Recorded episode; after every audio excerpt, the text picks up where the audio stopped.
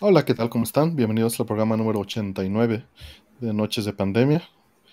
Y este tenemos grandes invitados. Antes que nada, saludar obviamente a mi co-host, gran amigo Rol. ¿Cómo estás? Muchas gracias, Artemio. Muy bien. Ya empezando el año con todo. Con todo. Con todo, con todo el cansancio vengo yo. sí, ¿cómo estás? ¿Cómo, bien, bien, cansado, pero bien. Sí, empezaste con muy activo, ¿no? Sí, sí, sí, con muchos imprevistos. Con muchos imprevistos, sí. Y pues tenemos hoy al buen Fire. ¿Cómo estás, Fire?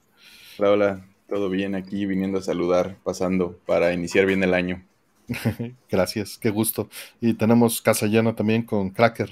Cracker, ¿cómo andas? Pues aquí andamos, la verdad es que con un poquito de frío.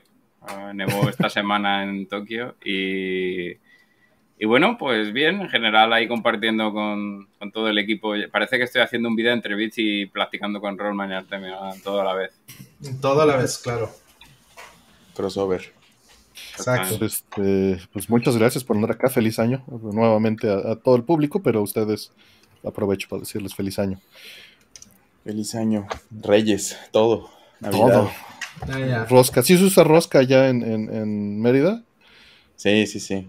Yo pensé que en España iba a decir, pues por su culpa la usamos, ¿no? Entonces... Sí, pero allá es roscón, ¿no? Allá es distinto. El roscón de Reyes, exactamente. Pero en Japón no le toca. ¿O encuentras un lugar donde consigas roscón o rosca? No, es. A ver, se pueden encontrar bollos de todo tipo, pero en, específicamente el, el tipo roscón partido por la mitad con nata en medio y fruta escarchada encima, que es muy específico. Y bueno, con la sorpresa encima del bizcocho, o sea, dentro del bizcocho, eso ya es más complicado. Lo puedes con pedir el chocolate ¿eh? este espeso, este estilo de, Madrid. Sí, también depende de, eso, de la variante del, roscón. Eh, a mí me hizo gracia hace poco un, un amigo mío de, del YouTube, se llama Dioscript, subió la foto del roscón de Reyes suyo y claro, tenía mucho azúcar glass por encima, pero de una forma, esparcido de una forma un poco, un poco indebida, ¿no? Y encima era la foto, la foto la había hecho así en contra, ¿sabes? Para abajo y parecía otra cosa, ¿sabes? Encima siendo azúcar glass, ¿sabes? Muy, muy gracioso, la verdad. El pastelero estaba ocioso ese día, como dije yo en la réplica. ¿Y tú sí partiste rosca, este, mi estimado Faller, o no? Sí, sí, sí. sí. Es de esas cosas que no importa tanto hacerlo en la... Ni sé qué día se come. Sí, eso es un problema. en el programa de los martes hicimos encuesta de, de, cinco o seis. Ahorita se las ponemos en lo que contestas tú. Ándale, sí, estaría bueno saber. La verdad es que se come cuando te llega y si la quieres pagar cara o barata. Eh, pero sí. el 7, ¿no? Sí, cuando, cuando, cuando tengas a la mano rosca y... A mí me gusta mucho, o sea, como que igual que el pan de muerto y otras cosas así, como seguir la tradición de comer lo que, como algún tipo de tradición manda y si... En particular, justo estaba preguntándole a unos amigos si, si, buscaban algo muy diferente o muy tradicional. Yo soy muy fan de la rellena de queso. Este, y acá hay unas versiones de queso de bola y estábamos decidiendo si con Nutella o con cajeta, pero ya siento que es demasiado azúcar. Pero, Fayer, ¿e-, ¿el queso también siendo la rosca dulce o salada? Dulce, es que le ponen un queso Filadelfia, queso crema. Ah, vale, vale. bueno, aquí lo consideramos como neutro, lo usamos ya sea para crepas con mermelada o... ¿El Oaxaca que me comentaste? O no, no, no, no, vale. Sí, no, no. Aunque acá usan el queso de bola, que es el queso Edam, el holandés. Sí, sí. Pero, pero porque tienen unos postres que también, que se llaman marquesitos, que también lo usan y esa combinación ya es como tradicional local pero no la encontramos. Entonces nos fuimos por la, por la vieja confiable de queso crema. Y a mí me gusta con esa variación. De hecho, también ya venden. Cada vez es más común encontrarla que no tiene pedacitos de concha, sino es también completa de concha. Eh, para que no se peleen esos pedazos nada más. Y, Pero sí, sí partimos y con chocolate de, caliente, ¿no? Como, como mm. cocoa. Bastante. Sí, hasta que uno se llene. Nos duró como dos días. No, no duró Ahí dicen que es, que es el 6, la votación es lo que gana. Mm. Y este, yo la prefiero, fíjate, la prefiero sencilla, la tradicional, la variante mexicana, que es nada más con la fruta seca encima y, el pan secón, ¿no? Tirándole a seco esponjoso. Esa es como mi favorita. Mm. Sin relleno. Sí, igual yo no la consumo con relleno, pero eh, por ejemplo, ¿no? Está de nata que estábamos diciendo el... sí, hay excepciones, ¿no? Hay, cosas que son muy ricas. Ajá, no, no soy fan, pero con Nutella sí, sí podría aceptarla sin problemas. y este, ¿qué les trajeron los reyes? Dice, dice la... Todavía no abren las preguntas, que se esperen. Eso, eso. que, que, entren en el, trámite normal. ¿Quieren saber? Pónganle al super chat. ya el descaro ahí. sí, órale. o manden un tweet con la suscripción de Rollman VPN para que... Exacto, Rollman VPN. Y les doy un cupón también. yo, yo, les he puesto un, contenido de OnlyFans gratuito en el enlace de Twitter, por si quieren ver el roscón el estado que es. Mm. Sí. yo, he estado, pues, estuve brincando entre cosas, puro brincadero entre proyectos, pero ahí, va.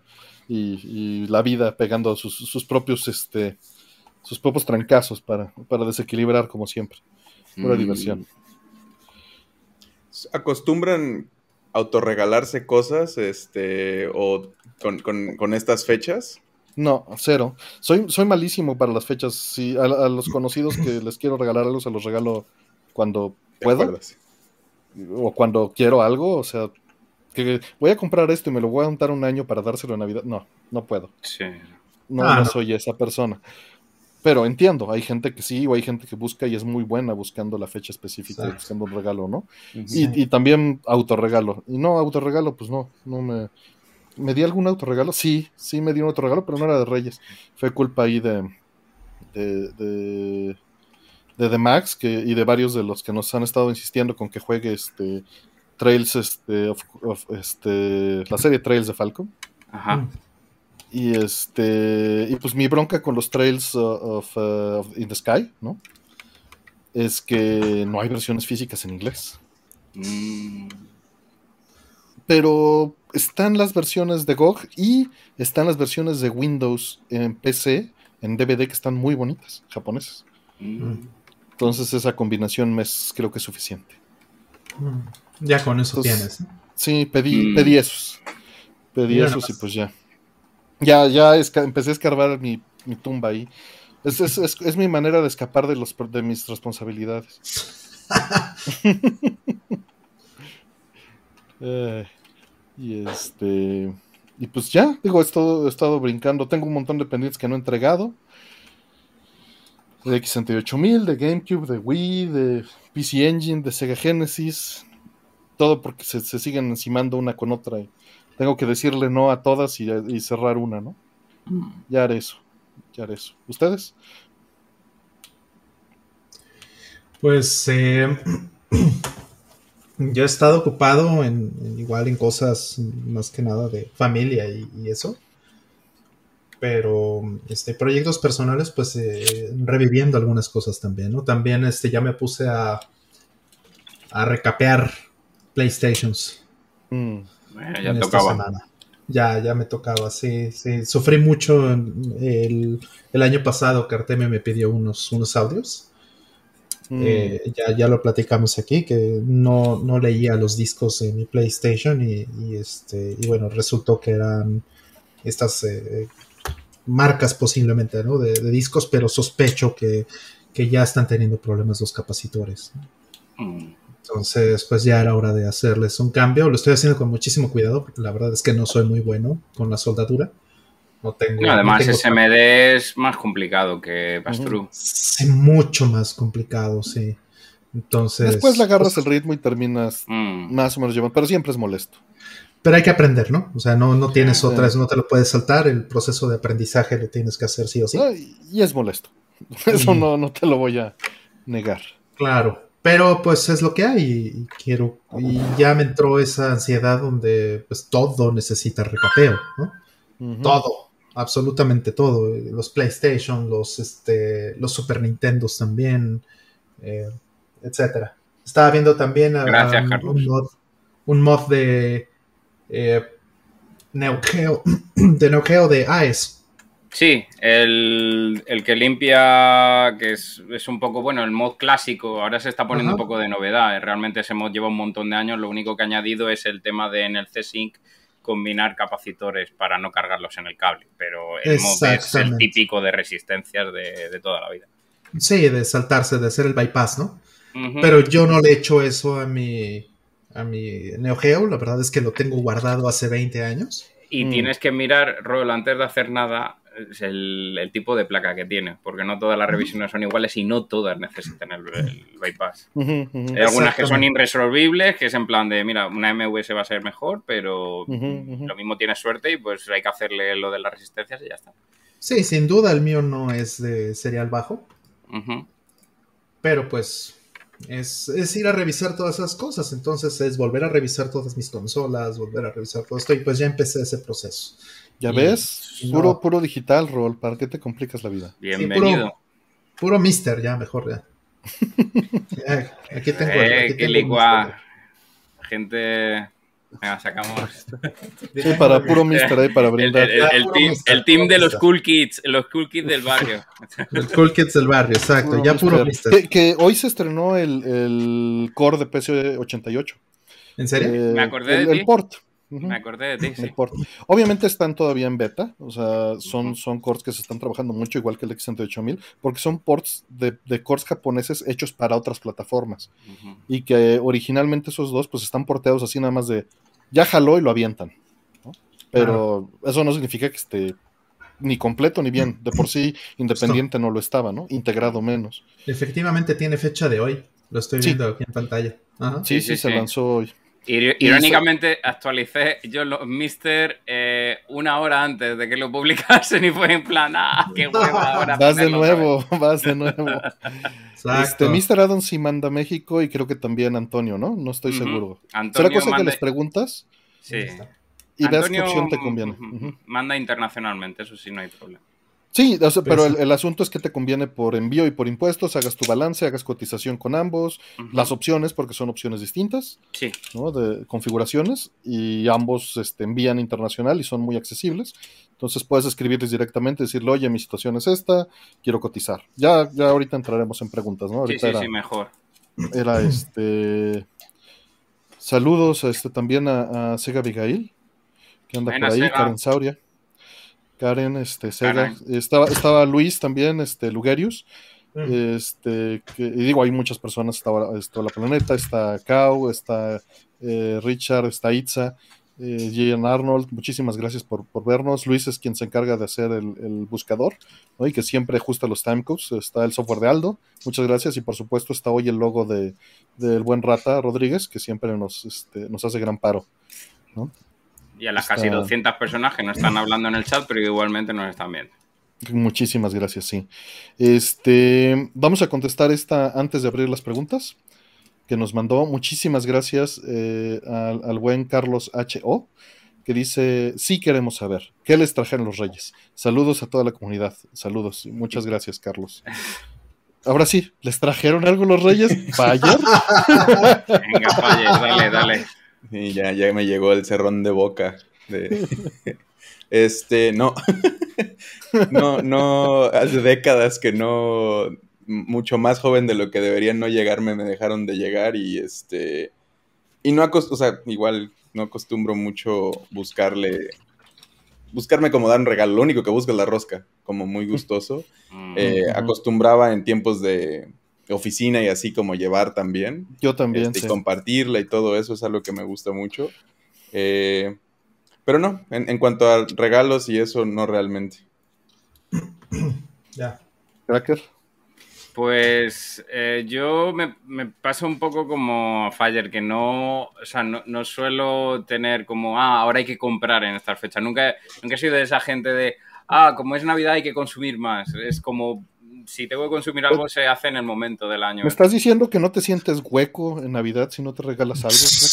Eh, hombre, sí que es cierto que, pero es que a ver cómo te digo, Artemio, realmente lo que he comprado en Navidades lo podía haber comprado en cualquier época del año, ha sido el mismo nivel. Ah, vamos a ir a, la parte este, cínica al respecto, decir, no, ese hueco emocional lo siento a cada rato y por eso lo lleno comprándome cosas todo el año. Exactamente, es, un poco así. Pero sí, sí puedo decir que, bueno, os lo he enseñado a vosotros antes de empezar el directo, pero sí he recibido un paquetón Eh, además, llegó más o menos como Reyes y no puedo decir mucho al respecto porque, bueno, la gente en el Discord de los mecenas sabe, pero eh, ya lo verán próximamente en el canal. Es, un buen lote. es esto que está aquí, es esto que está aquí. Exactamente, pero no, no, lo relacionemos en el momento. Yo también tengo algo misterioso aquí en las manos. También lo que se ve un poco por detrás también se podría considerar eh, regalos navideños que no he comprado yo, que es, para, el canal principalmente, pero bueno, en fin, ya se verá. Pero, pero entonces, este, eh, te llegó ese paquete de Reyes, digamos. Sí, sí, se podría considerar que ese ha sido regalo de Reyes, pero que realmente es, lo que digo, que yo no, o sea, no, le doy un sentido a las fiestas como, ah, es tradicional, hay que consumir más y todo eso. me reúno con, gente y tal los días indicados, pero poco más. ¿Tú, Rol? Pues eh, yo, eh, unos NFTs de Konami no podíamos estar a la Madre mía. no, no, no, para nada. Este... Pues, un gran regalo de Reyes podría ser tu colección de, de, de Valis, ¿no? Que salió hoy, creo, en, Limited Run Games. Así es, y viene también Requiem, ¿no? De, de Castlevania. Sí, esa no me llamó mucho, pero. Digo, la de Valis ya los tengo, pero sería. No sé, me gustó un poquito más. Mm. La de la Castlevania se me hizo medio. Mm un poquito de mal gusto. Incluso, ándale, sí, sí puede ser, ¿verdad? Un poquito cargada, ¿no? Cargada, ándale. Eso, ese es un buen punto, cargada. Y, bueno, pues ahí dice la planeta que si me sacan un, NFT de Gradius, imagínate, un Big Viper ahí. Por ahí varios este, de, los escuchas nos están diciendo que, están escuchándonos con COVID. Acuerden, acuérdense, eh, usar el cubrebocas para proteger a los demás lugares ventilados, es lo más mm. importante. Muy ventilados. si alguien se queja del frío, no importa. Si tienen medidores de CO2, mejor. Y tengan oxímetro a la mano, por favor. Cuídense. Este, Valis viene en inglés, la versión de Limited Run Games Carlos Nápoles. Los japoneses, obviamente, solo vienen en japonés, pero la que está en Limited Run Games va a venir en inglés. Y son traducciones completamente nuevas porque no existen esos juegos traducidos al inglés. Mm. Eh, o sea, esas versiones, que son las, no diría las canónicas, pero diría que las, las superiores en todos los sentidos, las de PC mm. Engine a todas las demás. Claro. Sí, pues son de CD. Ajá. Como que fueron las últimas, ¿no? De cada, de, cada uno. Fueron, entre comillas, eh, remaster. sí, no todas, pero, pero esa es más o menos la generalidad. Así es. Este. Y entonces, Rol, tus NFTs. Mis NFTs de, de Castlevania, este. ¿Qué más? No, no, realmente no, no hubo, no hubo nada de eso. Ahorita, bueno, qué bonito regalo que ya esté el, este, el de PC88, ¿ya correrá Gradius? ¿Quién sabe? Eh? Será cosa de verlo. ¿Tienes, ¿Tienes el don para allá? Si no, ahorita lo debo, te lo tengo que mandar, ¿verdad? Eh, sí, sí, sí. Eh, ya, ya, nos, ya me regresarás el, el este, de Gradius, pero sí, sí tengo dump. Ok, ok. Para probarlo. Digo, no, no, he probado el core y tengo que hacer MD Fourier ahí también. Soy tan lento, es lo que hoy les comentaba, porque me estaban preguntando que, de, MSX, que cuando lo saco. Y le digo, espérame, soy bien. De por sí soy bien. No soy, no soy el mejor programador aprendiendo en plataformas nuevas. Es, es, es altísima la diferencia cuando llega alguien que sabe la plataforma y lo podemos hacer en un día. O sea, la implementación completa de MD Fourier en un día con un programador experto en la plataforma. Y cuando lo hago yo solo me tardo un mes, ¿no? Porque tengo que aprender la plataforma, pelearme, entender, y no me queda igual de bien. No es lo mismo. Pero este, yo, como les digo, pues, pues eh, caí en, la tentación y me compré, no debí de, pero me compré este, los tres Trails in the Sky de PC. Y este, ¿y qué más hice? ¿Qué más me compré? Pues eh, digo, para extenderlo de Navidad, pues pagar el, este mi DVD, bueno, mi Blu-ray de Toaplan, ¿no? Del documental este que está haciendo ah. Shinoma Junkie y todos, todo ese equipo. Sí, hay que eh, hacerle promoción ahí. Sí, sí, sí, hay que hacerle promoción. Está un poquito ah, más allá de lo que pretendía gastar, pero creo que, puedo, este, puedo permitirme eh, endeudarme ligeramente por, por apoyar una causa de ese tipo. Ahorita les pongo la, la liga. Toaplan, este, documentary, ¿no? Mm. All Your Race Belong to Toaplan se llama. Les dejo la liga al, este, al, al trailer teaser de Shoot'em Up Junkie. Es una gran persona, es un youtuber, tiene grandes reseñas de Shoot'em Ups. Mm. Siempre ha sido muy buena onda. Este, no, no va mal el Kickstarter, pero hay que seguir apoyando. Hay que seguir apoyando. Sí, ese Kickstarter es, este. Puede salir muy interesante, ¿no? Lo que, claro, claro, porque es, es, un pilar de. O sea, no es el único, pero es un pilar fuerte en los shoot'em ups eh, tradicionales, ¿no? Y eso, eso está chido. Pues bueno, vamos a abrir este, preguntas, ¿no? Muchas gracias, este, Carlos H.O. Eso, eso fue lo que, lo que hicimos. Eh, van los, nada más dejen, preparo el, chat para que solo pueda entrar una pregunta por persona, para que no me regañe Karen, que siempre se me olvida. Ya está. Y se abren las preguntas en este momento. Para que entren. Es un lote de 5 en 10. ¿no? Entonces van a entrar 10 preguntas totales, se va a hacer un sorteo y se quedan solo 5. Recuerden, es con el hashtag pregunta y volvemos a irnos así todo el programa hasta que, hasta que concluyamos, ¿no? Ya casi se llena el slot, listo, ya se llenó el slot. Mientras se está llenando, o bueno, en lo que las vas buscando y eso, iba. Dale. ¿Creen, comprarían un NFT sin, sin, o sea, como les interesa, como el concepto puro del, del, de la idea, ¿no? Como, y, fuera de lo que pueda dañar y todo eso, como el ownership de una cosa digital es algo que les llamaría la atención. Ya estás preguntando a, gente que precisamente prefiere lo físico a lo digital. Sí, por eso, como la extensión es algo, por el ownership que a mí también, ni yo que prefiero, no, no prefiero lo digital, pero que vivo más que ahí. lo consumes más regularmente, ¿no? También se me hace como, está tonto, pero... Mira, es una cuestión, sí, en principio podríamos decir que es tonto, pero, pero más bien es una cuestión que depende mucho de la implementación. O sea, ya lo, ya lo habíamos comentado aquí, el problema no es la tecnología que habilita esas cosas, el problema es lo que hacen con ella. Eh, vamos a decir, vamos a suponer, imagínate que las plataformas como las plataformas digitales, ¿no? Que Mister o que mm, PlayStation o Nintendo te hicieran una tienda eh, donde todos los juegos que bajas están asociados a un NFT y que entonces pudieras vender los juegos usados, como lo haces con los juegos sí, físicos. que es lo, que están diciendo, ¿no? Que, es una ventaja. Podría, imagínate que pudieras hacer eso. No va a pasar. Sabemos que Nintendo, que Sony, que Microsoft. es más Si lo, quisieran hacer, ya lo hubieran hecho. Pues. no necesitan, Exacto. Pero justo, justo por eso lo menciono, porque es algo que, no es ni nuevo, o sea, NFT tampoco es que, ay, es una, entrada en una base de datos que puedes transferir. O sea, eso tiene 50, 60, 70 años, no, no, no, chinguen, ¿no? No tiene nada que ver un, NFT, un NFT. Entonces, más bien ese es el problema.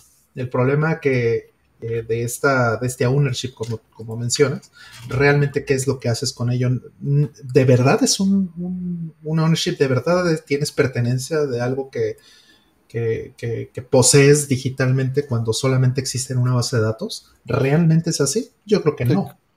Que a final de cuentas es lo que hacemos con todo, ¿no? Lo, lo platicamos mucho el programa pasado de la convención social, pero tiene que ser una convención social dominante, ¿no? y, tienes que generar un valor. Si no, pues yo puedo inventar en este momento y, te puedo vender gráficas de mi folder, este, Pretty, Pretty Graphics de Emily Fourier, este, Fire. Mm. Tengo 60 y podemos hacer una tómbola a ver cuál te sale. Y pues, pues eso, que digo, se puede hacer, ¿no? Y funciona. NFT del Mega SD, resulta. Del, Mega SD. este, pero no, yo, yo definitivamente no veo eh, ninguna ventaja ni ningún atractivo. Mm. Creo que desgraciadamente eh, está este asunto de la gente que lo está vendiendo para ganar dinero, ¿no? Y que está tratando de generar eh, hype y, apantallando con espejitos a la gente con tal de generar ingreso. Y lo que ahorita está preocupando algunas tendencias en Estados Unidos es que haya gente que sí invierta cantidades fuertes de, de, su retiro o de cualquier cosa, ¿no? Y también va relacionado un poco con el tema del money laundering. Es un poco lavadita de dinero.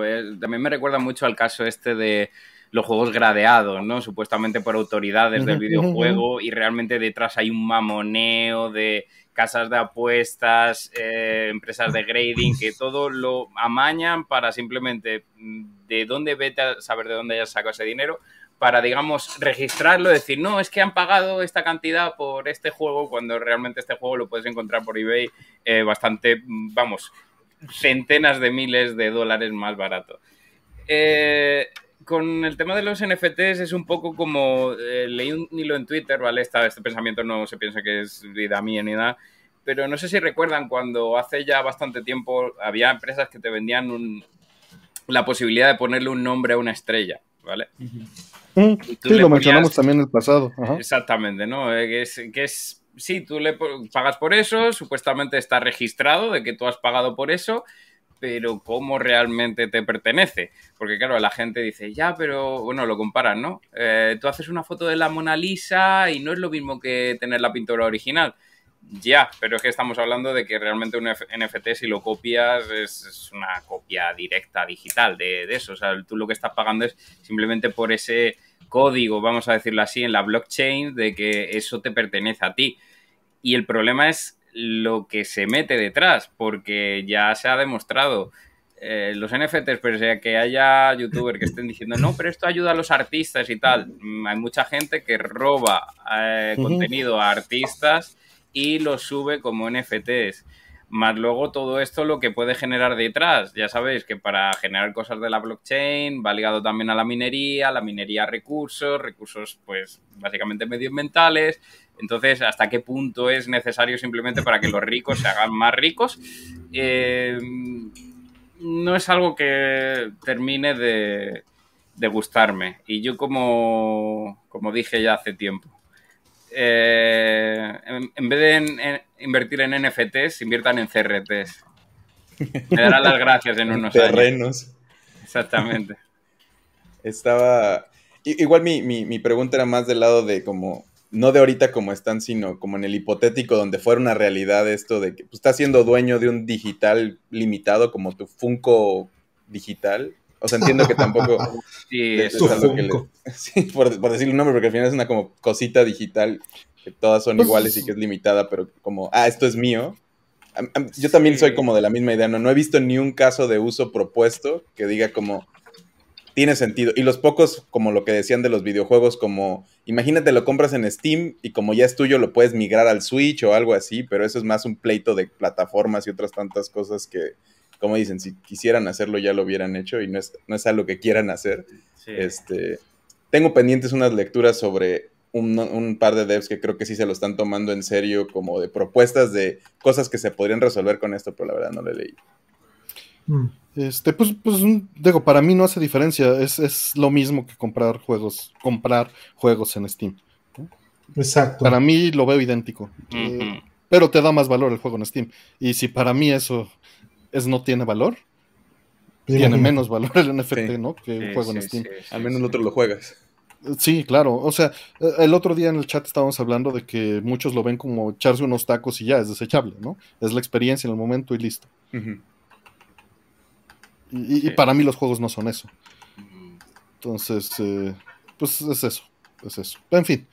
Movámonos, sí. Vámonos con la primera pregunta. Nos dicen, este, Artemio, ¿cómo determinas el precio que le cobrarás a un cliente porque por desarrollarle cierto software? Mm, le preguntas a la peor persona eh, para hacer eso. Eh, para eso hay, hay, otra gente que determina eso en la empresa. No, mm. no, este, yo no me dedico a esa parte. De, por, eso, por eso el software que yo hago eh, por, mí es open source y gratis mm. en la red. ¿no? Puedo dar un consejo, el, consejo básico que le doy a mucha gente de cómo cobrar, este, es, las empresas lo hacen muy diferente, ¿no? Porque una empresa ya al punto más profesional tiene muy, sabe muy bien lo que el producto que está vendiendo y a cómo cobrarlo y cuánto le cuesta y todo eso, este, pero como un individuo, si no sabes cuánto cobrar es probablemente porque vas empezando en esto, porque estás haciendo algo que no es lo normal que haces, entonces lo, la buena idea para empezar es pues que no te cueste más de lo que te da. O sea, que, si tú le estás invirtiendo en material, en tiempo y etcétera, y eso conlleva internet, luz, este, agua, gas, lo que sea, si vas a tardar un mes en hacerlo y tu mes de vida cuesta lo que sea, 10 mil pesos por ponerle un número al azar entre renta y todo lo que gastas, tienes que ser muy consciente de cuánto gastas, porque esto a veces lo preguntan chavos, que es como, bueno, es que yo no gasto nada porque mis papás es como, bueno, alguien, no está, estás, alguien está pagando por ti eso y deberías de saber exactamente cuánto para que al menos regresarles un poquito, ¿no? Este, sí, el valor de la base, eso más impuestos, debería de ser la base más una, una cosa de un 30, 50% de darte el holgado porque estás malestimando probablemente el tiempo Seguro, Probablemente un por dos todavía encima para que todavía pueda justificar estas cosas y tener muy limitado lo que, o sea, entender muy claro lo que vas a hacer. Entre más vago sea, probablemente te vaya a dañar más. Ahora, si es algo como muy sencillo de como de, por pintar una casa, ¿no? Que sabes que te puede tomar cierto tiempo y con tanto material y etcétera, este, tomas unas consideraciones de tu vida y tu tiempo y lo que quisieras ganar. Si tú, yo le hago una cosa también cuando es una tarea que no me gusta, la cobro más cara al punto en el que si me lo pagan, pues la hago, me están pagando por la mala cara que voy a tener de hacer eso que no me gusta, etcétera. Son como consejitos sencillos, rápidos de cómo considerar cobrar algo. Ahora, te pueden ver la cara o estas ideas de como, y si cobro de menos, eso es este subjetivo, este depende mucho de ti. Si estás cubriendo tus necesidades y poco más, pues creo que ya está bien cobrado. Ya si en algún momento te vuelves una marca importante o un trabajo y lo puedes cobrar de más, pues adelante es parte de tu carrera, pero eso ya es un extra individual del momento. Añadir a lo que dice Fire con lo de cobrar un poquito menos, sí que es cierto que, bueno, mm, como desarrollador, en mi caso no de software, pero de hardware y, bueno, también ofrezco servicios de modificación y reparación, sí que si cobras de menos, realmente también estás haciendo un daño, no solo a tu sector, sino también a otros compañeros que, o incluso competencia. Porque la persona se queda con ese precio que le has dado, a lo mejor se va a otro sitio y dice, ya, pero es que en este sitio me lo hacen por menos. Entonces se devalúa el trabajo en, general y al final el oficio termina siendo como, no, eh, la persona que menos me dé y, y al final alguien se lo hace si los conocimientos dando un servicio paupérrimo, que luego toca otra vez realizarlo y tal. Al menos por lo que me ha pasado a mí a nivel de, sobre todo, reparaciones, ese tipo de cosas. Es lo único que podía añadir al respecto de una, de una pregunta que no es de mi competencia en cuanto a sector. No, pero, pero funciona el, el aspecto general, ¿no? Sí, es aplica, aplica en todo, porque lo mismo podrías decir cuánto cobro por hacer babysitting, ¿no? Sí. Y, y, a final de cuentas, pues tienes que hacer este tipo de cuentas, tienes que sacar tus, tus costos ocultos que tú no estás considerando, ¿no? Mm. Incluso hay quien dice, pues cuánto me pagan en un trabajo normal, lo divido y ya, ¿no? O quien dice, me cuesta vivir tanto, como decía Fire al principio, pero ese me cuesta vivir tanto, creo que valdría la pena detallarlo. ¿Cuánto te cuesta tu seguro de gastos médicos? ¿Cuánto te gusta te, cuesta tu renta, cuánto te cuesta tu comida, cuánto te cuesta eh, el mantenimiento del lugar donde vives, ¿no? lo que pagas mensual y cuánto te cuestan tus servicios. Lo sumas, lo divides entre días, lo divides entre horas y eso lo multiplicas por 1.5, por 2, por lo que tú consideres y, de ahí sale cuánto te cuesta tu tiempo, ¿no? Eh, pero pues sí tendrías que... Este... Sí, sí, sí, hay muchas cosas, ¿no? Que idealmente eso es lo que tendrías que también considerar cuando vas a cobrar, cuando vas a decirle a alguien cuánto te debe de pagar por tiempo completo, ¿no? Que en realidad es como, me voy a dedicar a ti completamente, a esta empresa, y pues cuesto tanto. Si es por hora, haces esa división de lo que te pagaría la empresa en un mes y creo que también esa es la fácil. Si quieres ganar 50 mil al mes este, libres, pues haces todos esos cálculos, lo divides en hora y eso cobras. Porque ese es tu precio y, no tendrías que devaluarte de eso. Creo que es... Sí, porque no tienes otra manera de librarla, ¿no? O sea, hay, hay que... Sí. ¿Tu rol? Pues bueno, yo coincido con casi todo lo que, lo que dicen. O sea, lo único que agregaría aquí es que, este, pues muchas veces tienes que, eh, también como creo que es muy valioso lo que mencionó eh, Cracker, tienes que ver lo que vale el tiempo en el mercado. Mm porque una de las cosas más importantes que, puedes hacer al final, por no solo por ti, sino por tu, por tu gremio, por, por, tus compañeros, incluso por tu competencia, ¿sí? es, es mantener el valor de las cosas. Eh, lamentablemente, mucho de la programación eh, está muy sujeto a, a, la oferta y la demanda. Y digo lamentablemente porque eh, hay en la tecnología hay muchas maneras de hacer lo mismo y hay veces en que las cosas se pueden eh, simplificar a un punto en donde todo lo haces con un botón. Mm. Vamos a decir, este, ¿cuánto te costaría hacer desde cero un blog del tamaño de un WordPress, ¿no? Versus el hecho de simplemente bajarlo, instalarlo y, ponerlo a funcionar prácticamente en cinco minutos, ¿no? Entonces, eh, muchas veces la gente no entiende la diferencia entre una cosa y otra. Y esto es algo que vivo todos los días, sobre todo dedicándome al open source. La gente no tiene muchas veces el contexto de lo que realmente vale el código, de lo que realmente vale eh, la tecnología en, costo humano. Dicen, ay, pues si Linux es gratis, ¿no? Pues, o sea, sí, pero, pero tienes que entender que, que eso cuesta en horas humano 30 años, ¿no? Y, no es, eh, y bueno, de millones de personas eh, trabajando en, ello todos los días. Entonces no puedes decir, ah, porque es gratis, entonces el valor es cero. Y entonces cuando te dicen, oye, este, necesito un driver, ¿no? Hazme un driver, ¿no? Y, ya por eso eh, ya simplemente haces un driver y ya le salió en tres pesos a la empresa que te lo está pidiendo y ya lo puedes replicar, ¿no? Esto que estoy diciendo del driver es este, es una anécdota, de hecho, ¿no? Me pasó con, una empresa muy, muy grande que este, quería poner unos kioscos en todo el país para hacer este, biométricos, ¿no? Entonces, eh, esto es por un servicio que tenían que dar pues a millones de personas, ¿no? literalmente millones de personas. Entonces, a ellos pues les cuesta mucho dinero eh, todo el tema de, las eh, herramientas biométricas, ¿no? Que para leerte todas las, la palma completa, ¿no? Y todas las huellas digitales, para leerte la retina, para leerte todas estas cosas, ¿no? Todo tu perfil, sacarte una foto, todas esas cosas que, que son los biométricos, y pues es un despliegue muy muy grande, ¿no? Pero para que funcionara correctamente y poderse ahorrar ellos como empresa, ahorrarse varios millones de pesos, ¿no? millones de dólares incluso, eh, pues les faltaba el componente de que todo esto pudiera correr en Linux y que todo esto lo pudieran centralizar y hacerlo virtualizado y un montón de cosas, ¿no?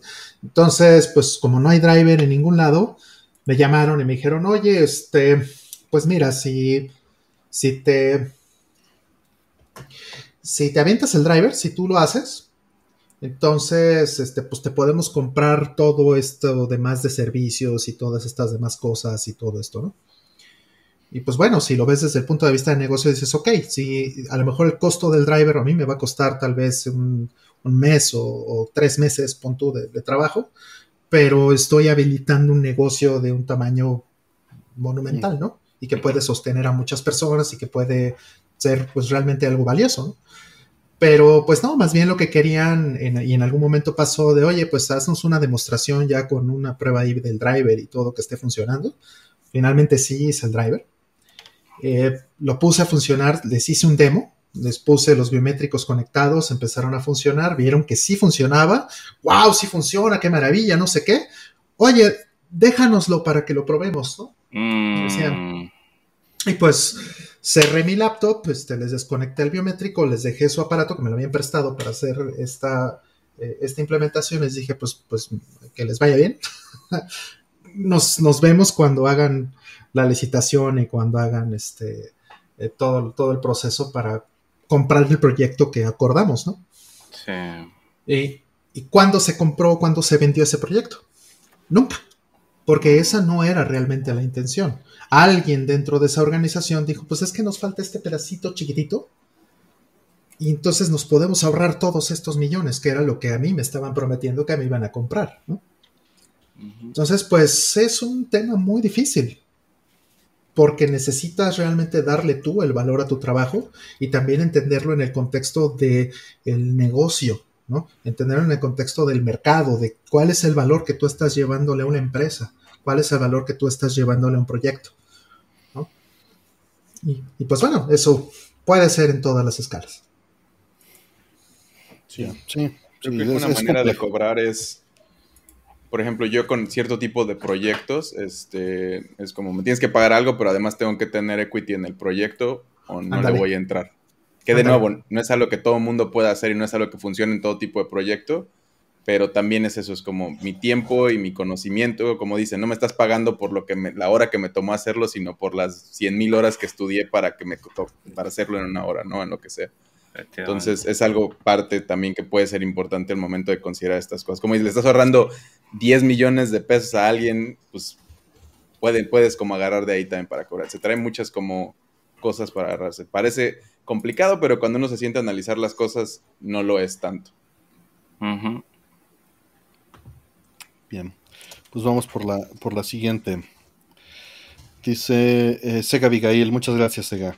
Un NFT de Rollman con el texto fan de Halo. Eh, sí sería único, decididamente. saludos, Sega. Saludos. Siempre troleando, Sega. va la, la, siguiente pregunta. Karen creo que yo le iba a poner. Dice, para ustedes, ¿cuál es el mejor juego de Is de toda la generación de los 16 bits? Ahí te metiste en un problema al decir generación de 16 bits, porque Is, Is es de 8. Entonces estás descartando todos los originales y el de PC Engine queda ahí volando. Además que sí, además que sí, porque con toda la arquitectura que tienes, ¿cómo lo consideras?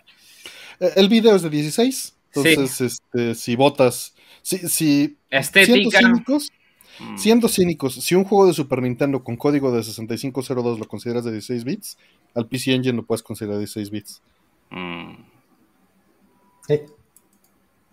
Entonces, este, dejemos al PC Engine ahí adentro por esa, por ese hueco legal. Sí. Hueco legal.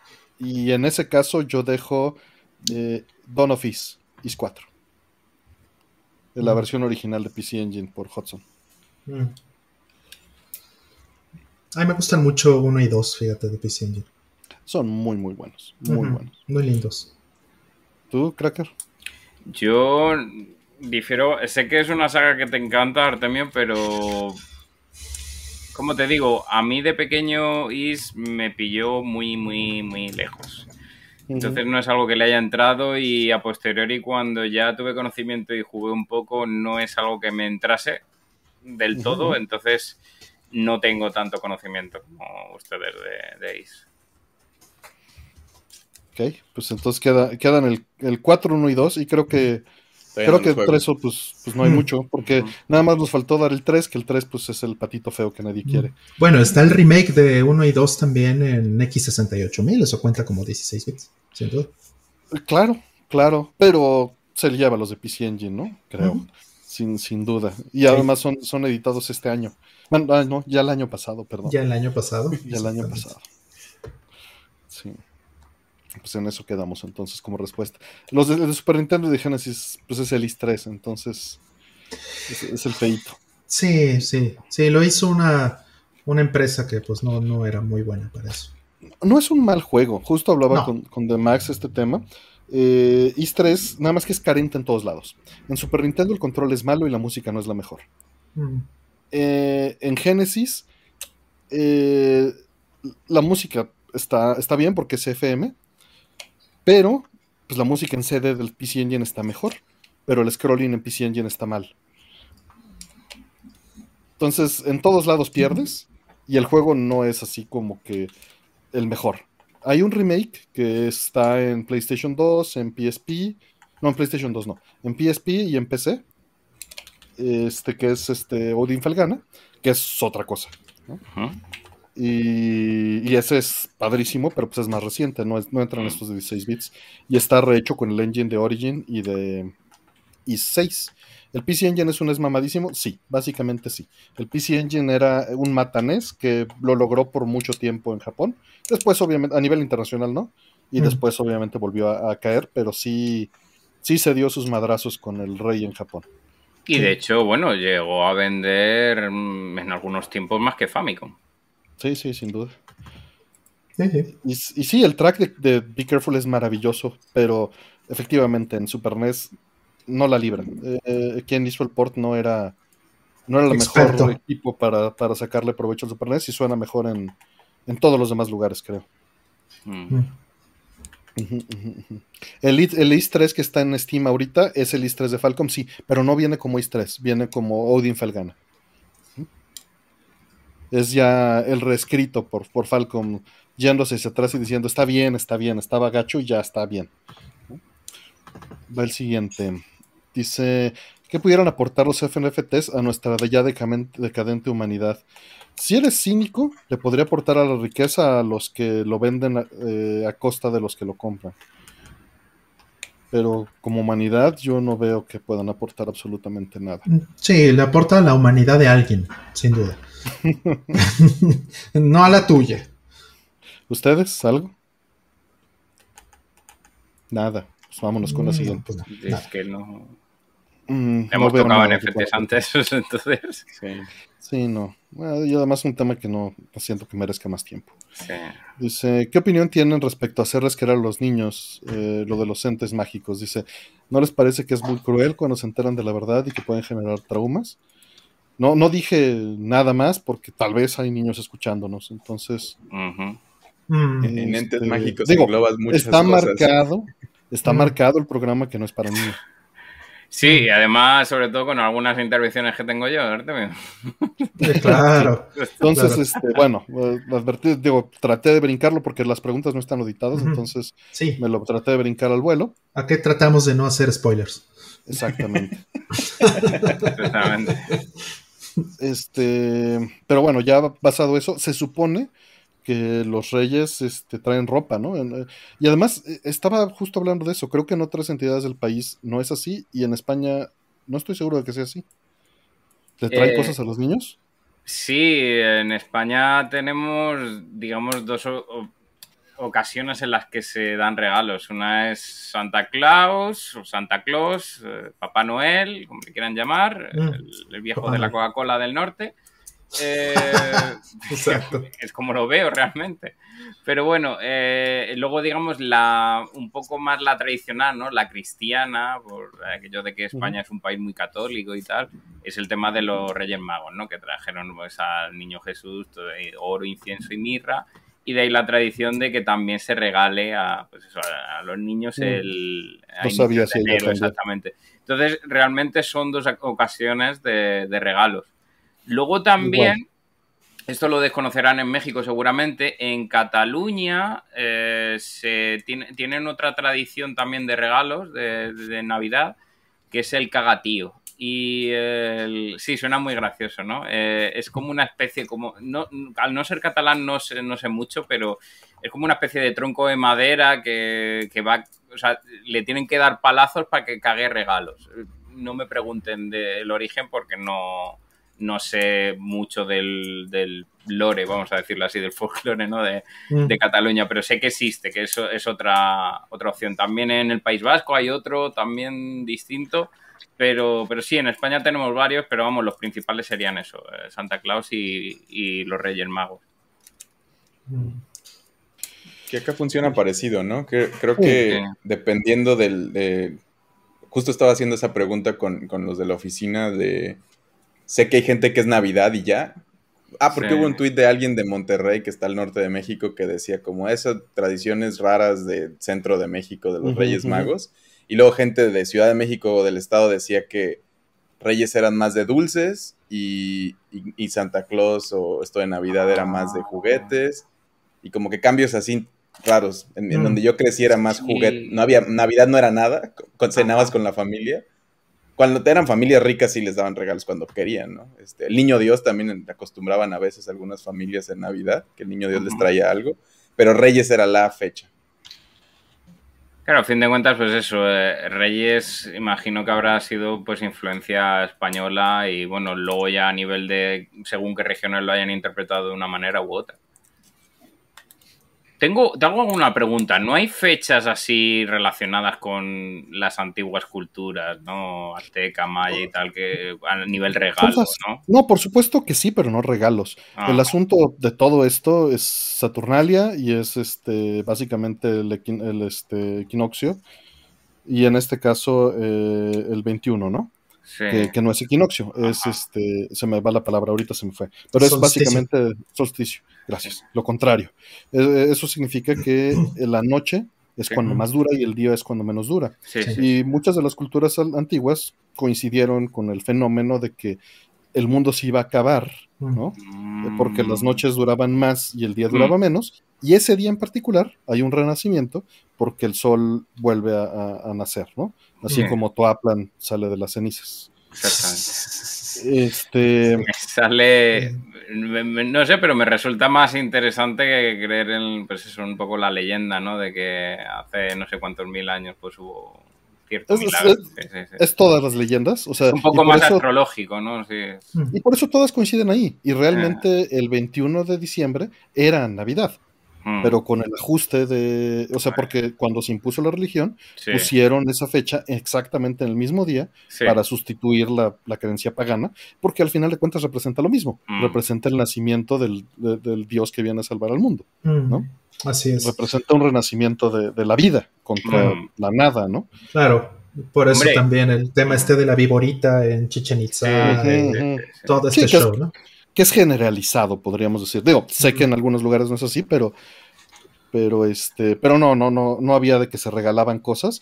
pero fíjate que, hubo, mm. hubo, ahorita que dijiste eso, hay, hay un caso muy curioso que han estado retomando. Eh, un canal de Somos Nómadas acaba de volver a publicar un video de las dos cosas que acabo de hablar habla de arqueología aquí en México y de glifos. Y habló de este tema. Y Bully Magnets, eh, saludos a Reinhardt, que no nos escucha ahorita seguro, pero algún día estará aquí con nosotros.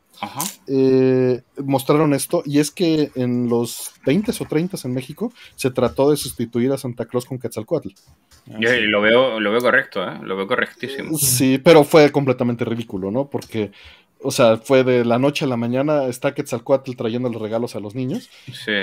Y, pues, pues bueno, este, digo, todavía ni contestamos la pregunta, ¿no? Hombre, yo te digo, si en Saturnalia te, al medio de los 90 te regalasen una Sega Saturn, tendría mucho sentido. ¿eh? Ah. para, para este para Sega Abigail sería muy bueno eso. Sí, sí, sí. sí, Y sobre todo que Sega Abigail, su juego favorito es Solstice. Ah, pues ya está. Ah, sí, sí me ha dicho, sí me ha dicho. Qué, qué sarcástico, Rol. Eh, Sí, la, la, viborita emplumada. Vean el video de Bully Magnets también, porque en su video pues llega la, la Quetzalcoatl y quema a todos y les avienta suéteres y se va en Navidad volando. este, y le hicieron hasta un villancico. Oh. Eh, porque es que fue imposición gubernamental, o sea, fue un decreto en el que dijeron, esta Navidad no llega Santa Claus, llega Quetzalcoatl. y, y salió en todos los periódicos. Qué maravilla. Qué maravilla súper irreal, ¿no? Ley del gobierno, ¿no? Y, y, el, y hubo un grupo conservador que salió contrarrestándolo y diciendo, Nel, aquí se mantiene Santa Claus, ¿no? Aquí bebemos Coca-Cola. Oye, pero, pero, pero, espera un segundo. espera un segundo. ¿Quiénes son los conservadores en ese caso? los, que están, los que están preservando a Santa Claus, güey. Eso es lo que está ¿De qué religión es Santa Claus? sí. Sí, o sea, Roll se refiere a que pues, es más más viejo. La Exacto. pero que no traía regalos, güey. Es, mi cultura, es mi cultura, entonces pues yo tendría que conservarlo, ¿no? Primero pero no traía regalos, güey. Sí, sí, bueno, pues eso ya. Alguien le puso en el chat a Cracker sobre lo de que si no había una creencia prehispánica, no hay que buscarle porque luego nos tiene que ver con sacrificios o algo. Sí, sí no. Eh, regalamos el corazón de alguien. Exacto, regalamos pero corazones es el punto que toma Bully Madman, ¿no? Pues lo, invitan y, este. Y pues mata a todos, ¿no? En la Navidad en sus, en sus videos. Eh, pero sí, Quetzalcóatl Navidad, busquen aquí en YouTube, les voy a poner el video de, Bully Magnets. La cabalgata de Reyes, ¿no? Que en, España pues, eh, van lanzando caramelos desde las carretas, los Reyes Magos, pero versión que sacó y, va lanzando órganos humanos. Mira, mamá, ha tocado uno. ¿Sabes? En plan ahí las manos ensangrentadas, ¿no? Ve ese video, este. sí, sí, acabo de poner en el chat. Le voy a, le voy a echar un vistazo. Willy Magnus tiene su humor uh, muy por particular. Y acá hay uno más serio de, mm. Digo, no, no digo más serio en investigación. Sí tiene más investigación y referencia estos porque no es nuevo, porque él se fue a, todas las bibliotecas a investigar el hecho y a ver oh. todos los periódicos de la época y cómo habían publicado los medios conservadores a favor del gobierno y los medios conservadores en contra del gobierno, cada, la nota cada quien, ¿no? Y pues está interesante. Este, ahí están los dos videos que les puse. y hay más notas por ahí. Sí. Pero sí, este, ¿qué ibas a decir, Cracker? Nada, que eh, hablando de Reyes Magos y cabalgatas, que lo he comentado antes, eh, hubo una en Sevilla, creo, eh, bueno, ha sido esta cabalgata de Reyes, que hubo un momento de la cabalgata, uno de los Reyes Magos tenía una, una, caja de PS5 y la tiró al público, pero claro, la, caja estaba vacía, bueno, eso parecía mm. Walking Dead. Se pegaron, ahí está el vídeo en Twitter, si quieres se lo dejo por el, por el chat. Eh, cabalgata PS5. Tampoco quiero desviar mucho, pero eh, está. Sí, porque no hemos contestado la pregunta. ¿Cuál es la pregunta? La pregunta es que qué pensamos de que se haga ah. esa traición al conocimiento de los niños. A mí me parece, o sea, más bien, siempre me ha parecido cruel, pero entiendo por qué se hace. Y, es muy difícil pensar en la adaptación del niño y cómo se va a adaptar a la sociedad si no se integran, ¿no? Viéndolo en mis sobrinos. Pues imagínense que el niño que lo educaste diciéndole que eso es mentira, eh, llega a decirle a los demás, ¿no? Mm. Y cómo lo desadapta socialmente. También siento que un poquito de magia es bueno, ¿no? Como que si no, uno se hace muy cínico. O bueno, es tomar esa decisión también donde no le estás dejando ser parte de y lo alienas. Claro. Ese es, ese ese problema, realmente. Mm. Fuera de eso, o sea, no me late, no me late la idea. Pero, pero entiendo a la otra parte de decir, bueno, es que sean niños. Y todo esto son construcciones que tenemos con un privilegio de los últimos 100 años, ¿no? Porque antes de eso, pues evidentemente no tiene sentido. Mm. Creo. Bueno, puedes decirle, moraleja, no confíes en nadie, hijo, ni en tus padres. Y eso, eso no me late, ¿no? Mm. eso, no me late. A mí me pasó de cómo... ¿Se, puede comentar cómo descubriste, cómo descubrieron ustedes? Sí, ya, ya dimos el warning, ¿no? Para si tenían niños, pues ya. Vale, ya, ya, ya, llegó, ya llegó Quetzalcoatl, ¿no? Ya. Ya, ya está reivindicado. Eh, a mí me hizo mucha gracia porque fue en, tiempos de la Super Nintendo. Eh, lo típico, ¿no? Que vas a, te levantas a hacer pis. Y, y que fue, digo, uy, la luz del salón está encendida. Y encontré a mi padre dejando unos juegos de Super Nintendo debajo del árbol. Y dije, ¡qué maravilla! Amigo, vamos a jugar tú y yo ahora mismo. Y además recuerdo, era el Super Tenis y el Super Soccer. El menudo Ya dijo mi padre, pero no le digas nada a tu madre. No, no, te preocupes, tú enciende la Super Nintendo que no lo vamos a pasar teta. Pudo haberle dado la vuelta diciendo, mira lo que ya está aquí. No, pero fue infraganti que, que se notaba, ¿no? Que era como lo estaba bajando del altillo para dejarlo ahí. Es como, vale, ya, sabemos aquí lo que se cuece entre bambalinas. No recuerdo, ¿eh? No recuerdo. O sea, recuerdo la última Navidad en la que lo creía. Sí. Y, recuerdo después, ¿no? Pero el. O sea, yo me acuerdo también que, ya años después nos dijeron, niños, estas navidades no va a haber nada porque estamos bien fregados y no hay varo y les trajimos estos este, Voltrons con plástico de rebaba, ¿no? Y, perdón, es todo. Y, pues cero bronca, ¿no? Digo, hoy en día sí me mueve pensarlo, ¿no? En la situación en la que estaban mis padres para, para, para hacer eso, ¿no? Sí, sí, sí. Pero también es porque estaban construyendo un patrimonio. Y, mm, claro. y, no era. O sea, estaban haciéndolo con una, con una finalidad, ¿no? Mm. Y lo hablaron muy directo así. Sí, ahí anda, eh, ya se escondió. No, ahí sigue, ahí sigue el, también siento que eso es algo complicado, ¿no? Porque yo recuerdo primos con familias de más dinero teniendo muchas cosas y, uno a veces no tanto. Y digo, yo iba y jugaba con los juguetes de ellos y luego ya regresaba y decía, como, son de esos juguetes que luego, como carritos o algo que te los disfrutas un día y luego después ya medio no te importan tanto. Mm. Pero como que entender la idea este, de por qué, por qué a unos más que no cuando todavía no, no entiendes de dónde viene mm. y ya después se vuelve evidente, ¿no? Como, ah, claro, mm. esa es la razón de que a los que no tienen les toque algo más básico y a los que tienen mucho les aunque sean malas personas, ¿no? Y que es como parte de la idea este, unos primos tenían hasta quest, ¿no? En lugar de que les dejaran los regalos nada más, les dejaban como pistas para ir a buscarlos. Entonces era como, es como, órale, qué, qué, qué detallazo de, cosa y, acá ni estaban envueltos ni nada, ¿no? Como cosas diferentes dependiendo de la familia. Mm. Sí, entiendo. De niño igual y no lo notas, ¿no? Pero, pero eventualmente sí. Pues bien, vamos a, la siguiente. Que dicen que estaban suscritos a Reyes Magos Plus. Exacto. Reyes Prime. Reyes Prime, exacto. Pues va a la siguiente. Mm, dice Inspec Rubens. Rollman. Muchísimas gracias, Inspec. ¿De dónde proviene tu nickname? Siempre supuse que viniendo de familia de músicos tomaste tu nick del sintetizador Roland. pues eh, mm, sí, mi, padre me hacía esa broma. Me decía que me puso Roland porque no me podía poner Korg. Pero. pero eh, eh, Yamaha, te pudiste llamar. Ándale, Yamaha. Me hizo esa broma siempre, ¿no? Pero en realidad, bueno, no, no tiene nada que ver con eso. Es más bien por Rockman, por, por Mega Man. Y mm. no me lo puse yo, me lo pusieron mis amigos, de hecho. Y, me empezaron a llamar así, eh, ni siquiera recuerdo exactamente bien cuándo empezó a pasar eso, pero eh, mis amigos me, empezaron a llamar así, eh, haciendo alusión a, Rockman, y, pues se quedó. Me gustó, me lo quedé y, listo. Rollman MT32. Exacto, MT32. Este, siguiente, entonces, gracias. Ah, ok, más se vas a decir, perdón. No, nada, nada, es que este canijo gato, mira. Yamaha Cedillo, dice Karen. Exacto. Gato loro. Sí, el gato halcón ahora, mira. Sí, está cetrería. sí. Anda de lucido. Sí, ahora anda de lucido. una loncha de jamón, verás cómo corre.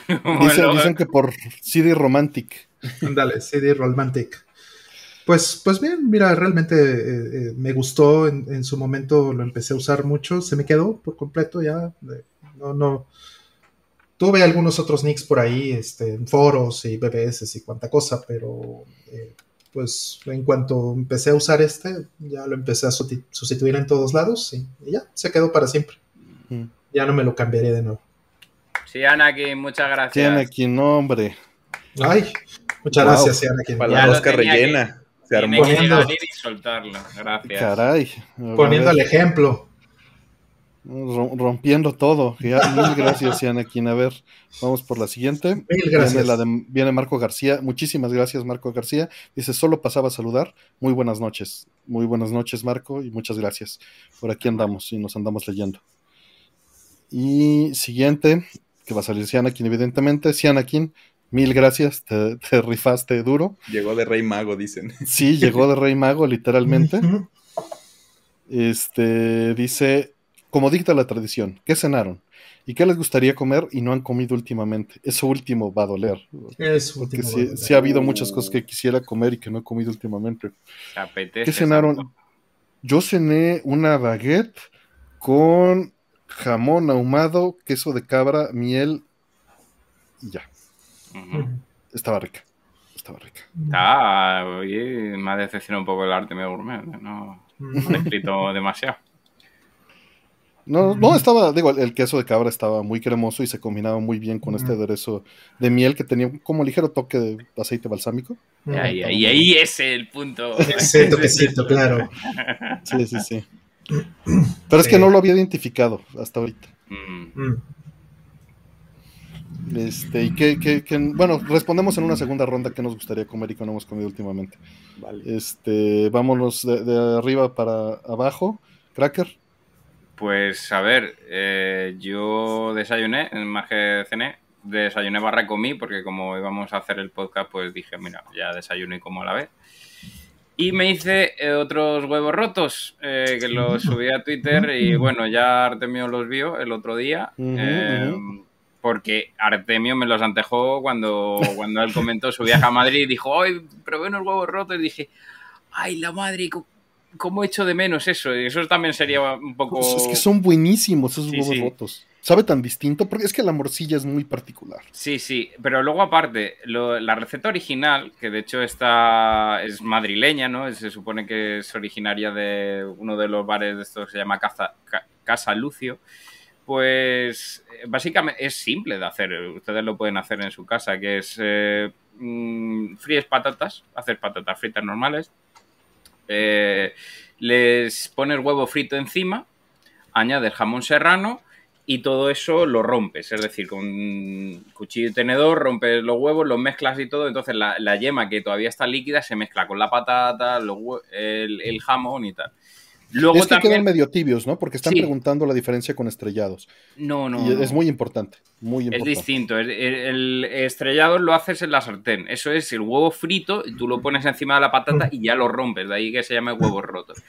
Mm. Y mm, el caso es que eh, luego se empezaron a ofrecer con, chorizo también. O sea, mm. chorizo, chistorra, eh, que son como una especie de chorizo más largo, chorizo fresco que lo tienes que cocinar.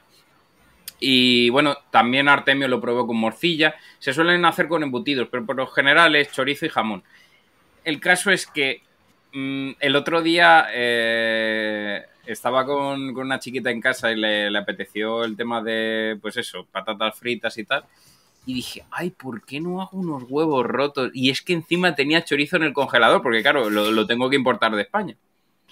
Y me acordé de Artemio y dije, es verdad que Artemio me los antojó como hace cosa de un mes o dos meses y desde entonces la tengo guardada. Y digo, vale, pues voy a hacer uno buenísimo y lo voy a subir a Twitter. Sí, ya se lo compartí a Sian aquí en la, liga tu Twitter. Gracias. Y lo. no, no son huevos estrellados, Karen. Si buscaste eso en Google y te salió, no es eso. No, no, tiene, nada que ver. Y la morcilla es muy distinta porque la forma en la que se hace en España es muy distinta. Me gusta la rellena de México, pero es, muy distinta porque se hace con, con arroz o se hace con, eh, cebolla también. O con cebolla. y, la consistencia es, es muy distinta. Sí, es grasosa pero en una manera muy distinta a la mexicana y es más... Eh, y se puede hacer crema, porque lo... Es menos irritante porque no tiene el chile. Exactamente, no, no, no le ponemos. Es muy raro encontrar en España. Eh, tiene, puedes encontrar chorizo picante, pero morcilla picante es más complicado. Y, y, hay todos tipos de morcilla. Está la típica que está curada, que es para cortarla y comerla directamente. Y luego está la morcilla fresca, que es para cocinar, que es más cremosa o incluso para cocer. Pero mm, sin dilatarme mucho más, el caso es ese, ¿no? Que hice unos huevos rotos y era mm, porque tenía mucha gana y, quedaron muy bien. Ya sé que en el chat, se, se, le ha antojado a más de uno, pero es simple, es sencillo de hacer, lo pueden hacer ustedes. Si no entren ahí, intenten hacer algo similar a lo que ha enseñado Artemio en el Twitter. Y mm, y, bueno, el plato que a mí me gustaría comer que hace tiempo no como es, bueno, platos de mi madre, porque claro, la tengo, tengo lejos y, y unas buenas croquetas caseras de mi madre se echan de menos, así como una buena sopa de cocido como hace ella. Mm. Porque el resto de cosas las hago yo, o sea, es decir, si hay un plato en plan cocido, fabada, lentejas, ese tipo de mm. platos españoles, los, los hago yo aquí en España y me saben igual. O sea, perdón, los hago yo aquí en Japón y me saben igual que en España. O sea, que es, no los hecho tanto de menos. No hay, no hay problema, no hay tanto problema con los ingredientes, pero porque los importas, ¿no? Eh, sí y no. Hay algunos que directamente los puedes encontrar en Japón. Lo que pasa es que sí que es cierto que me encuentro muchos, no sé, influencers hispanos que, que viven en Japón que te ponen cosas de no, esto es imposible de encontrar en Japón. Y digo, pero si yo encuentro casi todo lo que lo que supuestamente he hecho de menos. Recuerdo que había un tipo que decía, no, porque es imposible hacerse un bocadillo de mortadela aquí en, en Japón. Y dije, si me lo hago yo hasta con aceitunas españolas, ¿sabes? Que... No, entiendo. Y es que hay cosas que en conserva se pueden, y en la comida española creo que tiene esa ventaja. hay muchas conservas que se pueden transportar y no pierden nada. Mucha conserva, exactamente. Pero hay otra comida, por ejemplo, consigue un sushi como el japonés en España. ¿Puedes? No, no, no, porque eso es fresquísimo. Pero, por ejemplo, chorizo, chorizo fresco eh, que se pone malo, si mm, lo, o sea, tienes que traerlo congelado, Vale más caro, obviamente, porque hay un proceso de 11.000 kilómetros, que hay que traerlo congelado y tal. Pero yo tengo chorizo fresco y puedo encontrarlo y cocinarlo y tal. Lo que pasa es que saber dónde buscar. Y hay incluso supermercados que traen pate, eh, productos como incluso el colacao, ¿no? Que lo conocen allí en México. Colacao desde España también se traen galletas chiquilín, que es un tipo de galleta muy, muy famosa en en España también traen. Y, sin embargo ves a, gente sufriendo, ¿no? Ay, es que cuando voy a Japón echo de menos esto y esto y esto. Realmente lo que a mí me cuesta encontrar es que sea constante es el aceite de oliva, que no me quiero enrollar mucho más porque ya... Pero por ejemplo, unas carnitas estilo Michoacán está difícil que las consigas fuera de... sorprendería. Esos Michoacán están en todos lados y lo saben hacer. Claro, claro, exactamente. Pero, saben bien distintas, ¿no? O sea, ese es el punto. El tipo de. Eh, eh, el, cómo hacerlas, así de simple. Y muy posiblemente incluso el, agua, la altura, o el mismo virote, ¿no? Si te vas a Guadalajara. Conseguirlo fuera, Guadalajara en México, conseguirlo fuera de Guadalajara es difícil por la altura. No se, no mm. se cuece o no, se. Eh, ¿Cómo se dice? Bake. Bueno, no, no no se hornea, gracias. De la misma manera y no esponja de la misma manera. No esponja, exactamente. No Así levanta. como conseguir un bolillo igual un en distintas alturas cambia. Un bagel. ¿no? Necesitas hornos de convección y, ya con todo controlado con las alturas para imitarlo.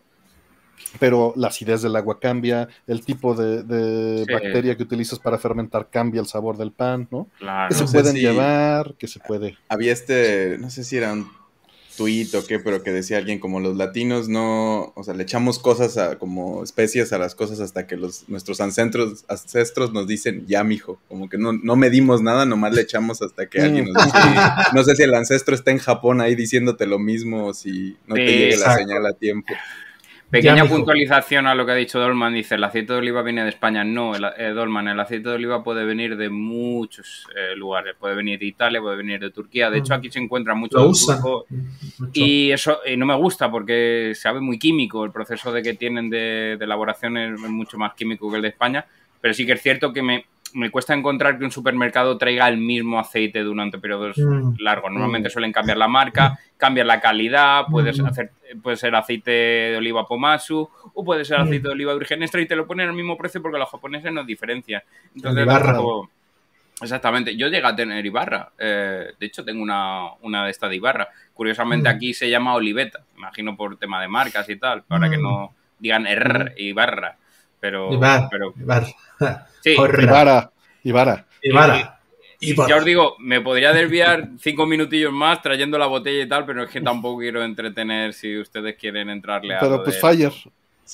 Iba, iba, a decirle nomás a Cracker un consejo del platillo que compartió aquí: es ponle aguacate arriba, métele en una tortilla y le pones salsa también. Sí, sí. Mm. Y, debe estar buenísimo. Además, si lo pones en una tortilla, Fire, te voy a decir Hace no mucho también, que hacía años que no lo hacía, hice unos sulaki, que mm, por si no lo conocen, es un plato griego, se parece mucho al kebab, pero es distinto, no es el típico em, giro, ¿no? Es el típico eh, eh, coso este que va dando vueltas y van sacando lonchas, sino directamente se hacen en barbacoa como pinchitos de cerdo o pollo. Y básicamente, igual que el que va, pones lechuga, tomate, eh, añades la carne, quitas el, palillo de, la, de que lo sacado de la barbacoa y le echan salsa de yogur. Mm. Em, que se, la salsa de yogur em, griega se llama tzatziki. Tzatziki. Exactamente. bueno, pues tal cual lo has comentado, hay sulakis que te ponen en Grecia, que además he comido, siempre que voy a, he ido a Grecia me hincho a sulakis es el tema de que te ponen patata frita dentro de, vamos a decirlo así, la tortilla, el pan de pita en este caso, pero, pero sí me recordó mucho de que si coges unos huevos rotos, los metes en un pan de, de, de, tortilla, pan de pita y tal, y luego le echas una salsa o, haces algo así, puede ser una especie como de sulaki también. Pues es que aquí en, puestos callejeros consigues literalmente taco de bistec con la cebollita zancochada ahí con el bistec y con las, las papas fritas delgaditas, ¿no? Pasadas ahí por el, por el comal y este su chilito y su limoncito y pues queda buenísimo. Sí, sí, sí. O, los, con arroz con huevo, este, de guisado con salsa o esas cosas que también. Soy, mega fan de eso. En la... O sea, taco de guisado. De hecho, eso era mi respuesta a la segunda pregunta. Me encantaría comer tacos de guisado. Y tiene mucho tiempo que no como tacos de guisado. Ajá, ir a una cocina económica, una comida corrida, ¿no? A un puesto en la esquina con los tacos de guisado y poder pedir con tranquilidad un taquito de, huevo este cocido, etcétera, ¿no? Aunque te den así tu platito de arroz rojo con un huevo estrellado y luego tus taquitos de, de guisado, de chicharrón o de chile relleno. Chile relleno. De rollito de jamón con queso amarillo. Ajá, de puntas de filete. Capeado, por supuesto, Fire. De, las, las abritas, como dicen. De las abritas. Sí, está muy bueno chicharrón prensado, etcétera. Que hace poco hicimos unos sopes de chicharrón prensado y sobró. Y, decidimos echárselo al huevo así de desayuno, como en vez de otra cosa, otra mm. proteína, echarle el chicharrón ahí. Qué bueno sabe. Y sabes, mm. eso mismo se lo puedes hacer a los chilaquiles, Fire. Sí, sí, sí, claro, pero. Mm. Por ahí dicen que los tacos placeros, los tacos placeros es un gran placer. Son deliciosos. Por eso he compartido la foto del sulaki por si alguien quieres saber algo. Tacos placeros es, agarras una tortilla cracker, chicharrón, pico de gallo que tiene el aguacate, cebolla y chilito y tomate, y, un toque de limón y ya. Eso es taco placer. Mm.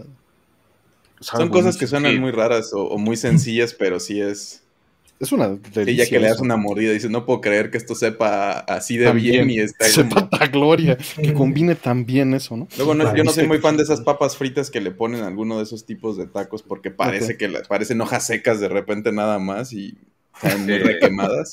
A, mí eso es lo que me gusta. El, pero sigamos, sigamos, porque si no se nos dan aquí dos horas. chicharrón prensado en salsa con huevo, no, sí, eso es pura delicia ahí. Sí, este, yo comí eh, en frijoladas, justo con, con aguacatito arriba, jitomatito y queso panela derretido. Este. Y que, bueno, ahorita respondemos lo de que extrañamos. Para dejar que Rol le toque. Sí, que le toque, porque ya se, volvió Disculpa. Bueno, yo, yo cené una, una pasta que hice. Yo hice eh, pasta, hice un fusilli eh, con mm. queso. Qué rico. Lo hice, con un par de quesos que tenía guardados y que este, ya, ya estaban, estaban un poco viejos y ya necesitaban comerse antes de que se echaran a perder.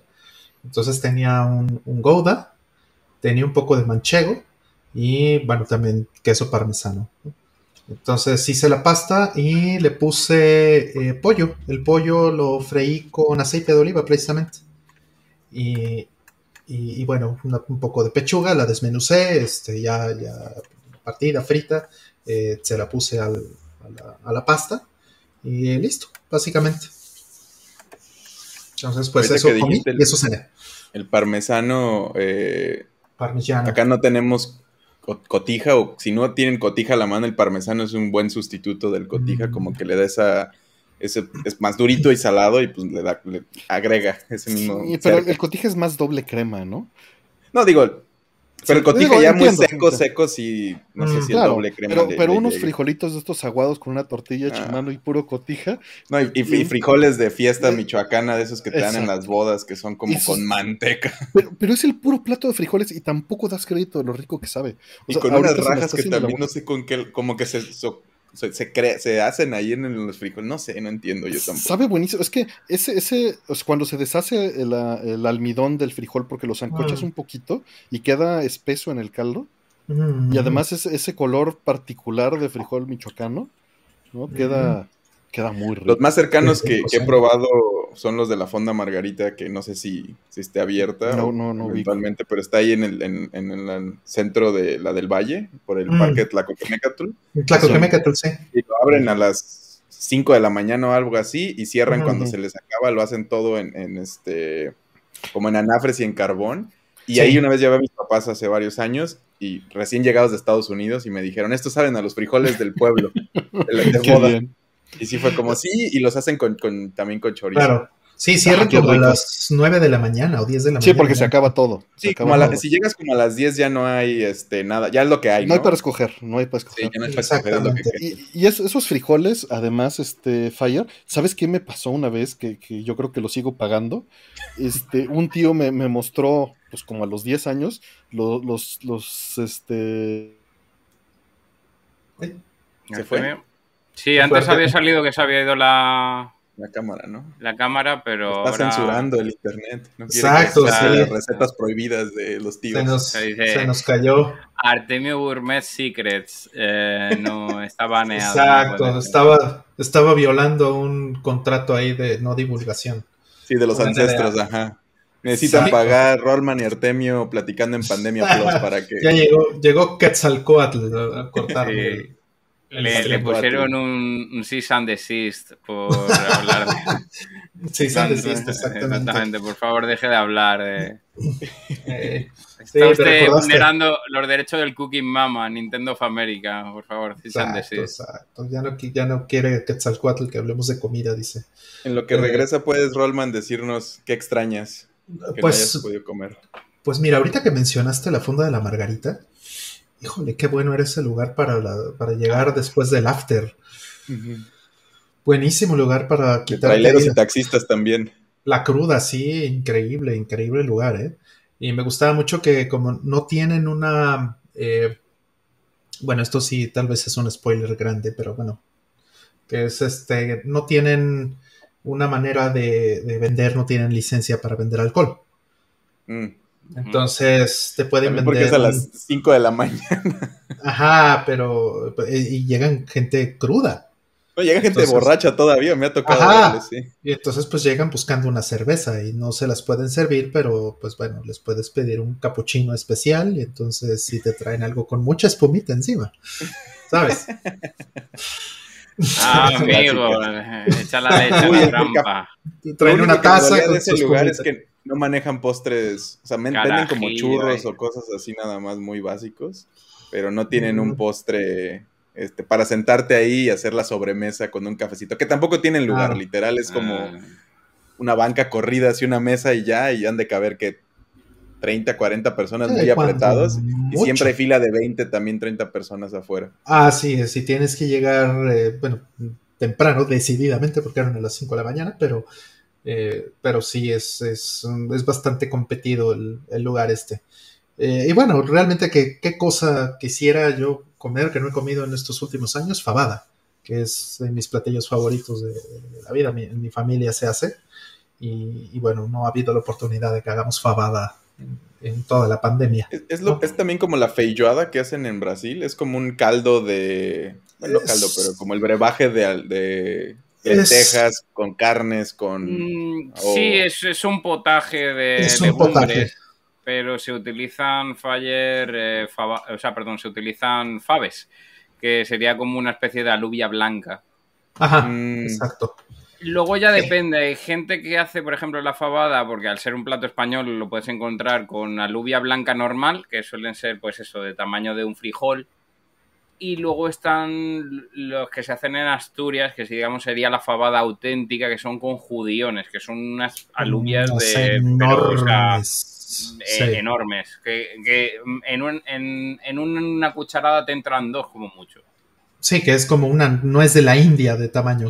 exactamente, y hay que cocerla de distinta manera porque son bastante mm. duras, entonces para que se quede al punto es fastidioso tenerla cocción. Así es. Sí, lo que hago yo, por ejemplo, con esas es que, bueno, primero se hierven y una vez que se hierven una media hora, más o menos, y una vez que se hierven, esto es para cuestiones de desinfectar y romper las proteínas y estas cosas que no recuerdo cómo se llaman. Y después los pones en una olla de cocción lenta. Sí. Eh, de hecho, tengo, tengo alubias traídas de España. Dame un segundito que. Mm, qué rico. Ya va a traer sus, sus conservas aquí el, el, bueno. Sí. Cracker. Artemio no ha dicho nada, ¿verdad? No, no ha dicho nada. Yo creo que, sabe más yo creo que está reboteando. Eso es lo más probable, que, está en el pleno reboot. Ya le pasó una vez hace un par de programas. Que este, falló por completo el. Ay, mira. Sí. Best Fire. Eh, esta, es la, esta judía viene de, España. Y mm, ya os digo, el tamaño, pues es un rollo frijol. O sea, el estilo de un, frijol. judía blanca se, se llama. Los judiones serían ya, o sea, algo así, ¿sabes? Algo enorme. Pero sí, se suelen, puedes hacerlas al remojo, es decir, que remojas con antelación la, judía para que se reblandezca y luego la cueces. O en su defecto, pues como ha hecho, como ha explicado Rodman. O sea, que se haga directamente con, con olla a presión y, precaución, que también se puede hacer. Pero es, fastidioso porque le pasa un poco como el garbanzo, que tiene una piel y se pela con el pues como muchas legumbres, también las lentejas, si te pasas de eso se quedan muy espesas, si no te quedas al corto se quedan muy caldosas. Em, Es la justa medida. Y depende cada quien, ¿no? Hay familias que lo van a regresé, perdón. Otra vez hubo bronca con el driver de todo. Todo USB me lo tumbó Chrome. Pues ya, ya sabes, eh, le dices a que Robert, quitado la mafia de las recetas. Sí. Pero, pero yo no programo Windows Cracker, ese es el problema. no, no, no. y además fue Chrome, que es lo que estamos usando para él. Mm. Claro. Porque este, los tumbó completos. No, o sea, dejaron de funcionar en todos lados. Mm. Tal vez eso puede ser que me esté pasando a mí también, aunque la biblioteca de USB debe ser diferente, pero puede ser Chrome lo que me estaba ocasionando el otro día. Este sí, para, para la otra salgo con, con, este, con Firefox, a ver si no. Con Firefox, a ver qué tal. A ver qué pasa. Bueno, ya estamos de regreso. ¿De qué me perdí? ¿Más comida? Sí, sí, sí, más comida. Este, nos, enseñó las alubias y todo. Ah, ya. Comentamos. Ya, estábamos empezando a cocinar. Y bueno, pues ya veía sacar la olla de cocción lenta que tengo acá en mi slow cooker. Ya. Estaba pensando mientras recuerdas de lo que ibas a decir, Artemio, qué, extraño yo o qué me gustaría comer. Y estaba, pensando que no me, no me gusta pensar así como en, las ausencias que tengo. Prefiero no pensar en eso. tengo la misma. Es, es un mecanismo de protección muy útil. Sí, Sí, llevo, llevo un año acá en Mérida, se come muy rico, hay mucha este, variedad también este, de, la cocina regional y algunas extendidas. Este, batallé mucho para encontrar oaxaqueña que yo renegaba de esa comida, pero me enamoré eventualmente y pero ya encontramos también un lugarcito que maneja tlayudas y cosas sencillas y pues, ya estamos convencidos. Este, y extraño mucho, eh, pues algo, lo japonés más cercano al auténtico que sí manejaba el DF, ¿no? Como este ramen o estas cosas que sí se acercan un poco, este, acá es mucho más... Pues que se necesita un volumen crítico más grande para sustentar un negocio de ese tipo. El, problema de, de, de, las ciudades, es una ciudad grande, pero no tan grande como la Ciudad de México, es que sí puede que no encuentres cosas, ¿no? En la Ciudad de México sí encuentras cosas de todo tipo porque siempre va a haber gente. Sí. Digo, a veces le tienes que rascar, pero sí hay cosas que se parecen, ¿no? A lo auténtico. Sí. Y este. Ah, no, pues de los frijoles que estaba diciendo es que. Ah, el truco, sí. eran estos frijoles. Pero nada más agarró la lata de chiles, este. chipotles. Ah. Y así era cucharada con mordida de chile y chipotle. Sí, no, con razón la estás pagando, pues. E, exacto. No, pero sabe, sabe delicioso esa combinación. Ah. Pero yo ya no puedo comer eso es que el chipotle sí pega como dos veces además y por lo, el aceite ese que manejan y la, sí, es una... Que no lo puede comer también, ¿no? Ya no puedo y es una de las cosas que más me gustan. Yo, tengo un estómago estable y aún así cuando como chipotle me arde luego, luego. Si no es... es, que una tortita de milanesa con quesillo, con chipotle, sabe muy... Digo, ya ahorita las como con rajas, no me quejo. Pero es una cosa muy diferente. Sí, es muy diferente. Mm. Es muy diferente. Ni modo. En fin, así es esto. Así es esto, sigamos. Este, pues extrañar, ya, ya había mencionado los tacos de de guisado. Eso me gustaría mm. comerlos. Varios de los que yo tenía por aquí que murieron con la pandemia, porque mm. evidentemente sin oficinas, pues murieron los tacos de guisado, ¿no? Claro, vivían, vivían del mundo godines. Sí. Este, no, aquí el Yakult no ayuda para eso, mi estimado Carlos. No, no la libro. No, es, es, es Comenté la anécdota en Año Nuevo a un amigo español de lo de comprar accidentalmente un litro de Yakult como si fuera de leche. Mm, estar mm. desayunando Yakult toda para el, Para el yogur. Digo, para, la, para el cereal, ¿no? Le echas Yakult. Sí, sí, sí. es que además fue, fue casualidad porque pasamos delante de una, de una oficina de Yakult. Que me, olvidé de echar una foto y etiquetaros, pero sí, sí. sí. Yakult Mm. Y, dice por ahí que le hace más daño las rajas que el, que el, este, que el chipotle. Yo era así en los 20 y 30. Hoy en día ya no me hacen nada las, rajas y, el, y en cambio el... Pregunta, ¿qué son? ¿A qué se refieren con...? ¿Con qué? Las rajas. Es el mismo chile además, ¿no? Ah, es, el chile... ¿Jalapeño? Jalapeño, efectivamente, ¿ubicas? ¿Qué es? O sea, el chile, el chile que te venden en los nachos gringos. Ajá pero, pero partido con zanahorias encurtidas. y ah, cebollitas, y a veces hasta se le ponen nopales o, coliflor. La coliflor sabe muy bien encurtida con esos chilitos. Esos son las rajas. Esas son las rajas. Y el chipotle es el mismo jalapeño, sí es el mismo, ¿no? es el mismito, pero adobado. Adobado, ajá. Con una salsa roja y entonces agarra un color. Lo chistoso de México es que yo me enteré hace poco, ajá, que... Era del mismo chile. No, había una lista de los chiles como en, estado verde, como, como salen de la planta, los hacemos de una manera y los conocemos por un nombre, en estado, en cierto tipo de guisos como el chipotle los conocemos por otro nombre y en seco es otro, es otro, otro nombre. y otro uso. Este es el mismo chile y tiene como tres identidades diferentes y sirve para ah. diferentes cosas. Por eso, y además el guajillo, el cascabel, el, el de árbol. Sí, pero al fin de cuentas es el mismo. El, chipotle que la raja sí es el mismo chile, solo que el proceso al hacerlo en chipotle, la adoba de la agrega mm. Es como los Pokémon, como, como decía Fire. ¿no? Mm. es como un Eevee el chile y le metes la piedra de un tipo y se hace uno de fuego y así van mm. cambiando. Vale, vale, vale. ¿Jugaste alguna vez, Cracker, este Saturday Night Slam Masters de Capcom? Eh, sí, sí, sí, sí. Sí, sí, ahí sale un personaje que se llama el Stingray y tiene un movimiento que se llama el Jalapeño Comet. Ajá, y se pone en forma de jalapeño ahí. sí, sí, se pone en forma de... El spray no, pero que a lo que me refería es eso, o sea, que cuando dicen chile de árbol y todo eso, se están refiriendo a jalapeños. No, el chile de árbol sí es otro. Ah. no, no, chile de árbol es, es, como el asiático, de hecho, el asiático, el que comen los chinos, por ejemplo. El zambalo, el egg. El celacha y todo esto, eso es una variante que se llevaron de América, se llevaron de aquí, mm. particularmente de México. Lo evolucionaron allá. Lo evolucionaron y, y, todo lo que es allá son subespecies del chile de árbol originales. Vale, vale, vale. literales, digo, hay muchos, hay muchos. Está el habanero, está el, chile de árbol, está el jalapeño, ¿no? Que el jalapeño es ese chile verde como el pique, ¿no? Sí. que este, tengo yo aquí jalapeño eh, curtido, que viene de México. Ajá. Sí. Y ese que viene de la costeña, eso es lo que le llamamos rajas. O sea, ese que viene partido ah. como sí, Ahí te puse un link en el chat de este tiene una gráfica de los chiles, cómo, cómo evolucionan. vale, gracias. Artemio, el... ahora que comentas ese, utilicé el jalapeño encurtido de la, de la costeña para hacer otros huevos rotos que, eh, rotos que lo hice a lo largo de esta semana.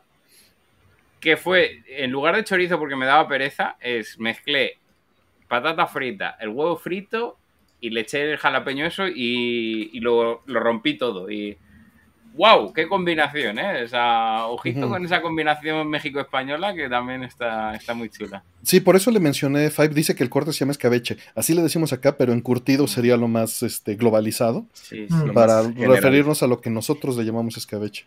Escabeche, exactamente. Mm, nosotros el escabeche sí que ya es un tipo de encurtido, más avinagrado, sí. Mm. y, a eso nos referimos generalmente, pero mm. le llamamos en general escabeche a todo. Sí. Chile de amor, dice Tejón.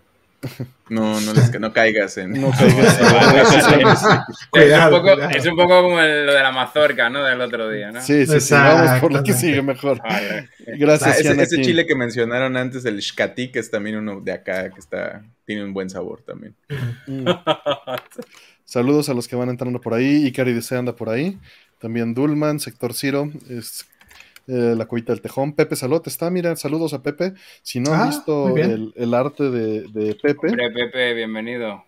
De Dona. Sí, sí, sí, sí. No, a ver si abren las comisiones un día, Pepe, que tenemos que hablar. Eh, justo, hay, mucha gente que me ha preguntado, no se atreve a preguntarte nada porque las comisiones están cerradas, Pepe. Eh.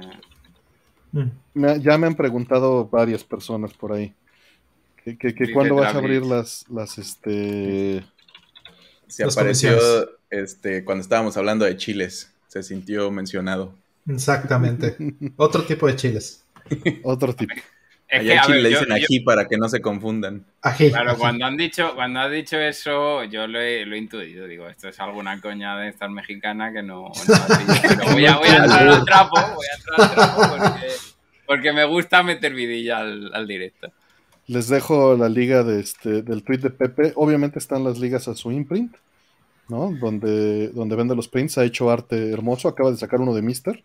Si no lo han visto, echen, un ojo. El sándwich con dona. Y también hizo dos de la suite. Y tiene de muchas otras cosas, ¿no? Mm. Que, que, se vuelve una locura si abre las comisiones. No lo dudo. Tu estilo es muy lindo, Pepe. Saludos. Eh, y bueno, la, pregunta que, nos atañe ahorita es diferencia entre creer, saber y conocer. ¿Cómo mejorar la manera en que aprendemos y evitar los sesgos cognitivos? Gracias por su tiempo, los TQM.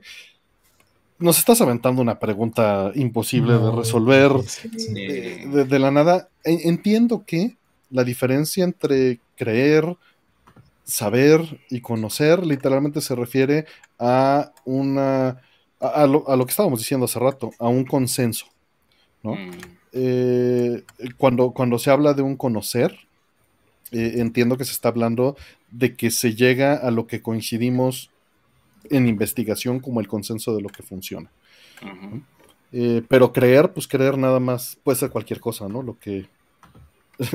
una, una, idea que te chispa en la cabeza en ese momento y pues ya es una creencia.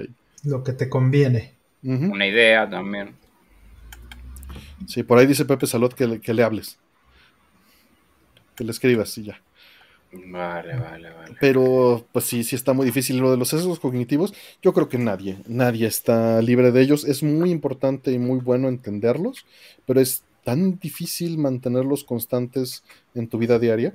Creo que se tiene que autocuestionar muchas veces eh, cuando, cuando te estás bañando, ¿no? Y estás pensando y estás repasando mm. lo que dijiste el día anterior o lo que platicaste con un amigo y dices, puta, igual y aquí las, pero, pero tienes que llegar a ese momento, ¿no? De igual y aquí tengo un sesgo, pero falta que te des cuenta, o falta que alguien te lo señale, o por qué dije esto, ¿no? Y por qué, por qué creo esto. o yo creo que la parte en la que se puede tener una profundidad más fuerte es cuando, ¿por qué sentí esto?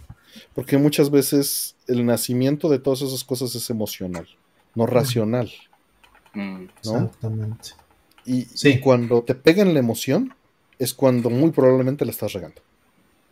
Sí, es exacto. Es eh, la habilidad tiene que ser de autocrítica, de cuestionarte a ti mismo y, de evitar que, que sea solo el confort el que está hablando por ti. Por ahí Giri nos menciona algo, porque aquí Giri y Miguel, Miguel Ángel Núñez, saludos, sí, sí se dedican más a esta parte académica, le dice, eh, conocer depende de los sentidos, es una aprensión del mundo que convierte los estímulos en un saber codificado, hacia la memoria que se funda en experiencia. Por supuesto, esto todavía no toma en cuenta la parte eh, social, ¿no? Mm. Eh, y dice Travis que la pregunta no la hacía seguido, pero que quieren vender el creer como conocimiento y no es así. No, pues no. No es así. Y Miguel nos comenta que es la fuerza de la argumentación, dadas las bases que lo sustentan. Eh, entiendo, entiendo, y lo de las bases que lo sustentan es el. Eh, o sea, las bases de algo son el, consenso, a final de cuentas, ¿no? Por, por conocimiento común, ¿no? Eh, por aquí Jiri menciona que creer requiere de la fe, un seguimiento ciego basado en la intuición. Y, quitarnos esa, máscara de la intuición está súper difícil. Sí, también es la inseguridad del conocimiento, ¿no? Como yo tiendo a usar mucho el creo. creo que esto como para decir, mira, no estoy seguro. Y tómalo como viene. Más estoy llenando aquí la conversación. Entonces, esta es mi creencia. Exactamente, exactamente. En lugar de que decir, de decir creer como un voto de confianza hacia algo que crees, es en realidad un voto de desconfianza hacia algo que no sabes. ¿no? Exactamente. Y así es como debería de usarse, como un voto de desconfianza, realmente. Creo, no estoy seguro, supongo. Hmm. Solo un sit habla en absolutos, entonces yo prefiero siempre dejarlo sí, en creencias, como hijo. Esto es lo que a mí me suena, pero de ahí a la realidad. Y también hacer las paces con que no vas a estar 100% bien todo el tiempo. Y digo, ahí Miguel nos menciona algo que evidentemente va más allá, que es que deberíamos de cuestionar la idea de que las emociones y el raciocinio son entes totalmente distintos. Tradicionalmente, así es como se maneja y por eso lo puse en esas palabras, pero tienes razón. A final de cuentas, ambas cosas vienen del cerebro, aunque se popularice diciendo que la emoción viene del estómago y, la, y el raciocinio viene del cerebro. Las dos cosas vienen del cerebro. Pero creo que la diferencia es que el raciocinio proviene del pensamiento, que bueno, eso es evidente, y las emociones provienen de eh, inputs directos que, entran y nos producen esos cambios hormonales para tener un, estímulo de que algo está pasando en el mundo. Las sensaciones no las piensas. Más animales, efectivamente, ¿no? Son, son previas, creo yo. no, no por eso no son importantes. No. Es, tu manera de percibir al mundo, ¿no? Sin, sin emoción no hay percepción, creo. Exacto, no puedes pensar que son confiables, eso es algo que tienes que entender toda Ni tu raciocinio, ¿no? no es confiable, nada de eso es confiable. Lo mejor es que lo corrobores todo lo que piensas siempre con, lo compares contra, contra una manera de medirlo externa. Pero, eh, pues justo es eso, tú te estás engañando en muchos casos, ¿no? Y e, es algo que eh, que tenía un debate al respecto hace apenas eh, una semana con la familia, justamente por el tema del color.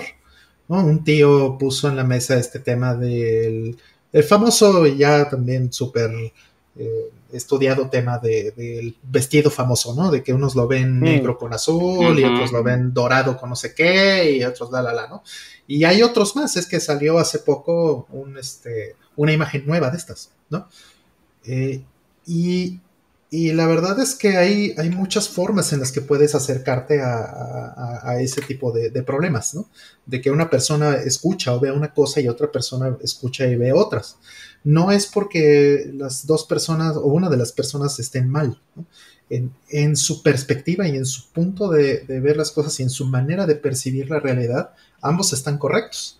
Entonces hay, hay muchos experimentos muy interesantes donde más bien lo que se demuestra es cómo eh, el cerebro está muchas veces compensando. Por ejemplo, en este caso del vestido famoso, eh, hay gente que, va a tomarlo, eh, si lo estuviera viendo en la realidad, lo que estaría es no solamente percibiendo los colores del, famoso vestido, sino todos los estímulos exteriores a ese vestido, ¿no? Las luces, los rebotes, etcétera, todas las partes ambientales que pintan ese vestido de otra forma. Y entonces eh, lo que hace nuestro cerebro es compensarlo. Entonces, aunque nuestros ojos perciban un, tono, realmente nuestro cerebro está compensando a lo que debería de ser ese tono si no tuviéramos eh, esa suma de los estímulos externos. Y eso no lo puedes sacar en un, en un JPG. Ahí es donde está el problema. Y, depende de cómo se tomó el JPG, ¿no? Porque depende del balance de blancos de la cámara. Efectivamente, porque no tienes ese doble input, ¿no? Del vestido real y del ambiente. No lo tienes. El JPG va a estar congelado. Y el mismo JPG, dependiendo de dónde lo veas en la pantalla y con qué fondo, va a cambiar para ti mismo. Y si tu eh, monitor y bla, bla, bla. Sí, si lo tienes bien calibrado y si tienes luz de fondo, bla, bla, bla. Pero como dice eh, de Danira bien, dice, pero las ilusiones ópticas no son problema de pensamiento. No, sin duda. Son artefactos del sistema perceptual, que es en el que basamos todas nuestras creencias, ¿no? No pueden dejarse de ver aunque se sepa. Efectivamente, es, lo ves y puedes discernirlo y tal vez puedes cambiar conscientemente entre los dos contextos, a veces, no siempre. A veces. Pero es más fuerte porque es, parte de, eh, como yo le diría, los atajos que tiene nuestro sistema perceptual para llegar a soluciones rápidas, ¿no? Empíricas, de reglas de dedo. Exacto. Y, de nuevo no es que uno esté mal, ¿no? O el de enfrente esté mal. No, no, no. Todo va a depender mucho del contexto de, de, la aproximación que cada, a la que cada quien llega. Porque al final nosotros no podemos ver la realidad, nuestros, nuestros, eh, todos nuestros sentidos están limitados. Nosotros vemos una aproximación de la realidad. Entonces, partiendo de, ese punto, pues nada de lo que percibimos es correcto. Y más bien lo que tienes que cuestionar es eso, hasta dónde te estás aproximando y cómo te estás aproximando. En resumidas cuentas, utilicen el M de Fourier de la vida. bueno fuera, bueno fuera. Este, se están quejando de que hay un silbido en el audio. Yo no tengo ningún CRT ni ventiladores prendidos. ¿Ustedes? Eh, a ver. Pero... A ver, yo voy a bajar mi volumen y dicen si, si se escucha. Vale, lo, hacemos por orden. Artemio, nada. Vale, eh, mi... me voy a quitar el audio. Me dicen ustedes con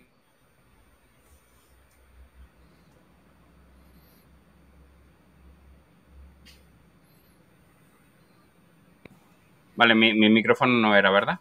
No, no sé, ya, Nos dirá, ya nos dirá la persona que, que, sí lo nota. No, no, pero sí yo oigo como, pero yo creo que es como mm. ambiental, ¿no? Es como un sol... Yo tengo un ventilador prendido, pero no creo que es, es, un, sería, es algo más grave.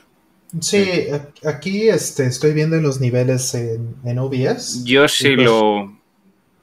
Realmente los únicos que tenemos un poquito de ruido ambiental somos eh, Fire y yo. Y es muy pequeño, no, no, es, eh, es problemático. Sí se come casi todo el filtro. Sí, no, yo, está por otro lado, Matías. Lo escucho, pero no es algo tan notorio. A lo mejor es la ecualización de sonido que tiene el, chico para. Bueno, es, la percepción de sus sentidos. Ya, Su MD Fourier. Eh, ya nos dirás si, si, alguno de estos cambió. Mientras, lo que vamos a hacer es abrir otro bloque de preguntas. Le chifló un cholo a alguien. Quetzalcoatl. Quetzalcoatl. Este, están abiertos un lote de preguntas. Listo. Eh, dice que él creía escuchar un pitido. Sí. Vale, gente, acaba de confirmar Jotego que tenemos podcast. Ah, sí, qué bien. Sí, eh, haremos podcast. Cuando terminemos este, me, hago el podcast con, él de, lo que ah, conté. Alto, ya están cerradas porque no le, como rebutié, no le metí el filtro de que quitara. Y ya no. Ahí, Aquí nos vamos a amanecer. Ya se quedaron las preguntas como entraron 15. Lo de, me di cuenta a las 15. Eh, listo, ya están cerradas. Pues ya se acabó la. No, no será en vivo la planeta, perdona. Eh, lo, lo, tenéis en el canal en nada. Ponerle para mañana cuando se despierten allá en México. O si alguien lo está viendo desde España, pues seguramente por la tarde, a las 7 de la tarde o así estará. Saludos a Alex que anda por ahí. Feliz año, Alex.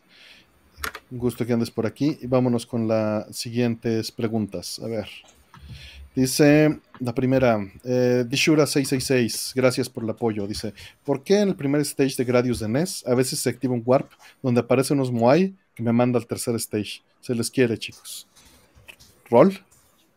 Eh, bueno, sí, eh, lo que pasa es que hay, varios warps dentro, de, dentro del juego y esto pues es en varios gradios.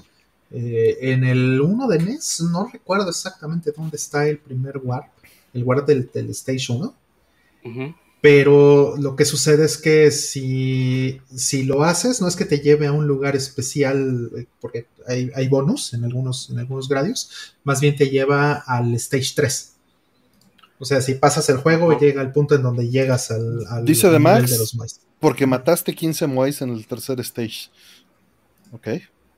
Pero eh, se sabe, porque creo que la pregunta es cómo se triggerea, porque Ah, sí, sí, sí.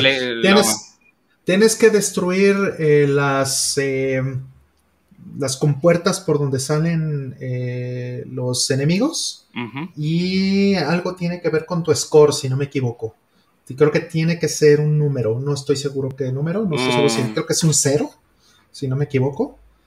Y entonces, si, haces eso, si juntas la combinación de que rompes esto y tu, este, y tu score te queda en, cero, me parece. Este. Se paunea el Moe. Ah, exactamente. este, te hace el warp. Ajá. Sí, lo puedes checar seguramente en internet. Está el, el, truco bien, bien explicado, pues, ¿no? No lo recuerdo, la verdad. De paso, les, comento que la próxima semana seguramente en Barcade va a salir un video de esto. No es mío, no es mío. Me lo prestaron para poder hablar de él. Vámonos con, la, con la siguiente. Eh, ¿Qué son los sueños? No se sabe. No se sabe hasta donde entiendo, pero es, es respondiéndote muy cínicamente, es lo que experimentas a veces cuando estás dormido en la primera etapa del sueño. Mm. Eh, Personalmente creo que es una forma de simulación para prepararnos evolutivamente eh, en, las, en las cosas que pasaron en el día o que pasaron el día siguiente para estar haciendo un ensayo de situaciones sociales. ¿No? Perdón. El chat. ¿Ustedes? Es, es, la, es tu mente desfragmentándose ahí. Con lo que está haciendo el reboot. Exacto. Sí, yo creo que es una cuestión de, mantenimiento, ¿no? O sea, siguiendo un poquito lo que dice eh, Fire, si hay eh, procesos de mantenimiento interno que se están corriendo mientras estás, eh, mientras estás dormido. ¿Alguna vez leí sobre esta idea de... O sea, es tu mente creando escenarios, porque no eres tú activamente decidiéndote poner una escena ahí, un escenario ni nada, Entonces, tu mente, una parte de ti, está creando esto para entretener a otra parte de ti que no es consciente de esa otra parte poniéndole estas cosas. Este. Teatrillo. Y, cuando lo vi así fue como. Sí, cierto. Como hay muchas cosas que no tenemos control que nos pasan. Este. Y está muy extraño eso. Por ahí Yo casi no sueño, me pasa, se me olvidan mucho. Porque Seguramente sueñas, pero no te acuerdas. Ajá, no me acuerdo. Es, lo más normal. Este, por ahí, por ahí dicen que el sueño es que regreses Core VG.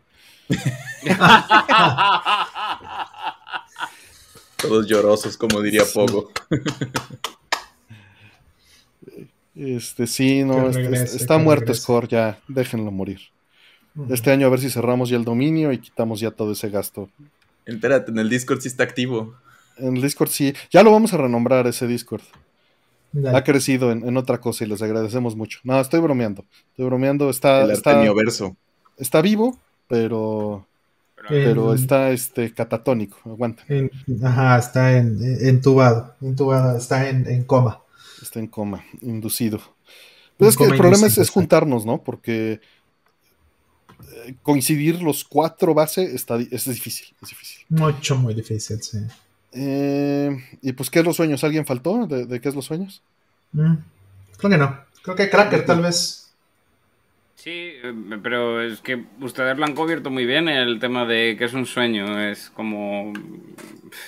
Pues está bien, está bien explicado con lo que ha comentado Artemio, una especie de teatrillo que te monta el cerebro para. Pues eso, mm. Que, luego también depende del tipo de sueño, la fase de sueño. Eh, sueños lúcidos, sueños que generan parálisis del sueño, exactamente. Parálisis de sueño. y que al final de, cuentas, como es una simulación, y si estás tú activando tus, pues, tus, movimientos, tiene que paralizar el cuerpo el sueño para que no lo hagas en la vida real, ¿no? Claro. Y por eso hay estos, perdón, por eso, nada más completarse, por eso estos problemas, ¿no? El sonambulismo es que no se, digo, hasta donde entiendo, no se, no se cancelaron bien esos este, outputs. Y el que te, te sube el muerto es lo contrario. Despertaste y los outputs no se, no se rehabilitaron. Están activados. Estaba, mal programado el core y no tiraba bien. es una redirección del IO hacia Dev Null.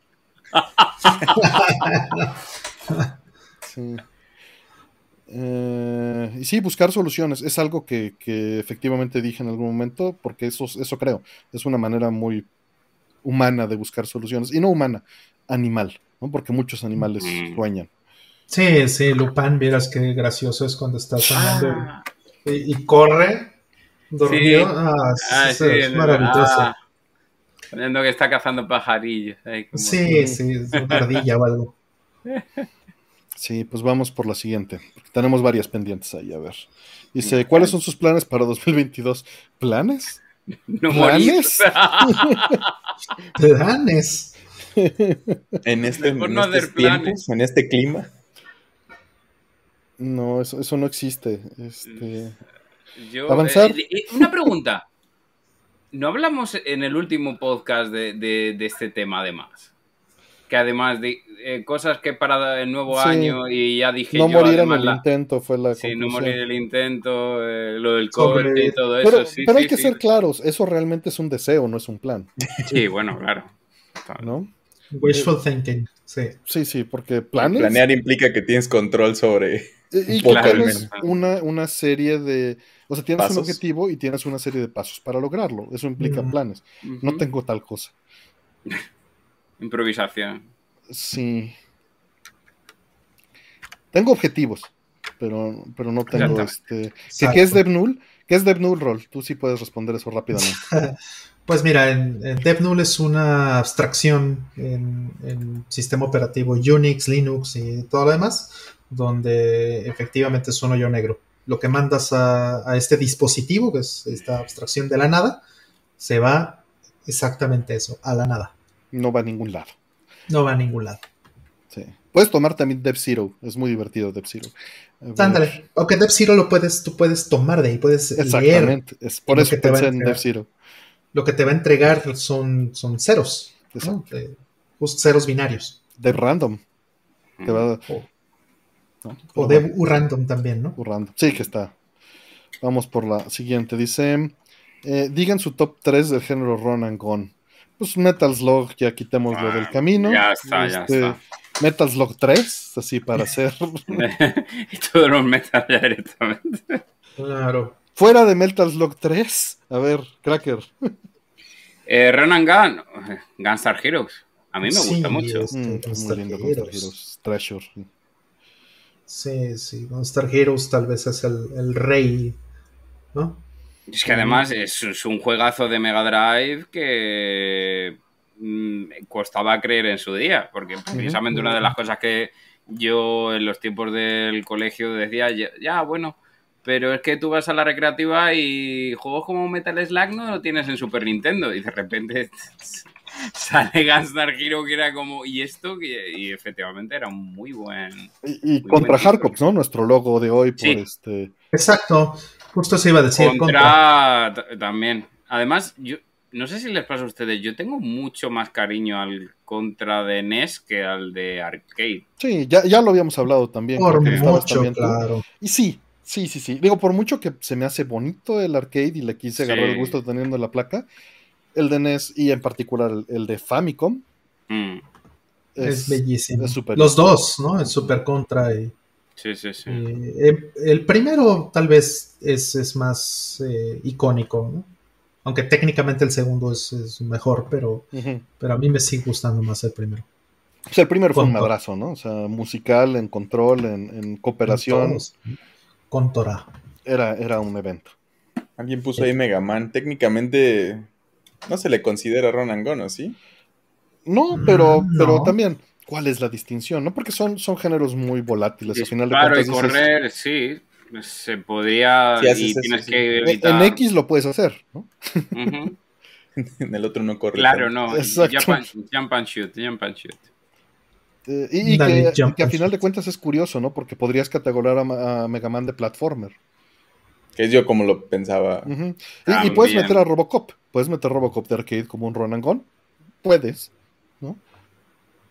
Sunset, Riders mm. sí es, ¿no? Sí, Sunset Riders está más cercano a un concepto de run and gun. Porque es, un término muy fluido, ¿no? Este... No, Earthworm Jim alguien puso y yo no creo que. Ya creo que se sale mucho. es un Está más cercano a Mega Man Euro Jim que Sí. sí para decir algo relativamente moderno. Shatter Soldier, sí, sin duda. Ah, qué maravilla es Shatter Soldier. Sí, o sea, yo creo que Gunstar Heroes, Metal Slug 3 y Shatter Soldier, por ahí nos dijeron Guns, este, eh, eh, ¿cómo se llama? Gunsmoke 2, que, que, no, se llama, no, no se llama, no se llama Gunsmoke, ¿cómo se llama la placa de arcade de Iron? Este, um, Undercover Cops. No, no, no, no, no, el, el shoot 'em up este que fue previo a Metal Slug. Ah, este, ah el de submarino. No, no, no, ah. el de después. El que es Ronan ah, vale. Ah. Gunforce, Gunforce. Pero qué fino no saliste con Gunforce 2, espérate. Eso, eso, ¿quién jugó Gunforce 2, Jo Jiménez? No. no, yo ni lo tengo. Yo en teoría sí lo tengo, pero no lo tengo aquí. Eh, pero fíjate que me gusta más Metal Slug que Gunforce. Gunforce es, es, es un paso previo, sin duda. Journey to Silius mencionan ahí. Qué bonita música tiene pinche Terminator de, de, NES. Digo, Journey to Silius. Eh, Raf. Raf. Pues bien, vamos a, la siguiente. Yo creo que ya dijimos más de, de, lo, que... teníamos que decir. buenas noches a los cuatro y al chat. El asunto es que tengo un Super NES y un Genesis 2, conectados por cable componente a una Vega. Recomendaciones de switches de video, gracias y se les aprecia. Hay, o sea, en Amazon vas a poder encontrar switches mecánicos genéricos o en Mercado Libre. Para componentes, que es lo que estás usando, pues no tienes problema. De hecho, puercamente puedes utilizar un switch de compuesto que tenga las dos puertos de audio y no vas a tener gran problema de ruido. Ahora, si quieres algo fino, está el G-Comp Switch, ¿no? Mm. Creo que sería el rango de desde lo más bajo a lo más alto. Sí, entre medias, em, dame un segundito, tengo que hacer una búsqueda. Igualmente estamos partiendo de que lo está conectando en una Vega, ¿no? Entonces, sí, no, va a notar Vega, Exactamente. Em, eh, ojo, estamos diciendo esto porque en un upscaler se nota más el ruido no porque sea una Vega y sea inferior a un PBM, que es lo que normalmente se maneja y se podría malinterpretar. Estamos hablando de que el ruido analógico se reduce mucho en cualquier CRT. Sí, sí, sí. Mm. Eh, a ver, dame un segundito si este lo sigue. Porque, ya que lo ha comentado Artemio, sé que a nivel. A nivel América, pues sí lo tenéis así con el GW Scar, pero la versión de, componentes, ¿no? El G-Com Switch, ajá.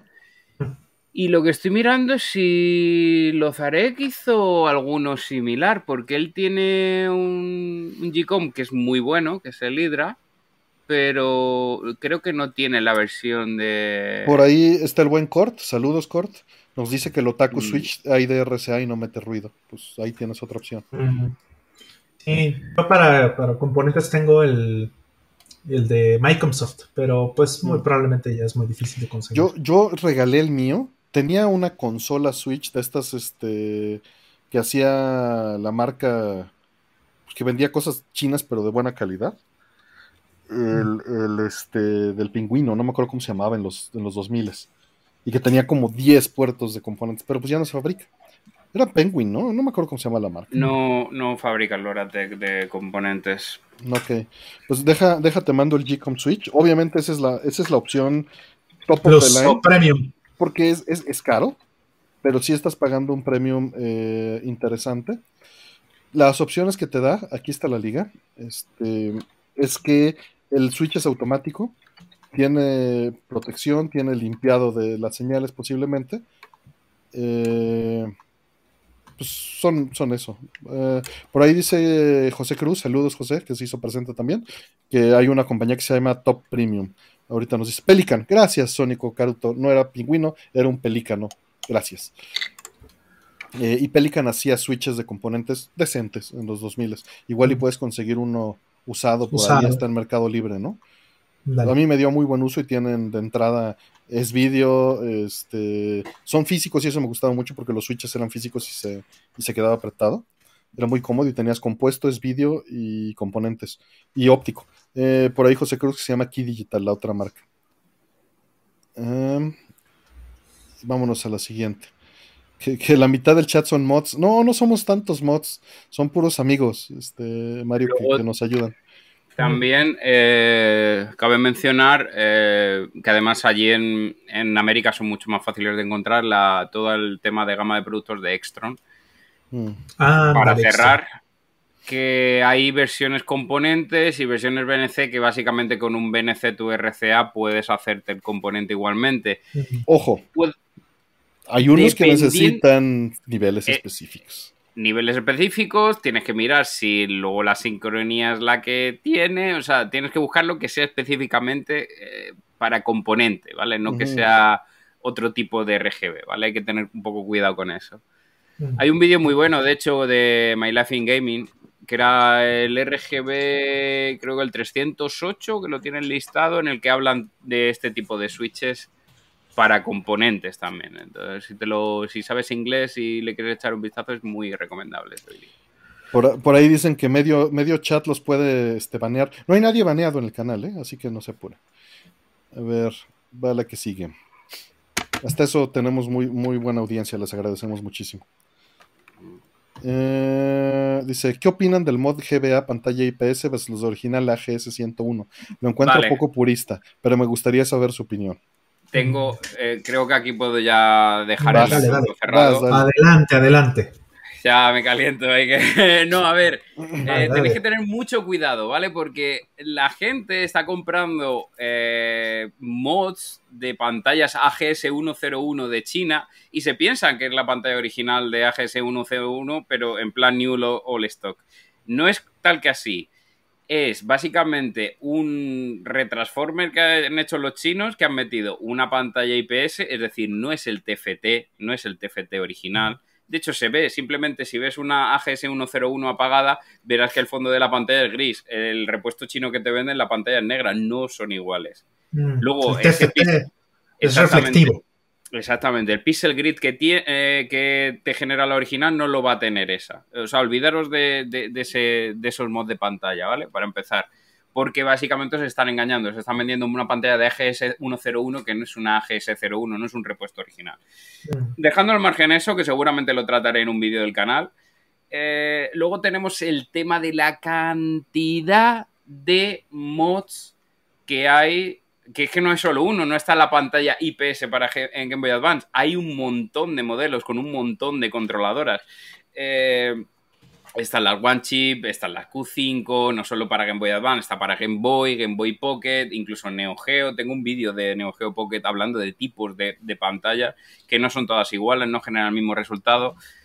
En cuanto al tema de reemplazar la pantalla, está muy bien hasta cierto punto si no quieres eh, tener mucho, digamos, e-, ese purismo. Pero claro, tienes que mirar si el modelo de pantalla que vas a comprar tiene el pixel grid para, para generarlo o no.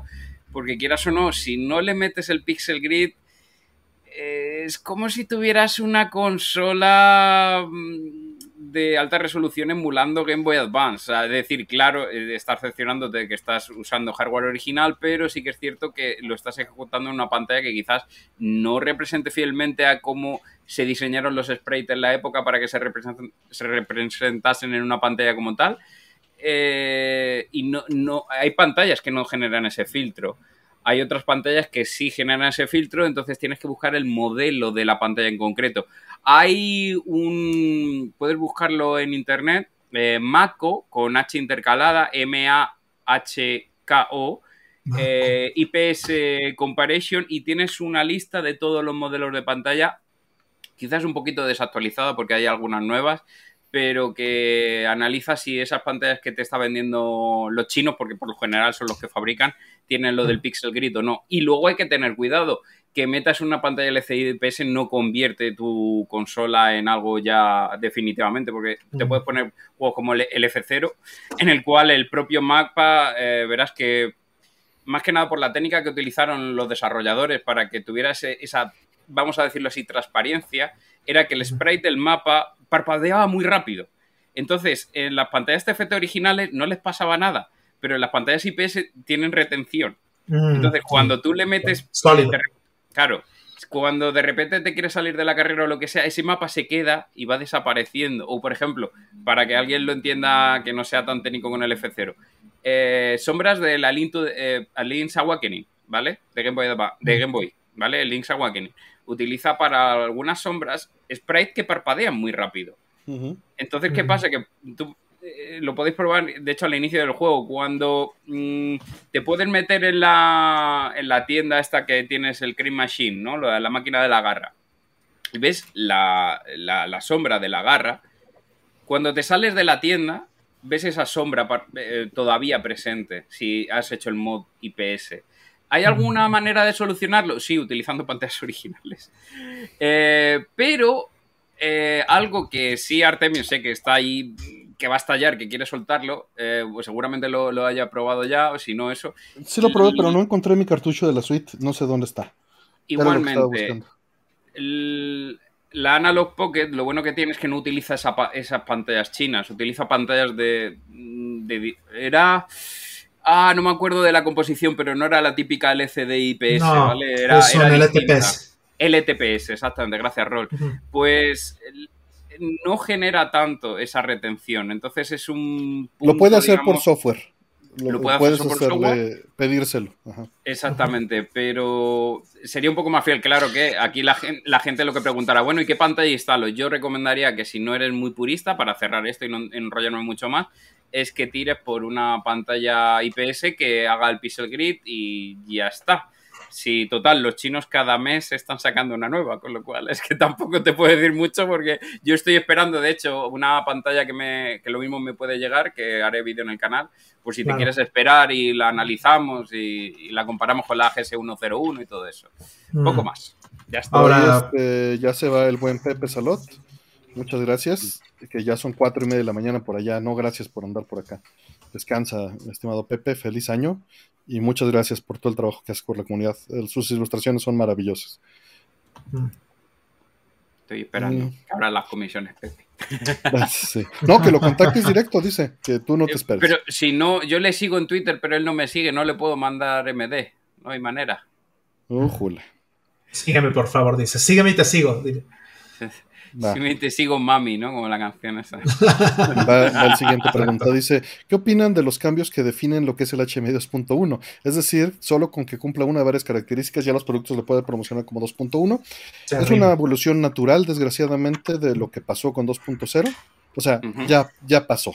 Ya, había pasado antes. Y es que 2.1 eh, ya estaba en esta circunstancia. Ya te estaban vendiendo 2.1 sin cumplir todo 2.1. Nada más hicieron oficial eh, la excepción que habían estado haciendo. O sea, básicamente oficializaron la cochinada.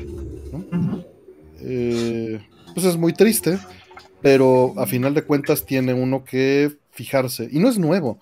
O sea, cuando, cuando pasaba el brinco HDMI este, 1.1, también tenías que fijarte. Tenías que fijarte en ciertas cosas eh, porque el estándar no te decía en particular eh, todo lo que te tenía que decir. Entonces, en estas cosas, si quieres estar al día, tienes que estar al día. ¿no? No, no es, si te vas por el puro marketing, estás frito. Sí, era como el, en los tiempos de Full HD, no sé si lo recordáis, que te ponían la el loguito Full HD y realmente no era Full HD. No cumplía los estándares todos para que se considerase Full HD. Sí, siempre te vas a tener que meter. Y es porque, para los que no sepan y nada más haciendo referencias, si buscan HDMI 2.1 van a poder encontrar más información. Básicamente se refiere a los nuevos estándares para tener variable bitrate, tener el nuevo rango dinámico, el, H, nuevo HDR por escena, mm. a, tener este... Auto load latency. Al auto load latency para que se configure sola para videojuegos y no tengas las caídas de, lag. Pero aunque todo esto lo promete o lo define el estándar HDMI 2.1, el problema es que básicamente nunca se ha terminado de definir el estándar HDMI 2.1 y no ha terminado de salir. Y si no ha terminado de salir, ¿cómo le pueden exigir a los que ya están vendiendo que lo cumplan? Claro. E, el problema es, ese, ¿no? Sí. Este, sí, el HDMI 2.1a es básicamente el 2.1 retrasado porque no lo han podido terminar de cumplir. Porque casi todas las cosas que prometen el 2.1a estaban prometidas en el 2.1 y no se han terminado de establecer. Mm. Exacto, entonces eh, realmente ninguna de las dos cosas existe formalmente, no hay un equipo que te puedan vender ahorita que ya cumpla todo, no, no, no existe eso, pero lo, único bueno de, este, de, esta nueva regla eh, o de formalizarlo es que sí te tienen que decir cuáles de las cosas cumplen. Entonces, pues te tienes que meter a tu manual o la definición del fabricante y ver qué cosas y empatarlas con las que busques. Y para que veas lo, cínico que ha sido todo esto, si te vas a Nerdcore Podcast con Oscar hace cuatro años en su canal, tocamos este tema y estábamos en el mismo problema. Tres o cuatro años, no estoy completamente seguro. Pero bueno, vámonos por la siguiente. Em, juegos sobre la inocencia y madurez. Y o madurez todos los Tales. Es un tema difícil. Este.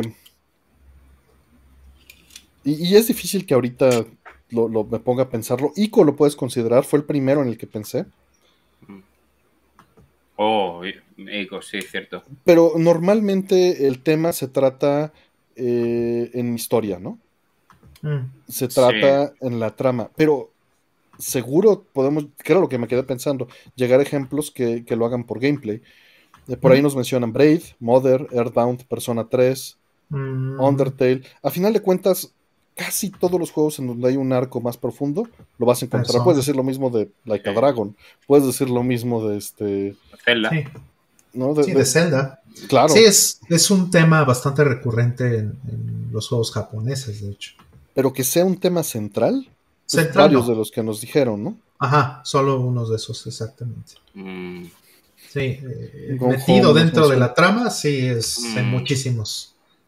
Tema muy recurrente, pero, pero así que, sea específico. Ah, pues, algunos RPGs, ¿no? Este, por ahí, eh, justo algunos Tales hablan como algo de eso. Este, Okami también, de hecho toca ese tema pero en alguna parte de la historia. Es que ahora, ahora que lo pienso, si te pones a analizar, por eso me ha gustado lo primero que ha dicho Artemio, porque te pones a analizar ICO, desde que empiezas hasta que luego tomas esas decisiones y tal, y es, es un punto... ¡Wow! ¡Wow! Sí, sí, sí. Mm. Por ahí me mandaron ya la liga del video de HDMI 2.1 y es de 2017. Es de diciembre de 2017 el video. Sí, cuatro años. Y, ya teníamos ese, ese problema, ¿no? Ahí está. Pepsi Man, dicen. Golden gris, gris, claro. Eso muy habla, habla sobre la falta de madurez en el mercado comercial.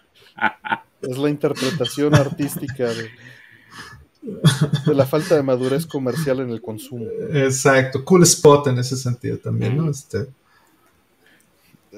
Pero sí creo que es un tema. MC este, Kids, ¿no? También. La, la, la, inocencia, ¿no? Y luego la. estaba, estaba pensando mientras estaban diciendo opciones y creo que madurez es mucho el tema central de, como dicen, de varios juegos, ¿no? Es el, Hero's Journey tiende a hacer mucho eso, como tener un problema y superarlo, y eso se puede entender como madurez, pero inocencia solo no se me ocurre como... Pero es que también se puede... Ni sé cómo destilarlo. Inocencia perdida, ¿no? Podrías eh, tomar eso y, la puedes, puedes tomarlo incluso como no O sea... Cuando te meten la hipoteca, ya está, ya, ya tiene. Llegas tú feliz al pueblo, qué buena ¿sabes, rola. ¿Sabes por qué no estoy de acuerdo? Le faltan los intereses. Animal Crossing debería de tener intereses. No, no empieces a no, debería, debería, debería. Pero puedes tomar como Another World como un viaje de pérdida de inocencia, ¿no? Mm. Sí. Bueno, ese, ese también otro buen ejemplo. Eh, eh, bueno, no solamente Ico, también este. Eh, de Colossus, por supuesto. Eh, Nico y Trico, sí. Ajá, los tres podrías decir que, tienen quizás, un en Animal Crossing. Pero que, quizás, a ver cómo te digo, Shadow of the Colossus sería un poco más, empieza con, no, no con egoísmo y consecuencia. Egoísmo y consecuencia. No, no llega a ser tanto inocencia y la madurez, porque mm. termina fatal por unas eh, decisiones que toma el personaje. No, no, no, pero que me refiero. Que es el inicio, es el inicio. Claro, ese, ah, inicio fatal, pues. Claro, o sea, por, por, unas decisiones que ha tomado el personaje, no por otra cosa. Entonces. Sí, sí. Es lo primero que te explican en el juego, sí. Sí, sí. Pero sí, por ejemplo, eh, The Last Guardian sí sería más parecido a Ico en ese, en ese aspecto. De, sí, es inocencia y. Sí, es muy, muy puro, muy puro, sí. Pérdida de inocencia no podría ser Cyberpunk. Porque chamaquearon a la gente. Creí. Estoy, pensando, por ejemplo, alguien dijo Sky, eh, los niños de la luz, Children of Light, que es como este sucesor espiritual de alguna manera de este Journey, tal vez, o es del mismo equipo. Este, estaba pensando mucho en Journey, pero o sea, me suena este, inocente porque hasta es, es, una manera en la que estás jugando con, sin comunicarte tanto, ¿no? Nada más como en el puro gameplay y luego pienso mucho en Nintendo y estas filosofías que tiene, ¿no? De, siento que son juegos muy inocentes al final la mayoría de los que hacen. Este, Mario Kart también. Uno es maldito, el juego en realidad es inocente. Pierdes amigos ahí. Puedes perder la inocencia en ese juego, sin duda. buena buena rola todo en... Dicen que Leisure Suit Larry es pérdida de inocencia. ah, no, no, no. GTA es, uno de esos de madurez, porque es para gente grande. Mm. Digo, Metal Gear Solid, el personaje también pierde su inocencia, ¿no? Sí. Particularmente en el. En todos, siempre se lo chama Sí, sí, totalmente. Pero. Kleptocats dicen. Ajá, yo diría que el, que el 3 en ese sentido es el más mm, duro. Es el más duro en, pérdida de inocencia. Pérdida de inocencia, sí. Sí. Que, estamos entendiendo eso como pérdida de los ideales, ¿no? Mm. Ajá, ándale. ruptura con, con, la, con la realidad percibida, ¿no? Directa con los ideales y, ajá. Feliz año por ahí que nos escuchan de Rusia, que hacen las caminatas más amenas. Gracias. Ah, gracias. Eh, pues bien, vamos por lo siguiente. Dicen. A ver. Eh, ¿Qué opinan de la versión de 360 de Radiant Silvergun? ¿Hay algo que haga notablemente inferior al original o cree que es una versión decente? Creo que es una versión decente, en particular la versión en 360 utilizando VGA. El principal problema que oh. podrías tener es el, lag, ¿no? y que es digital. Eh, de ahí en fuera, pues no veo mayor problema. ¿Ustedes? De, todas maneras, eh, perdón, perdón que haya cortado a, Roman, pero yo tengo muy buenos recuerdos de, conectar en el típico monitor CRT de PC, una Xbox 360 por VGA o VGA y, y con un arcade stick se jugaba bastante bien a ah, Radiant Silvergun. Y bueno, y, hay Caruga y todos estos juegos que salieron para 360 y eran compatibles con el, con el modo de VGA. Sí, funciona muy bien. Eh, como bien dice Artemio, hay un poquito de lag. Obviamente, entre más nueva la plataforma, muy probablemente haya más. No lo he medido. Seguramente es... Up Junkie saldrá disfrazado de, la chica de, de, Radiant Silvergon hablándonos del input lag algún día. y, bueno, tiene un par de cosas extra, tiene un par de features interesantes, que son este, cambios en las gráficas. Lo que hicieron fue hacerle pues un poquito de upgrade. Eh, tiene, por ejemplo, transparencias, ¿no? Eh, transparencias de verdad alpha blending, que eso no lo tiene la versión de Saturno. Eh, que sí lo podía hacer, pero no lo tiene. No lo tiene la versión, ajá, en particular el Red Silver, no lo tiene. También le hicieron cambios en la geometría y, también tienes opciones de filtrado de texturas y cosas así. Y bueno, obviamente resolución también, ¿no? Que Les dejo el, no Que haga el rendering. El rendering este, en, HD. Entonces, todo eso puede estar bonito. Todo eso puede estar muy bien. Si lo quieres jugar en, una tele HD. Y bueno, el único costo extra que tiene de nuevo es el lag y que lo vas a pagar aunque lo escales de todas maneras en cierto nivel, ¿no? De todos modos, sí. O sea, lo vas a pagar menos en un CRT, pero lo vas a pagar de todos modos porque la plataforma tiene lag, punto. Y, listo. Fuera de eso, creo que es una, versión decente. Creo que es eh, ahora mismo lo mejor que puedes tener en una. Pues también es lo más accesible, ¿no? O, lo único accesible a final de cuentas. Sí, porque de ahí a que tengas eso, pues en, una plataforma mejor que eso, lo único superior sería que tengas un Saturno, que tengas un STV. Y para lo que cuesta ese juego hoy día, pues tal vez el 360. Ah, bueno, es que de hecho está la versión de 360, pero entiendo a lo mejor que ya te la puedes traer sí, a Xbox Series X, ¿no? Sí, sí, sí. Sí, de hecho lo están preguntando porque les interesa que en Game Pass creo que está. Ah, de hecho, de hecho, le pasé a Artemio, creo que esta semana fue, que si se si visitan el, marketplace de, Xbox, pero el argentino, tienen el, el Icaruga gratis. Mm. O sea, lo pueden añadir a su, biblioteca gratis. Dice Jo Jiménez que hablando, juntando las dos preguntas, los bullet hell te hacen madurar. Dale. Y te, te, enseñan paciencia. Arega te hace madurar. Gradius te hace madurar. Te dan artritis en las manos. no, hasta eso te relajan mucho las manos, este fallar, eventualmente. Lo que te enseñan es, estar en un estado zen. Paciencia. Meterte en la zona, básicamente. A convivir con el universo. Flow. Ajá. Exacto, flow. Ser, uno con la máquina. Y Karuga en GameCube está muy bien, Travis. También no, no hay mayor problema. Sí, GameCube es muy buena versión, está muy bonito en, GameCube.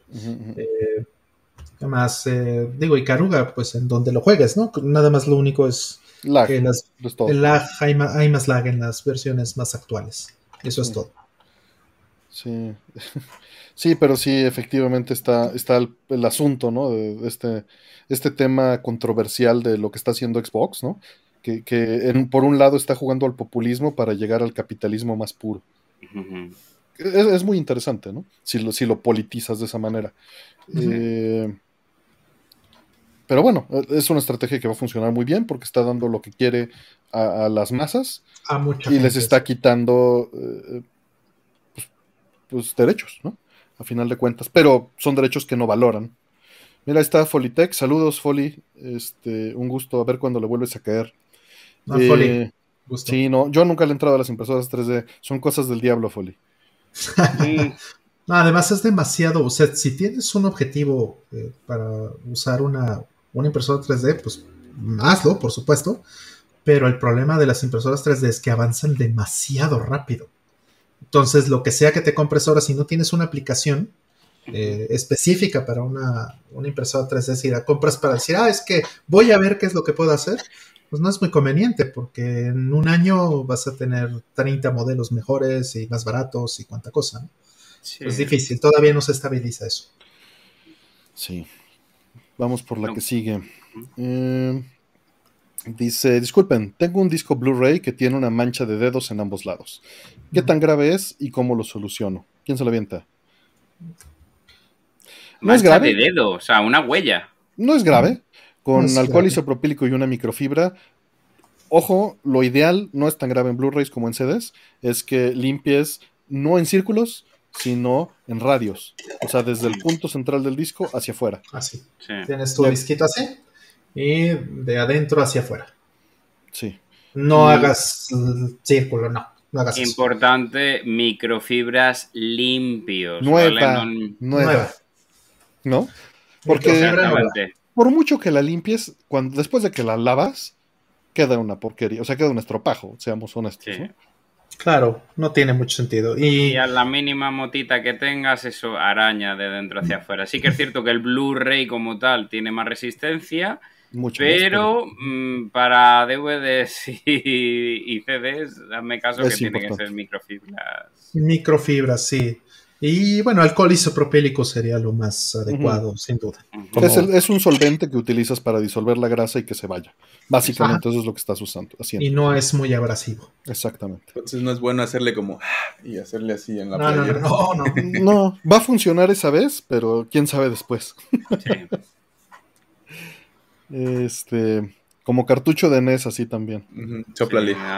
Sí, no, le soplen, este, quedan horribles, pobrecitos. Bueno, puede ser que tengas una, playera muy cara de microfibra también, ¿no? Porque sí existen.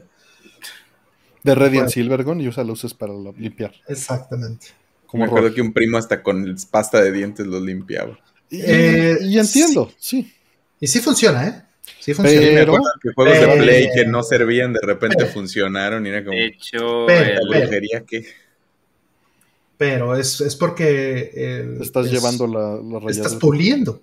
Exactamente. Es que la pasta de dientes tiene determinado componente que se utiliza también para la pasta, para pulir. Yo en los tiempos que pulía discos, se utiliza una crema y la crema tiene la consistencia casi de una pasta de dientes un poquito más mm. líquida porque tiene que circular en la, en la máquina que tiene mm. unos rodillos y unos cepillos, pues dependiendo de, lo que quieras pulir. Exacto, hay, hay, un par de videos ahí, este, un video bastante bueno, de hecho, que, que, sí es muy funcional totalmente, que es este un tipo que está haciendo, que está puliendo CDs con el compuesto que utilizan los dentistas para pulir las dentaduras postizas. Todo eso va a funcionar, pero se están Tiene un límite. Se están llevando el disco, lo están deshaciendo y entre más abrasivo sea, peor. Ajá. O sea, pulirlo significa que le cortas una capa. Exactamente. Qué tan fina es esa capa, pues eso va a depender de, lo que uses. y aparte que si quieres una máquina profesional que te pula justamente lo, suyo, eh, vale su dinero. Y luego aparte el tema de exactamente el mantenimiento, porque son unos tubos que llevan crema, eso se atasca, pues se seca con el tiempo. Entonces, ¿cómo de cuánto te va a compensar? Eh, lo puedes llevar a un sitio que te lo hagan profesionales, pero ten constancia de que si el rayajo es muy profundo, llega un momento que no puedes pulir más porque te lleva ya la capa de datos. Entonces, es lo que ha dicho Artemio. El pulido hasta lo puedes hacer una, dos, y he llegado a hacer tres pulidos para hasta que, hasta que funcione. Pero capital muy finas. En el momento, llega un momento que no es el no retorno. Y aparte que es que incluso puede cambiar la, la propia densidad de que afecta el láser. Ya no solo la capa de datos, sino ya directamente el láser, que rebote de distinta manera y no lo pille bien. Entonces sí, tienes un disco muy brillante, muy, muy, muy bien pulido, pero no, no lo lee. Por ahí dijeron lo mismo que dijo Fire, alientazo y servilleta, dicen. No. No, no, no, hagan alientazo y servilleta, por favor. Y, tampoco apliquen, me acuerdo que un amigo comía papitas adobadas y agarraba el ah. disco después. Ah. Y sabes, a los Princo, el, las abritas adobadas destruían el layer de datos. Oh, ¿Lo corroían? Lo, deshacían. O sea, con la huella digital lo jalabas y te llevabas la capa. Quedaba el puro, este, el puro plástico. porque a fin de cuentas esa grasa eh, tendrá un pH ácido. Exacto. Que lo que hace, pues lo mismo nosotros cuando utilizamos mandos que son rugosos, de plástico rugoso, y con el propio la propia grasilla que tenemos en las manos lo vamos puliendo y, terminan, terminan lisos y brillantes. Queremos nombres, fue Joselo. eh, siguiente. Nombres, arróbalo, arróbalo. Lo robamos. Este, sí, estábamos ahí en, una empresa que, que, estábamos ahí trabajando por Coyoacán. Y nuestro respaldo de datos se fue.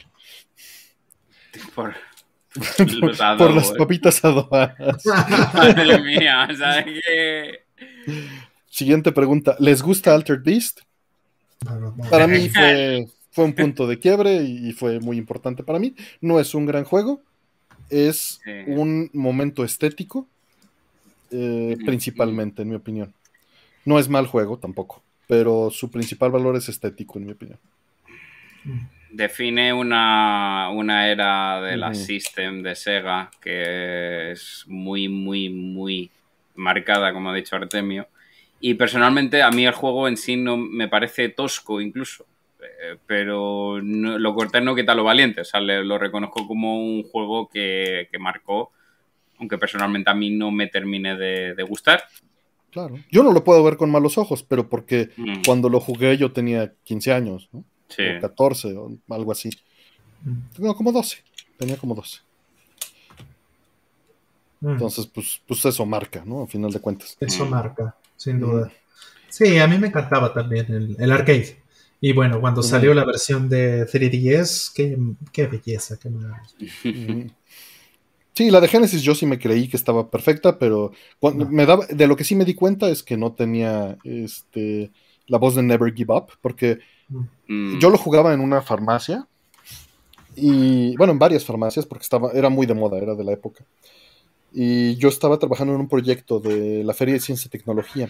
Ganamos a nivel regional y nos dieron chance de seguir avanzando nuestro proyecto, que era se llamaba Quadac, era una caja ordenadora y archivadora de dinero con sistema de alarma y combinación y, pues era eso, literalmente. Eh, yo trabajé en la parte electrónica y mi amigo trabajó en la parte mecánica.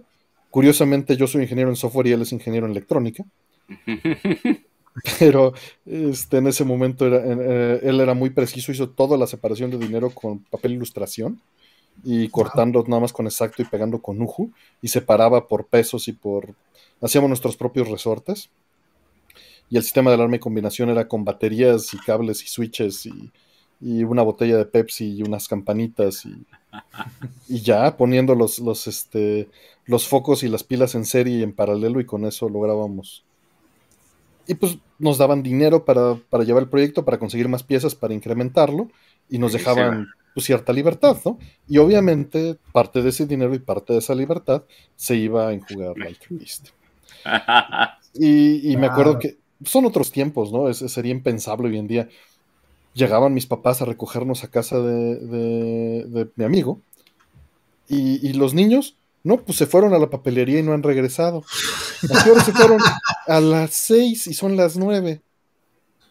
Y ahí tienes a mis papás buscando a los chamacos en todas las papelerías y los chamacos jugando Alter Beast. En medio de la lluvia, en, en Cuapa, ¿no? En un arcade perdido ahí en Cuapa sobre Acoxpa. Y, pues sí, nos sacaron, no a cinturonazos, pero casi de las greñas, ¿no? Mm. Eh, pero buenos recuerdos. Y, eran fichas de esas que están eh, como ah, movidas, que tienes que meter solo en cierta posición.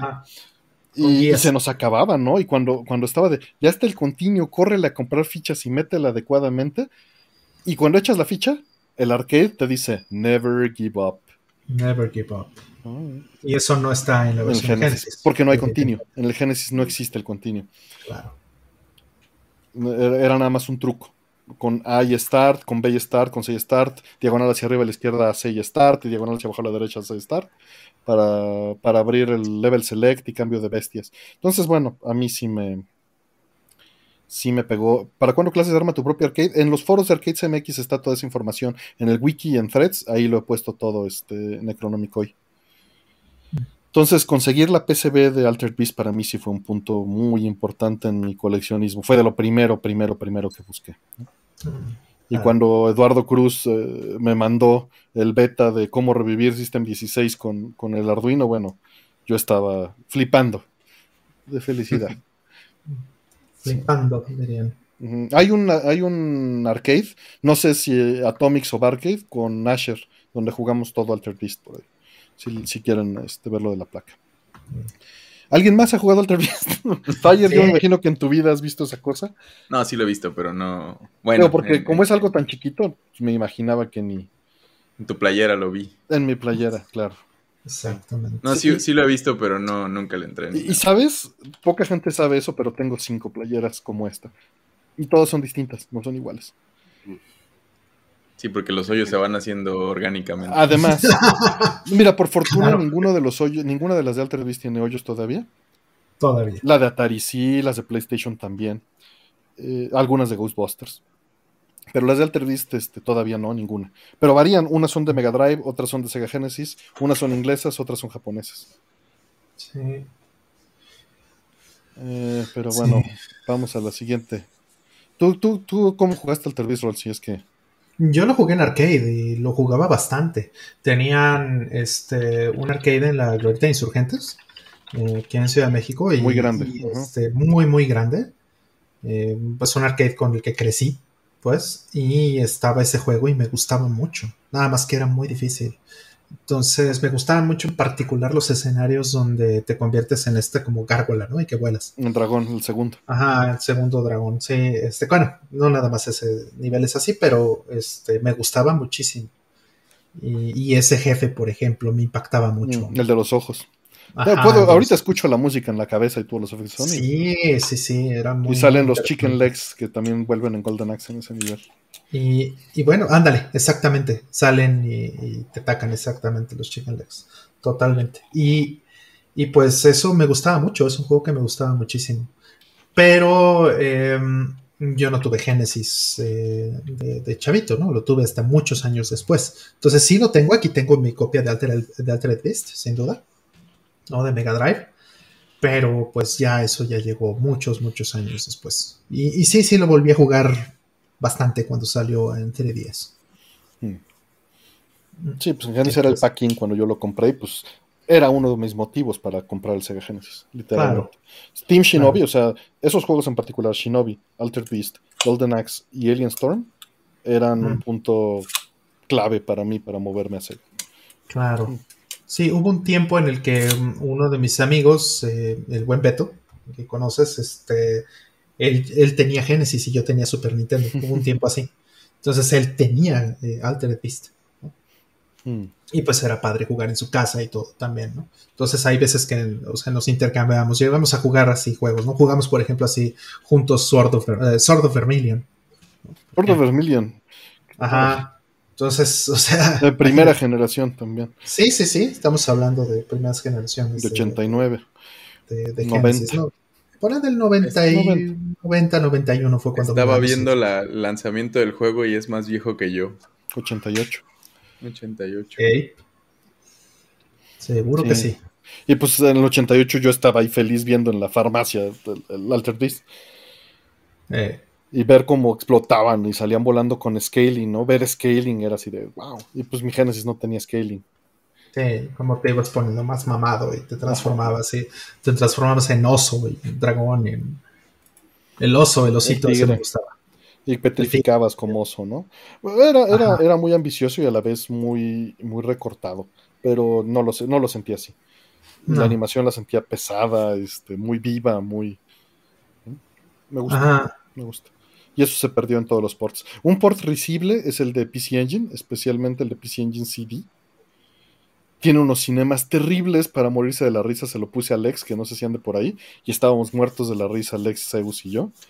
Porque tiene unas intros horribles con unos, un arte terrible, terriblemente mal digitalizado. Porque el juego original tiene un arte muy bonito.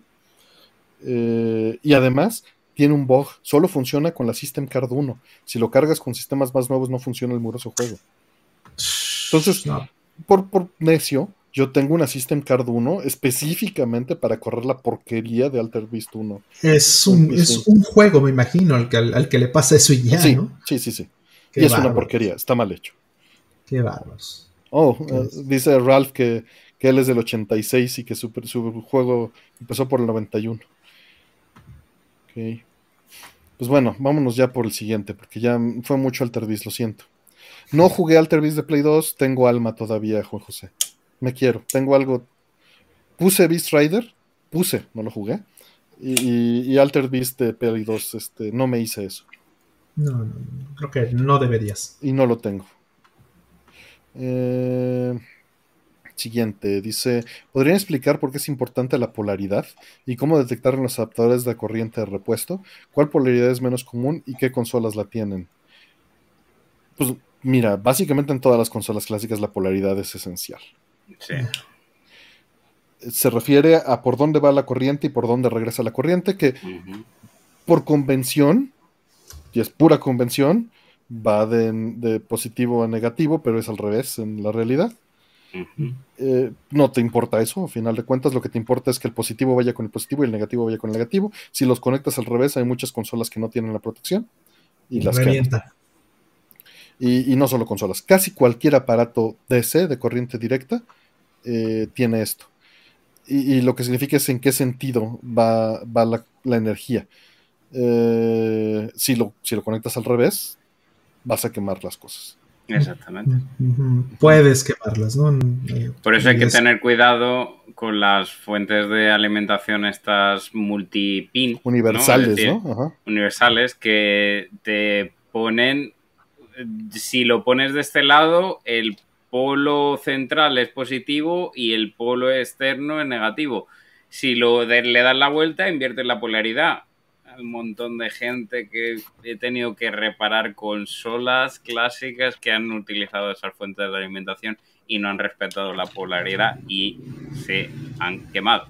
A veces se queman el integrado, eh, a veces se queman simplemente fusibles, todo depende de lo que ocurra. Eso sí, como te pasen una Jaguar, hazme, hazme caso que la reparación no es barata.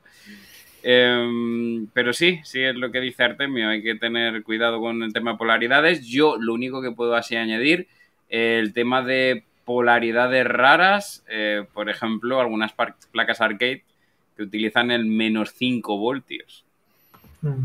Que es una especie también de, vamos a decirlo así, negativo y tal. Sí, eh, algunas eh, se puede dar, hay algunas que no, hay cabinets que lo aguantan, cabinets que no lo aguantan también hay placas arcade que he visto fallecer por, por utilizar esa línea cuando no debía. Y... Ahora, eh, de, lo, de, lo, de menos común, es, es muy curiosa la pregunta, porque mm. la menos común es la de, Super, la de NES y la de Super NES, pero es mm. la más común en dominio. Pero hablando muy en general, eh, la que utiliza el PC Engine, el Sega Genesis era estándar para todos los aparatos en Japón, que no fuera Nintendo. Y, y, Nintendo lo cambió y le hizo más popular en el otro sentido, ¿no? Sí, Midway utiliza bastante menos 5 volts. Se utiliza por los op-amps, lo que se hace es para el audio.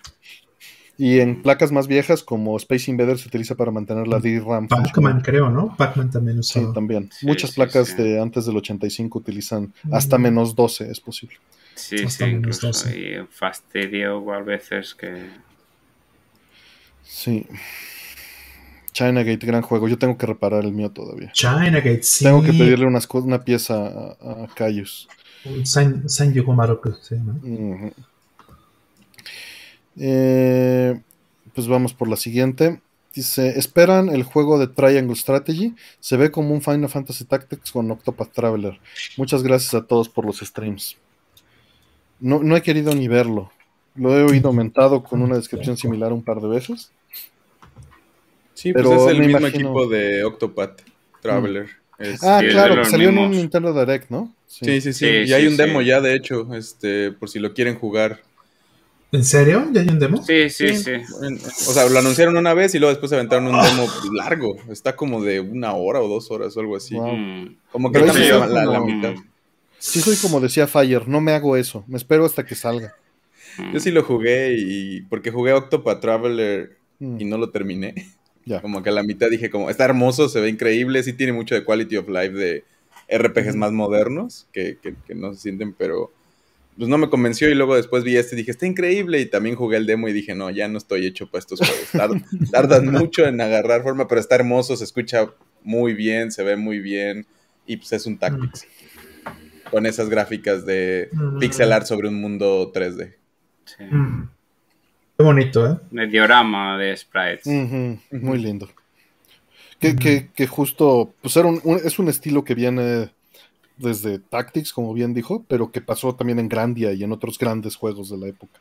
Sigo diciendo, aunque será impopular, eh, ese tipo de juego en una plataforma como 3DS sería bastante curioso. El tema del diorama y viese la mm. profundidad. Pero eso ya murió, cracker. Eso ya, ya, ya, sé que es impopular, pero pero sería muy lindo, muy, muy lindo. Ya lo verás en realidad aumentada con tus... Este... No, eh, simplemente que, lo hagan en, enviar, enviar y que directamente tú lo veas como un tablero. De hecho, hay juegos así ya que he probado y se ve muy bonito cuando utilizan ese tipo de cosas. Pero claro, mm. no con esa estética de sprites eh, pixelados sobre un diorama. Y los vas a mover, mover como si fuera el ajedrez de Star Wars con tus manos y los controles. Pues de esos también hay unos cuantos, ¿eh? Y es, bastante curioso. Es como de esos sueños que, que, la implementación no es tan buena como la plática. ¿no? Mm. No, pero eh, algo que ya, algo similar es, eh, sin debrayarme mucho, tengo yo un vídeo en el canal sobre el 3D Zen VR el cual básicamente es un emulador de NES adaptado a VR y te interpreta los juegos que está preconfigurado para... Bueno, es que tampoco quiero enrollarme, pero quien quiera verlo verá que es eso, es un diorama de píxeles tipo NES, bueno, que son los juegos de NES, pero con profundidad, puedes mirar alrededor, el Castlevania a mí me, encantó. De hecho, se mueven las cortinas y todo el Castlevania. ¿Sabes? A mí me, atraía mucho la idea cuando salió el 3DS y venía con sus tarjetas de realidad aumentada. Yo creía que íbamos a ver eso en tableros de juego de mesa con, realidad aumentada. Eso lo, hicieron con el Age of Judgment de PS3. Lo que pasa es que, obviamente, claro, te tienes que poner y tienes que, que haber mercado para eso. No sale, no sí, pero no, porque el juego es muy barato de de producir y si le metes software y otras cosas más caras, ya, se pierde el mercado muy rápido. No, pero yo lo que me imaginaba es que imagínate un juego es tipo calabozo, donde está el tablero y cada quien en su 3DS ve la realidad aumentada y solo ve lo que cada uno percibe y todos los 3DS están en red y cada quien ve su parte sobre el mismo tablero. Ah, eso sería maravilloso. Pero pues bueno, en, celular se ha avanzado bastante las cosas de realidad aumentada, pero no a ese punto, ¿no? Como la... ¿Cómo le llaman? O sea, que, la sincronía de diferentes dispositivos sigue siendo algo muy difícil de lograr. Este, sorprendentemente como el renderear cosas encima de la cámara, porque las cámaras ya también tienen esta profundidad y leen muy bien eso, se ve increíble, pero lo siguen usando muy de gimmick todavía, como que no, ha llegado a ver tantas cosas como increíbles, y en el VR sí es otra cosa, pero siento que el VR es más de ponerte a ti en un espacio que de simular un espacio como un tablero. ya veremos pues qué termina sucediendo. De momento yo perdí el encanto por todas esas tecnologías y estoy soy este, no escéptico, soy eh, amargado. sí, es como muy intencionalmente. VR creo que es el único que se trata de tomar en serio como plataforma, pero lo llevan empujando, tratando de forzar tanto tiempo como es el futuro, que es como, no, chavo, ya fue. Creo que es, es el futuro desde los noventas, nos lo mm. prometen. El, jardinero, ¿no? Que es Mower Man. Ándale. Y esto es, un, Oculus Quest el que se ve ahí grisecito arriba. El 2 está increíble, funciona muy bien en movimiento y todo, no necesitas nada sin cables y, nada. Pero tú hagas dos, tres cosas y dices como, ay, qué flojera. Está más chido en mi consola sentadito con control, ¿no? Como que el input sigue siendo complicado. Es eso, ¿no? Y el setup, ¿no? Dices, es molesto, es, cumbersome. sería la palabra. literal, ya nomás te lo pones en la cabeza y funciona. Pero no es tan. No, puedes jugar el Alex, que es el que se supone, el Half-Life, que se supone que es muy bueno y es increíble. Eso no corre en esos dispositivos. Que es más como un celular pegado en la cara, ¿no? Claro, eh, yo por eso utilizo, sigo utilizando Vive en mi, en mi, caso y sigo siendo de esa gente que para determinados juegos me parece muy importante. Es decir, eh, yo, por ejemplo, la experiencia que tenía con los Time Crisis de mm. lo típico, te cubres con el pedal eh, sales, disparas y todo eso. Eh, otro juego que, tengo que se llama Ballet Sorrow, eh, que tengo, tengo el gameplay en el canal, es un gameplay largo además, me evocó un montón de buena vibra arcade, porque es meterte directamente en Time Crisis. Es decir, tú mm. estás ahí y las coberturas son reales, es decir, tú tienes una caja delante y te puedes esconder y tu personaje cubre hasta la cabeza. Es decir, si estás realmente cubierto, la altura. Eh, claro, no, no, te, no te disparan. Sin embargo, si asomas un poquito, te pueden, te pueden disparar a la cabeza, te quita además más, más vida. Y a, y a, veces me encontraba rodeado de enemigos disparando a, a lo peliculero, asomando la pistola y rezando porque den a los malos y era, era, la verdad es que era maravilloso ese tipo de experiencias, sobre todo para cosas así arcade, está muy, muy bueno. Para mí sigue esa disonancia cognitiva entre el feedback, ¿no? Porque cuando mm. te pegan, pues, pues no, no, Claro, pero bueno. Claro, y hay experimentos de, de, Chalecos. Sí, y no es que lo quiera, o sea, más bien, yo, de, yo, de, aventar cosas, por ejemplo, de, yo, los dos estamos en VR y te aviento una pelota y la recibes, de como aventarte un objeto tridimensional y de que lo mm. puedas cachar. No hay el feedback físico, obviamente, pero al menos visualmente ya se logra que sí cachas algo con unos avatares, avatares y es, es, increíble cuando lo logras y lo sientes y es como, órale, sí se siente, pero de aquí a que eso se vuelva una herramienta de o algo en un juego es complicado. Que contribuya, ¿no? Que es lo que decías la otra vez. Que, agregue algo al gameplay en sí. Hay avances también hápticos para implementar eso. Obviamente no se ha, no se ha puesto a nivel eh, comercial, pero sí que es cierto que hay proyectos para, combinar ese tipo de cosas, de que te tire incluso los dedos y, demás, para generar un poco ese, esa for feedback. Y quiero ser claro, la verdad es que yo creo más en la abstracción. Creo que la abstracción mm. logra más que la realidad. Pero creo que se hace más notoria la falta de la abstracción cuando lo estás simulando en VR. Sí, sí, y como con otras experiencias, Beat Saber es, por ejemplo, divertidísimo, como, mm. como subirte una Pump It, ¿no? Como que sí se siente una cosa muy diferente y te la pasas muy bien. Y de lo que estaba diciendo, creo que, creo que por ejemplo, Super Hot también se, es divertido, como eso Time Crisis de que estás disparando, avanza el tiempo, son, eh, te piden demasiado físico, pero está jugando uno que era más aventura, pensemos un tipo Zelda, pero al no poderte mover en una habitación, porque es de espacios más grandes, como que usabas una palanca para mover a tu avatar y eso rompe completamente. Mm. Como la inmersión en el, al final que está teniendo el juego. Sí. Mucho de la presentación, ¿no? Para, para que no se rompa. Sí, tienes que ser muy creativo con el medio y, creo que hay muchas experiencias muy interesantes, pero son muy cortas porque también el VR no está hecho para que estés ahí metido tanto. Este, sigue siendo un espacio muy, muy experimental. Claro, mm. si quieres ya expandirlo, sí que es cierto que hay, por ejemplo, cosas como el Onix, que, es una especie de andador en el cual pues tienes como una, un mini walk, vamos a decirlo así, que te pones una especie de, de pegatinas que son antiadherentes y te permite andar y el, sitio lo, detecta. Eh. Puedes girar 360 eh, grados, no hay ningún tipo de problema.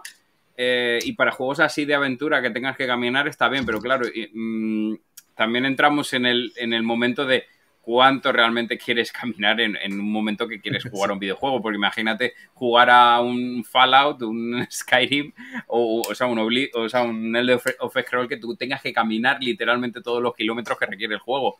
Eh, sería o hacer los stunts, ¿no?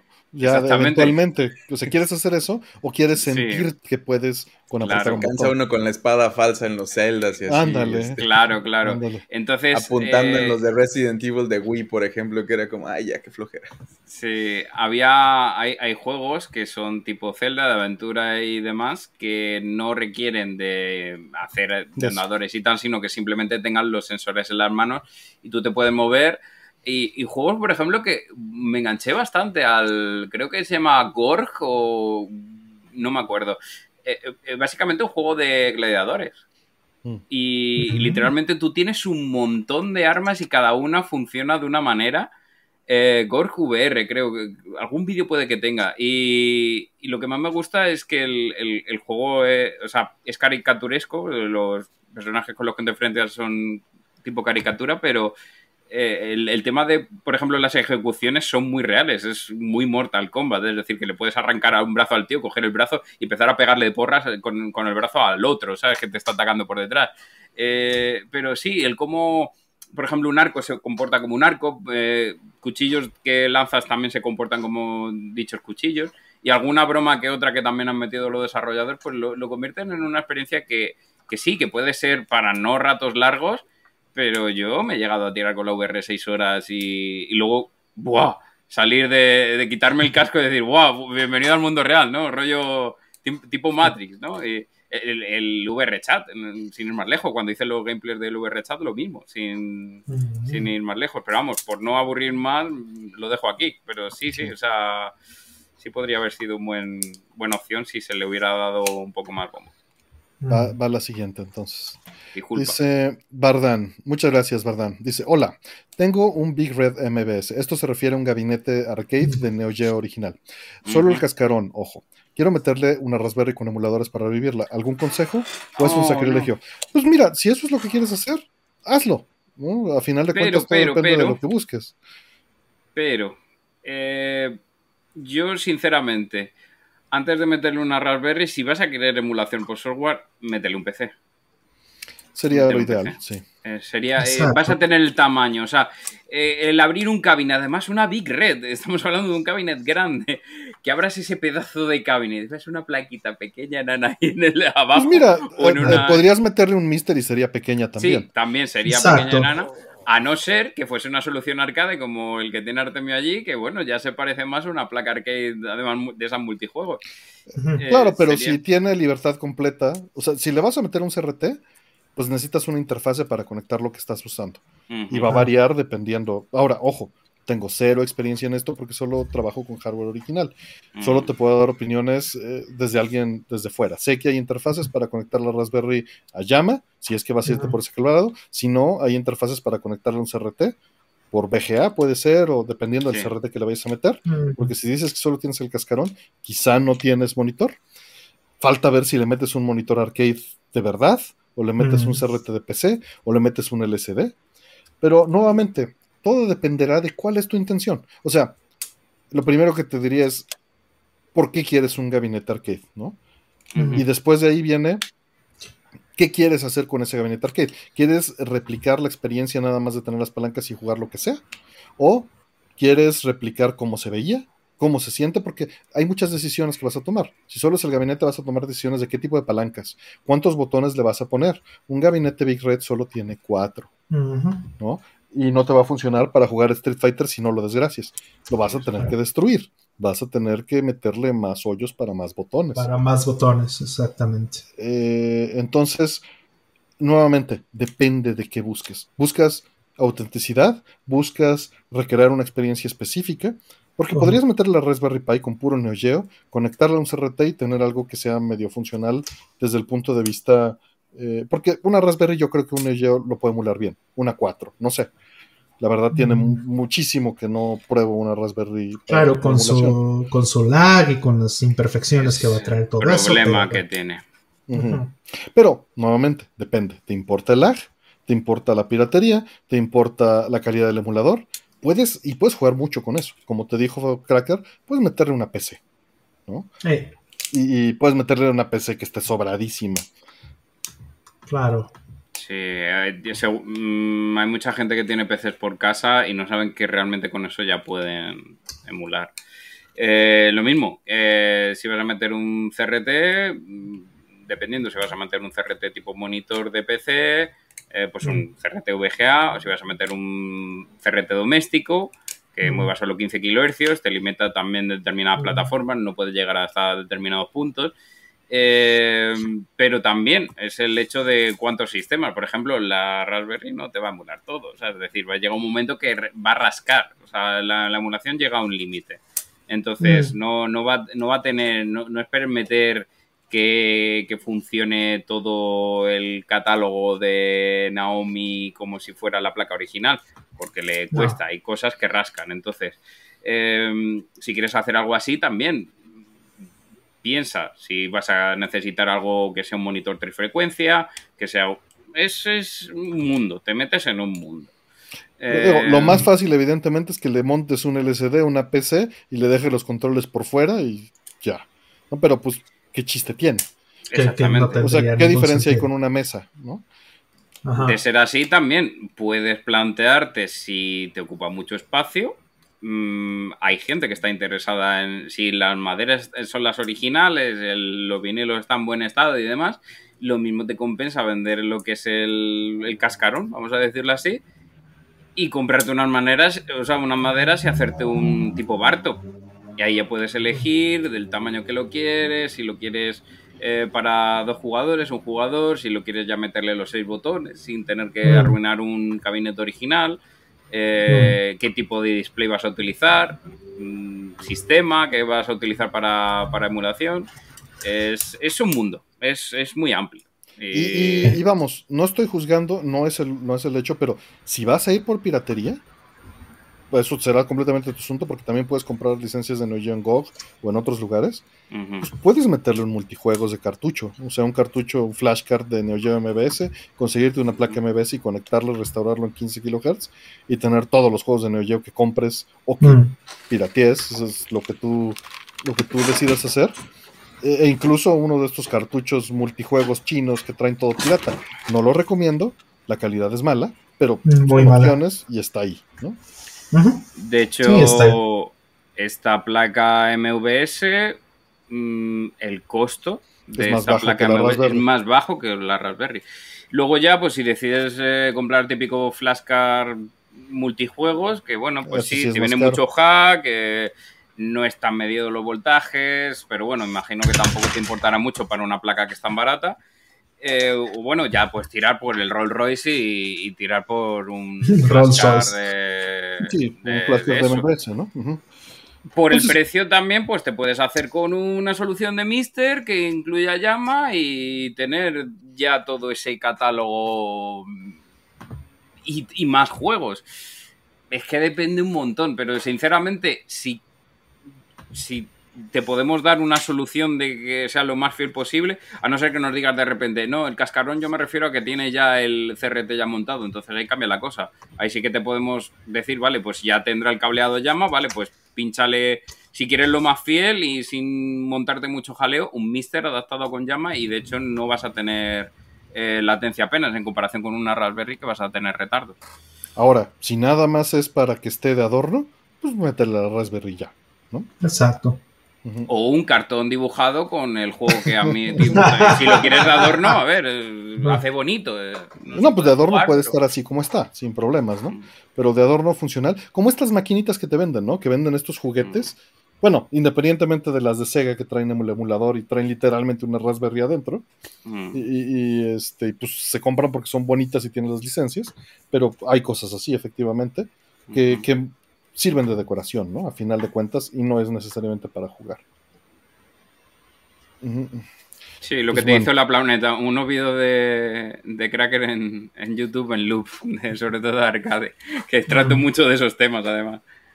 Sí. Y, ojo, esos cartuchos multijuegos normalmente tienen mal el audio, malos voltajes, puros hacks, etcétera, pero puede irte bien, ¿no?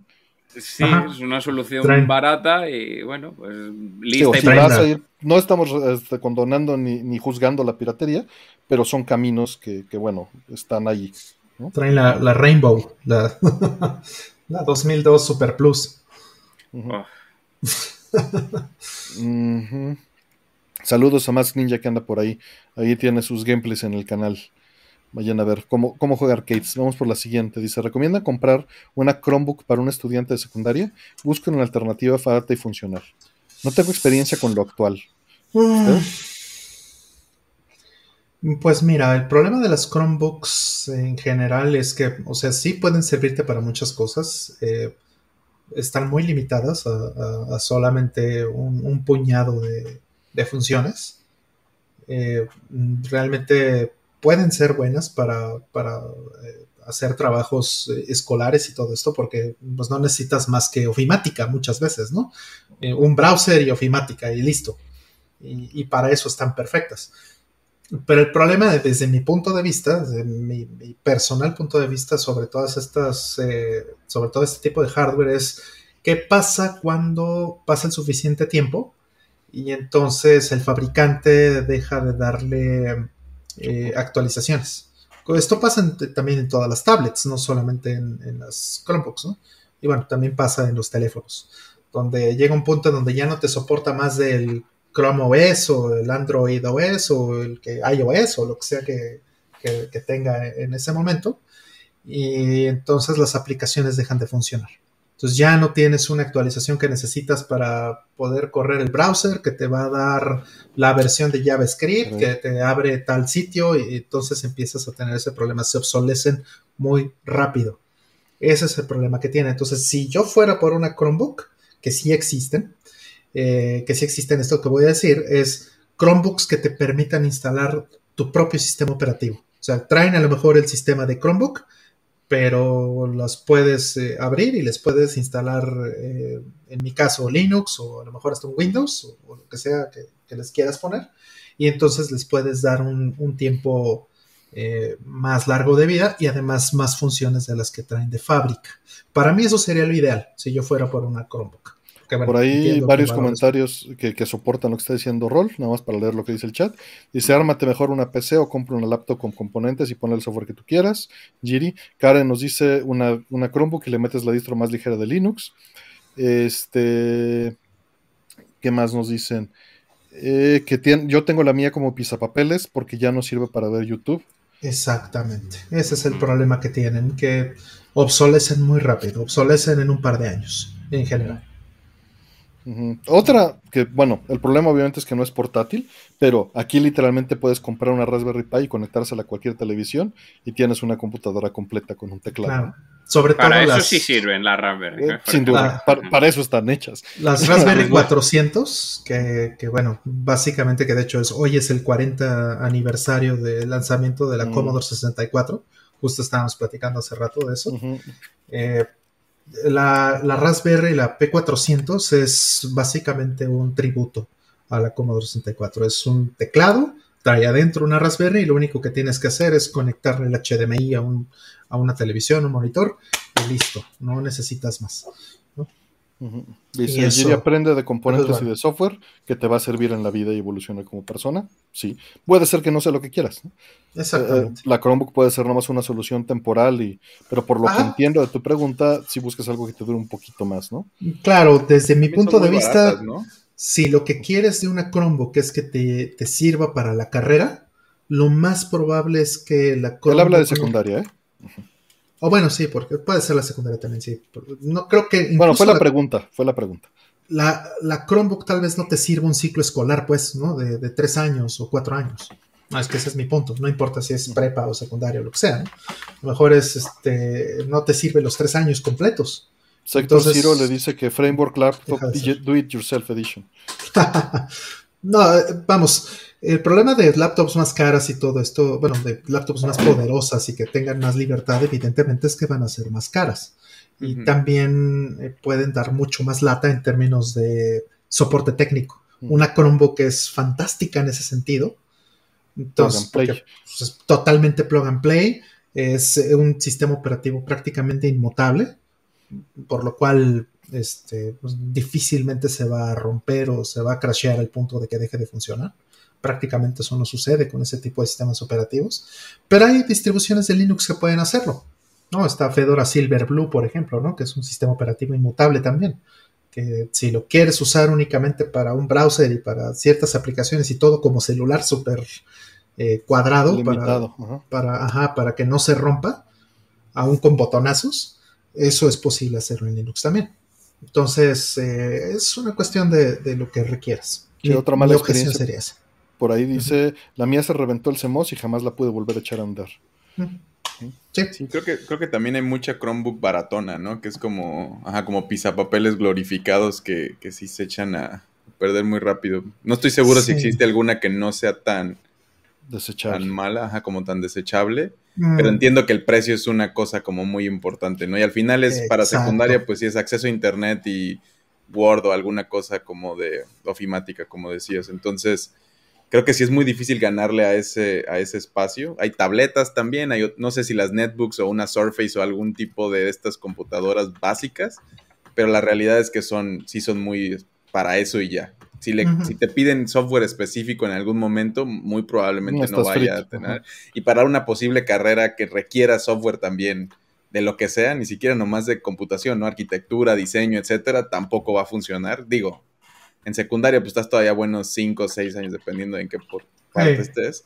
Pero sí, sin duda, alguien de broma decía que rol que les recomendaras una de Apple. y al menos en, por ejemplo, yo uso Mac eh, y es con lo que trabajo y todo, pero también son extremadamente caras. Por el price point probablemente se vaya a deshacer, pero pues sí duran bastante, o sea, sí te puede funcionar bien. Y yo, yo exploraría opciones de Chromebook que, estén probadas en el mercado, que digan que aguanten y que eventualmente le puedas poner una, como dice, una distro de Linux sencilla para que le saques más jugo eventualmente cuando te deje de rendir como Chromebook. Por ahí te recomiendan también que agarres este una i3 y, con eso son caminos. Son caminos también. Mm. Dicen por ahí que no agarres las laptops de Office Depot. No, sé, no quiero tampoco decir que sean malas. Mm. Eh, el asunto es que muy básicas, sí. Y, eh, rápido se sienten obsoletas, sí. Sí, otra cosa es que cuando compras laptops usadas, por ejemplo en Mercado Libre, ese tipo de cosas en eBay, tienes que tener mucho cuidado. Porque pueden ser que estén reparadas, por ejemplo, y, te duran poco tiempo, ¿no? Porque dependiendo del tipo de reparación que haga. Por ejemplo, si les hicieron un reballing del, del GPU, arrancan y todo y funcionan y aparentemente están bien, pero a los tres meses se te puede echar a perder. O sea, hay, ese tipo de cosas pasan. Entonces tampoco es muy buena idea comprar usado, a menos que conozcas a la persona que te lo está vendiendo. También está el asunto, obviamente no lo he sacado, hasta ahorita me está entrando a la mente y es mi primer pensamiento, no compres una laptop, cómprate una desktop barata, porque vas a poder armar una supercomputadora con lo mismo que te va a costar una netbook comparado, ¿no? En, costos. Pero, el problema es, pues no eres portátil. Ajá, exacto. Y no sé si, si, si, sea algo como ya más necesario en, para un estudiante actual de secundaria, como la tienes que usar en la escuela, ¿no? Y entonces En la, pandemia creo que no importa. Tienes razón. Pero sí, sí, sin duda.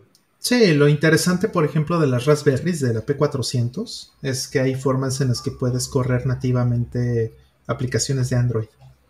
Mm. Entonces está súper interesante eso porque hay cosas, por ejemplo, que no corren en, Linux, en particular en ARM.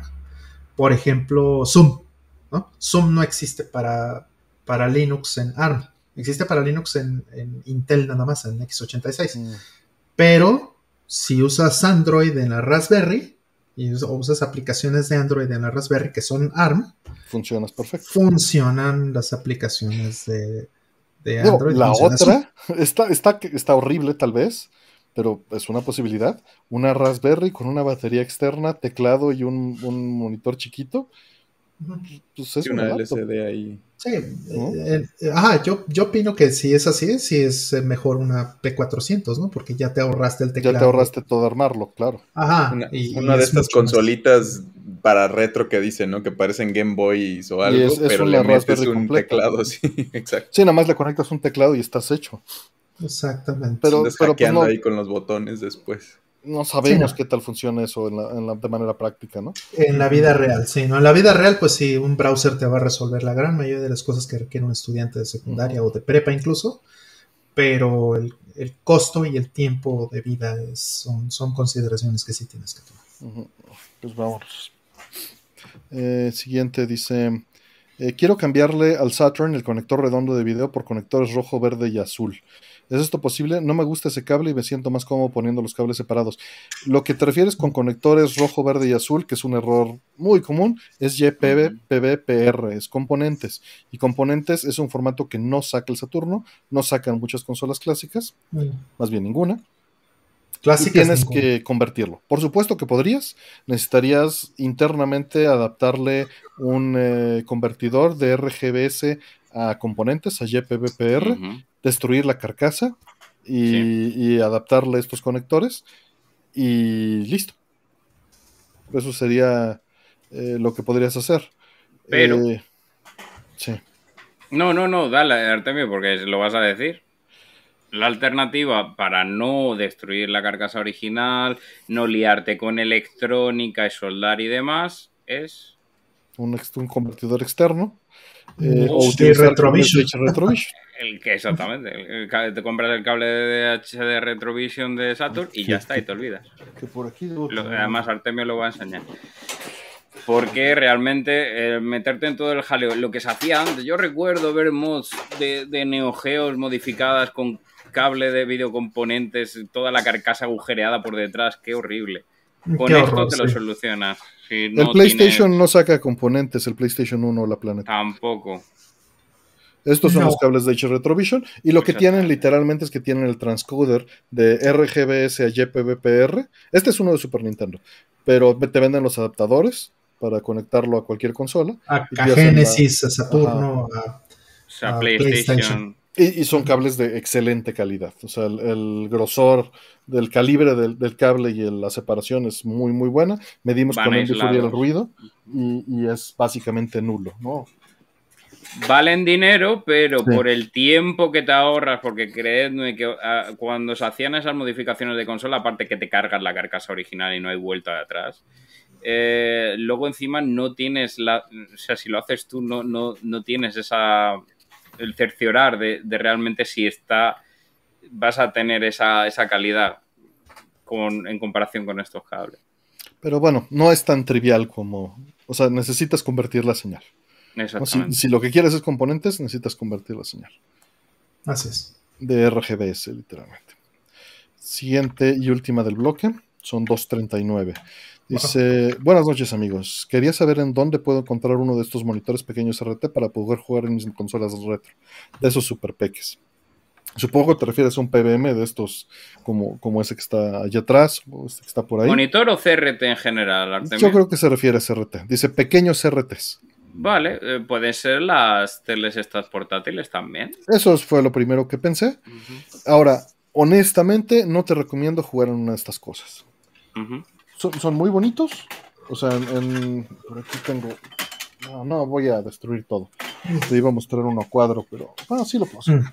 Pero imagínate un CRT de eso, 8 o 9 pulgadas. Está muy bien, es muy bonito. Ahí está. ¿No? El bazooka. Pero ve el el tamaño. bazooka. Ve el tamaño de fondo, ¿no? Exacto. O sea, compara con mi brazo. Exactamente. Ve lo que estás ganando de, de espacio activo para jugar. Exactamente. Nada. La pantalla de tu celular posiblemente ocupe una gran parte de este espacio, si no es que es más grande. Sí. sí, ponlo encima de tu celular y va a ser casi del mismo tamaño. o- Sí, bueno, mi celular es de pobre, entonces, este. Ahí está. Ujú. Igualmente, si lo quiere en plan de que quiero un CRT muy, muy, muy pequeñito, los domésticos no tienen tanto fondo como los PVM, sería una alternativa, pero nuevamente, eh, ¿cuánto de calidad vas a ganar? Eh, porque a una distancia, un CRT de No te van a dar las líneas. no No, va- alcanzas o sea, a ver.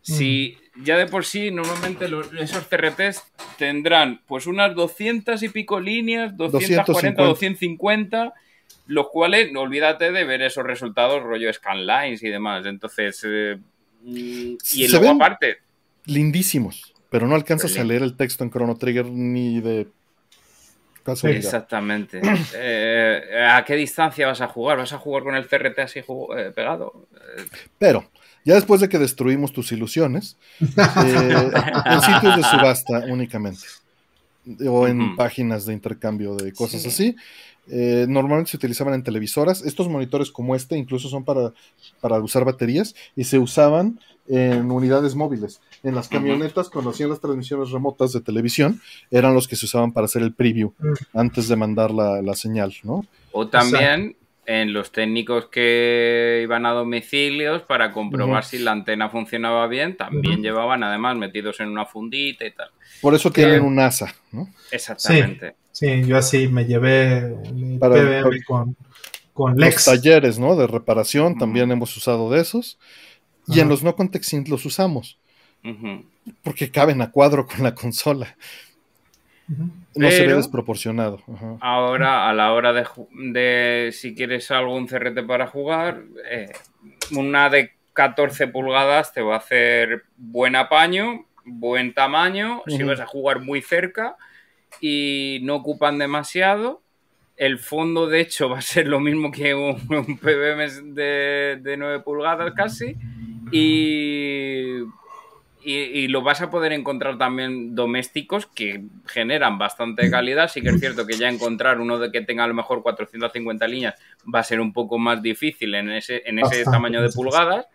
Pero mm, es un CRT, eh, no vas a tener el input lag, o sea, vas a tener esas, esas ventajas. Así que yo diría que 14 pulgadas mínimo. Sí, yo también. A distancias cortas. Coincido totalmente. 14 pulgadas, menos de 14 ya para jugar ya no es. Los usamos para reparaciones, para el laboratorio. Monitoreo. Para monitoreo, exactamente. Monitoreo. Revisar niveles, ¿no? Yo, de pantalla de osciloscopio que está rota. Mm. Así es. Me llevé el mío también con, con Yoshi, este, para revisar un, su Naomi. O sea, es para eso. Es que incluso en, la época, yo recuerdo, eh, habían unas mini cadenas de estas que te venía todo, ¿no? Te venía para reproducir eh, cassettes, vinilos, etc. Y algunas incluso venían con un CRT pequeñito de, para que le podías conectar consolas. Y yo recuerdo jugar a la NES en, ese CRT enano que tendría a lo mejor 6 mm, pulgadas, 7. Eh, terminas jugando así porque además, como el juego sea que la cena es grande y el spray pequeñito, aunque que no, que no, que no es recomendable. no ves balas, o sea, no ves. No, las balas, qué horror, sí, Las balas de Gradius que son. Eh, eh. No están hechos para eso, punto. No es buena idea. No, no, no, no. No, no, no es la buena idea. Sin duda. Hay, uno, por ejemplo, ese de 8 pulgadas que usamos para no contextin, sí es de 400 líneas. Pero porque es un PVM, al igual que yo tengo aquí uno de 14 pulgadas y son 800 líneas pero porque es un PVM, pero si no Pero no jugaría ahí. Exactamente. No, no, si no, quieres dejarte ese dineral también aparte, pues bueno, puedes optar por un doméstico de 14 pulgadas mínimo. Son pequeñitos, son transportables, muchos de ellos llevan RGB incorporado. Mm, al estar en América es más complicado, pero sí, puede existir esa posibilidad. Y otros se pueden modificar también para meterle un SCART y te solucionas la papeleta ya para las consolas y los cables que tengas que comprar. Así es. pues bueno, este, se acabaron las preguntas. Eh, ¿Quieren que abramos un último lote? Sí, creo que sí. Ahora sí, limítalo. Sí, ya, ya lo limité, gracias. Limítalo que no me da tiempo a pillar a, Jotero. Sí, sí, sí. Ya está limitado, 5 de 10. También si te tienes que ir, Cracker, cero problema. Me saludas a Jotego, por favor. Mm, saludos. Tengo como dos horas y cuarto todavía hasta que empezamos. Ya está abiertas las preguntas para que entre un lotecito. Cinco preguntas de diez. Sí. Qué hambre tengo. Mm. Calla, Estuve recordando todo lo que hablamos. Y no, no, calla, sí, Sí, sí. Y yo ahí tengo todavía pasta, qué horror. Ay, Creo que voy a hacer eso, ¿eh? Hice boloñesa y le voy a echar jalapeño ya también encurtido. no, no, no, Ya está. ¿Qué, pasta hiciste? Este, ¿Espagueti? Espagueti normal. Mm, sí, sí. Yo hice fusilli. Mm, sí, sí, sí. Rico. Ok, dejen quito el slow mode del chat. Ya están las preguntas. Y vamos a ver qué está. Listo, ya quité esto. Eh, dice, ¿creen que algún día vayan a haber ports de juegos de Saturn a consolas actuales? Este, pues ya empezamos a verlo bastante. Ya tienes ahí Cotton, ¿no? Cotton. Eh, obviamente con problemas. Pero eventualmente se hará bien. Pues yo creo que eventualmente se hará bien. Ser Dragon, hay alguno que otro también. Tienes Radiant Silvergun, ¿no? También. Que platicaron hace rato, de, nos preguntaron hace rato sobre Radiant Silvergun. Me encantaría, digo, eh, que pusieran, por ejemplo, Leinos, ¿no? Este, en inglés. Eh, que hicieran un port estaría padrísimo. Es un juego. El Leinos 2, ¿no? Es el que es de Saturn son emulación y no port, tiene toda la razón Icari DC. Eh, pero es que hacer ports es rehacer el juego y difícilmente creo que la tecnología actual justifique que hagan el juego de nuevo cuando lo pueden emular. Exacto. O sea, solo en tú haces esas, cosas. Digo, sí hicieron Panzer Dragon, que es un remake de, juego Saturno. Es un juego que no que esté malo el remake, No me parece que sea mal juego, pero es un juego que, que sí se ve que lo hicieron con tres pesos. ¿no? Es un juego de muy bajo presupuesto. Y pues tiene sus problemas asociados a ello. ¿no? No, no traduce bien tal vez muchas veces la tecnología, el, el, este, el tipo de gameplay y, muchas cosas de un juego de, Saturn de ese tipo a una no se transporta tan bien a una consola tradicional a una consola perdón eh, actual ¿no? una consola moderna entonces eh, yo prefiero en ese sentido que hagan un muy muy buen emulador ¿no? un excelente emulador a que eh, traten de hacer un, un remake pues relativamente mediocre porque difícilmente van a meterle el dinero para hacer un remake digno de una consola. Eh, y lo mismo puedes decir de la emulación, ¿no? Si no hay algo ya hecho fuera, difícilmente le van a meter el dinero para emular el Saturn bien. Bueno, pero ahí en ese caso, en el caso de, la emulación, te están dando el ROM. Y lo puedes usar en tu Saturn puedes usar en tu Saturno. Entonces, para mí, yo prefiero eso, que me den la licencia, ¿no? Sí, sí, sí, por eso compramos el, Coto, ¿no? No por jugarlos en, el Play.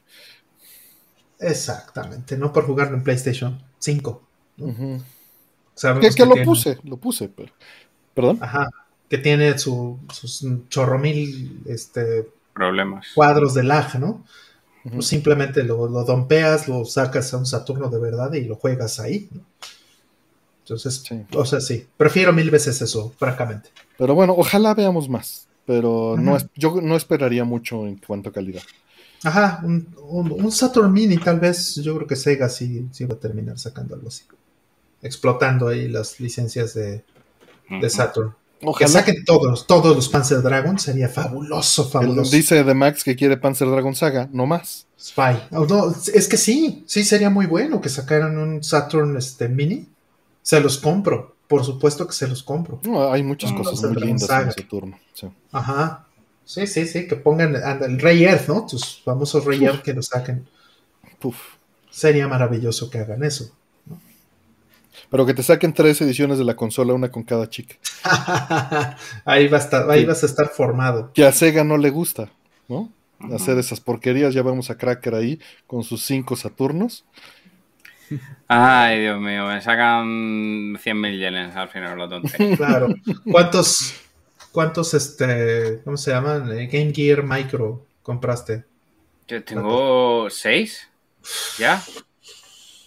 Tengo lo. Bueno, miento, realmente tengo 11. Eh, lo que pasa es que. Eh, tengo. A ver, es que, a ver, lo puedo explicar. resulta que. No, no te esfuerces. no te esfuerces. Sacaron la edición deluxe, ¿vale? Que te venía con el quinto Game Gear, que era el color especial, la Smoke Black. Eso tiene un nombre. Se llama coleccionismo que necesito todo, por desgracia. Vicio, pero vicio, eso se llama vicio. El vicio. Eh, resulta que, que eso, sacaban la edición con la Smoke Black y te venían también más extras, con pines y demás. Pero luego había, no, miento, la otra era la que te venía con los pines y la caja original y te venía también con el set de 4. Entonces había como dos ediciones limitadas que se vendían en distintas tiendas en Japón. Así que dije, mira, necesito todos los goodies pero los no los venden sueltos. Entonces tuve que comprar dos veces el set para tener, pues eso, las, las 11.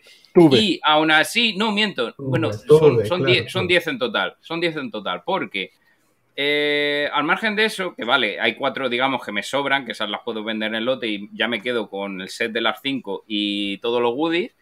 Luego también, cuando sacaron la, edición esta de la Leste para, para Switch, ah, también te venía con una Game Boy. Que, Karen preguntó que si juegas al Este, que. Pues precisamente, justamente ha salido al. Pues, es de cierto, pues, Karen preguntó eso, ¿no? Exactamente, sí, sí, ¿no? Pues, pues eso, que le estaba respondiendo casi con eso. es, que, es que es un albur, Cracker, por eso.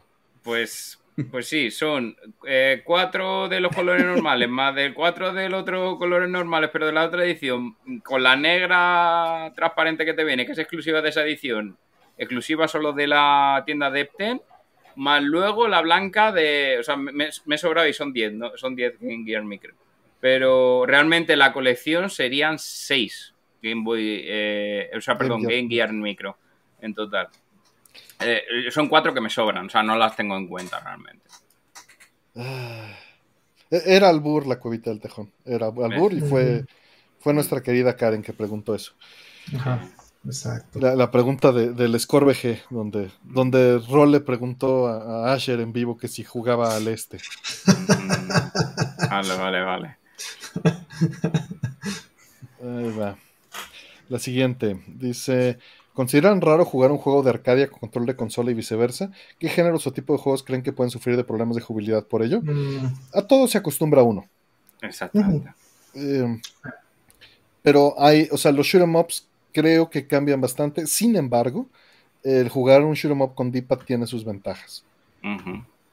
Porque la zona muerta dependiendo obviamente del D-pad que estés usando, cambia.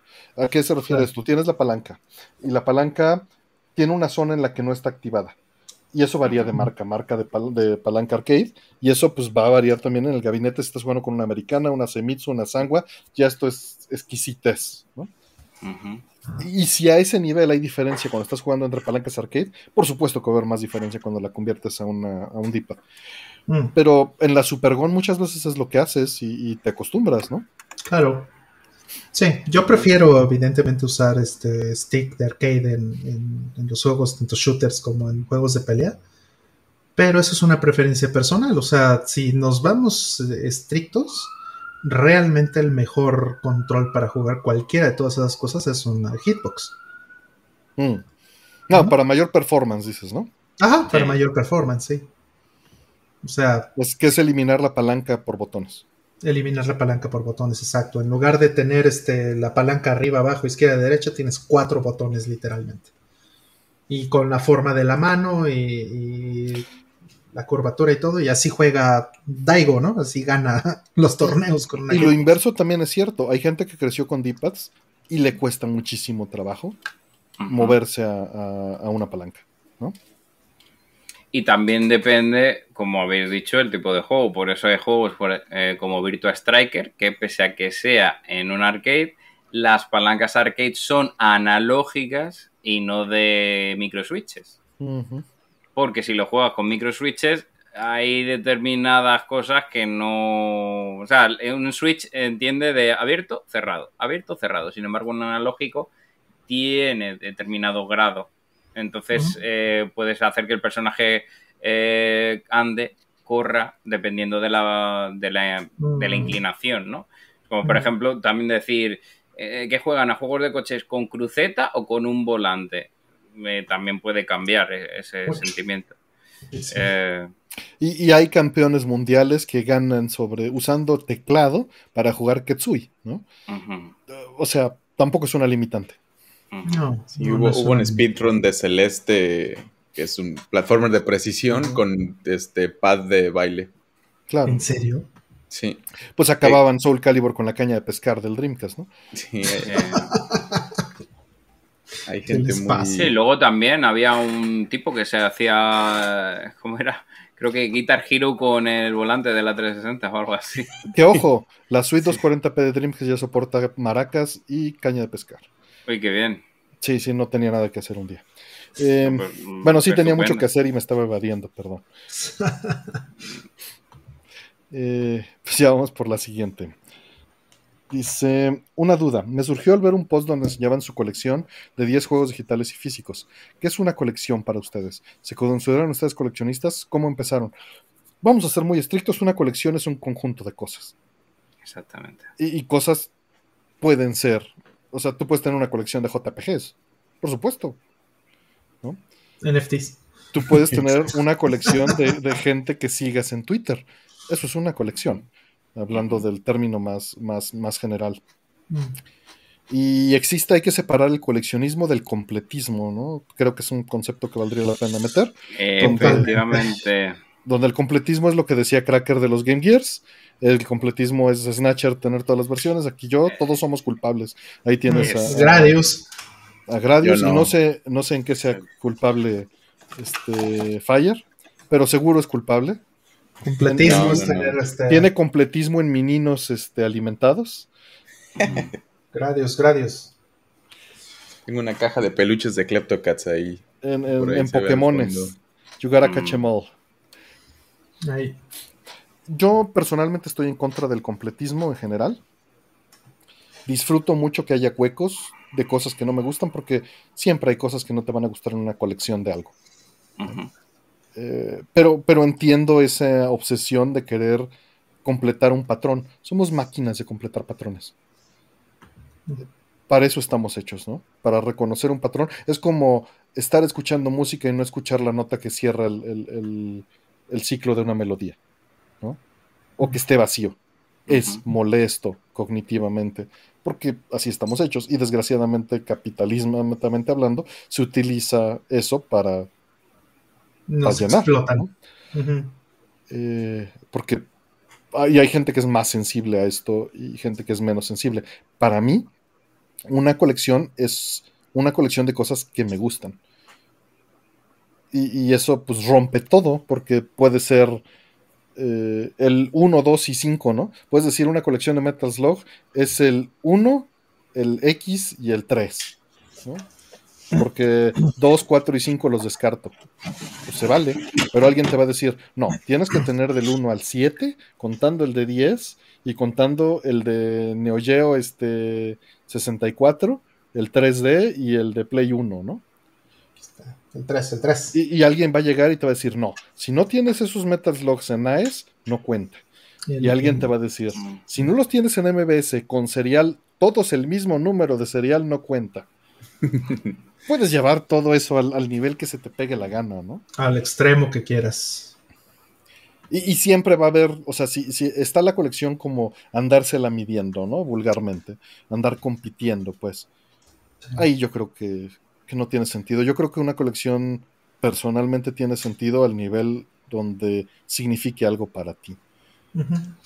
Sí, sí, este, está esta expresión, ¿no? Que dicen not true Scotsman, ¿no? o los verdaderos hombres lo hacen así basado, ¿no? Y pues no es más que una falacia eso. Mm. Por ahí, me gusta tu forma de pensar, Necronómico. Uso mucho ese tipo de pensamiento. Una colección de colecciones incompletas. Efectivamente. Yo iba a decir, tengo un cochinero ahí de fondo, de pura pedacera de juegos viejos, juegos nuevos, de todo. y, todo incompleto porque pues no, si me pongo a pensar en cómo se completaría algo, nomás no acabaría nunca. Entonces, ¿para qué? Es, ganas de agregarle ansiedad a la vida. Y siempre puedes decir que la colección de, Fire es una colección completa. Claro. Porque es la colección de cosas que tiene Fire en su escritorio. En este momento. En este claro. Yo te puedo decir, yo tengo la colección completa de Metal Slug. Ahí está. y ya, Ya, no hay más. ¿no? Yo también lo tengo en digital. Es completa, punto. ¿no? Y a final de cuentas, digo, ahí está esta idea romántica, ¿no? De las tarjetas de béisbol, ¿no? Que, viene de atrás, del este, de los chicles, este, de cómics, de, sellos postales, de tarjetas de Pokémon, de Magic. Estas son de Magic. Yo coleccioné un rato de una este artista de las tarjetas que me gustaban mucho, entonces empecé a juntar todas y justo quería tener el set completo de todas las cartas de Magic que había pintado ella. Ok. Y pues dejé de jugar en algún momento y sí busqué mucho para atrás, este, y conseguí mucho y por ahí debe estar la cajita perdida con todas las que tenía y hasta ahí me quedé hasta cuando dije allá. Ah, y, creo que existe una parte adolescente de buscar identidad, ¿no? Que todos llegamos a pasar en algún momento a través de una colección. Y, otra forma en la que entiendo la colección, que es como me paso, o sea, he pasado por muchas etapas.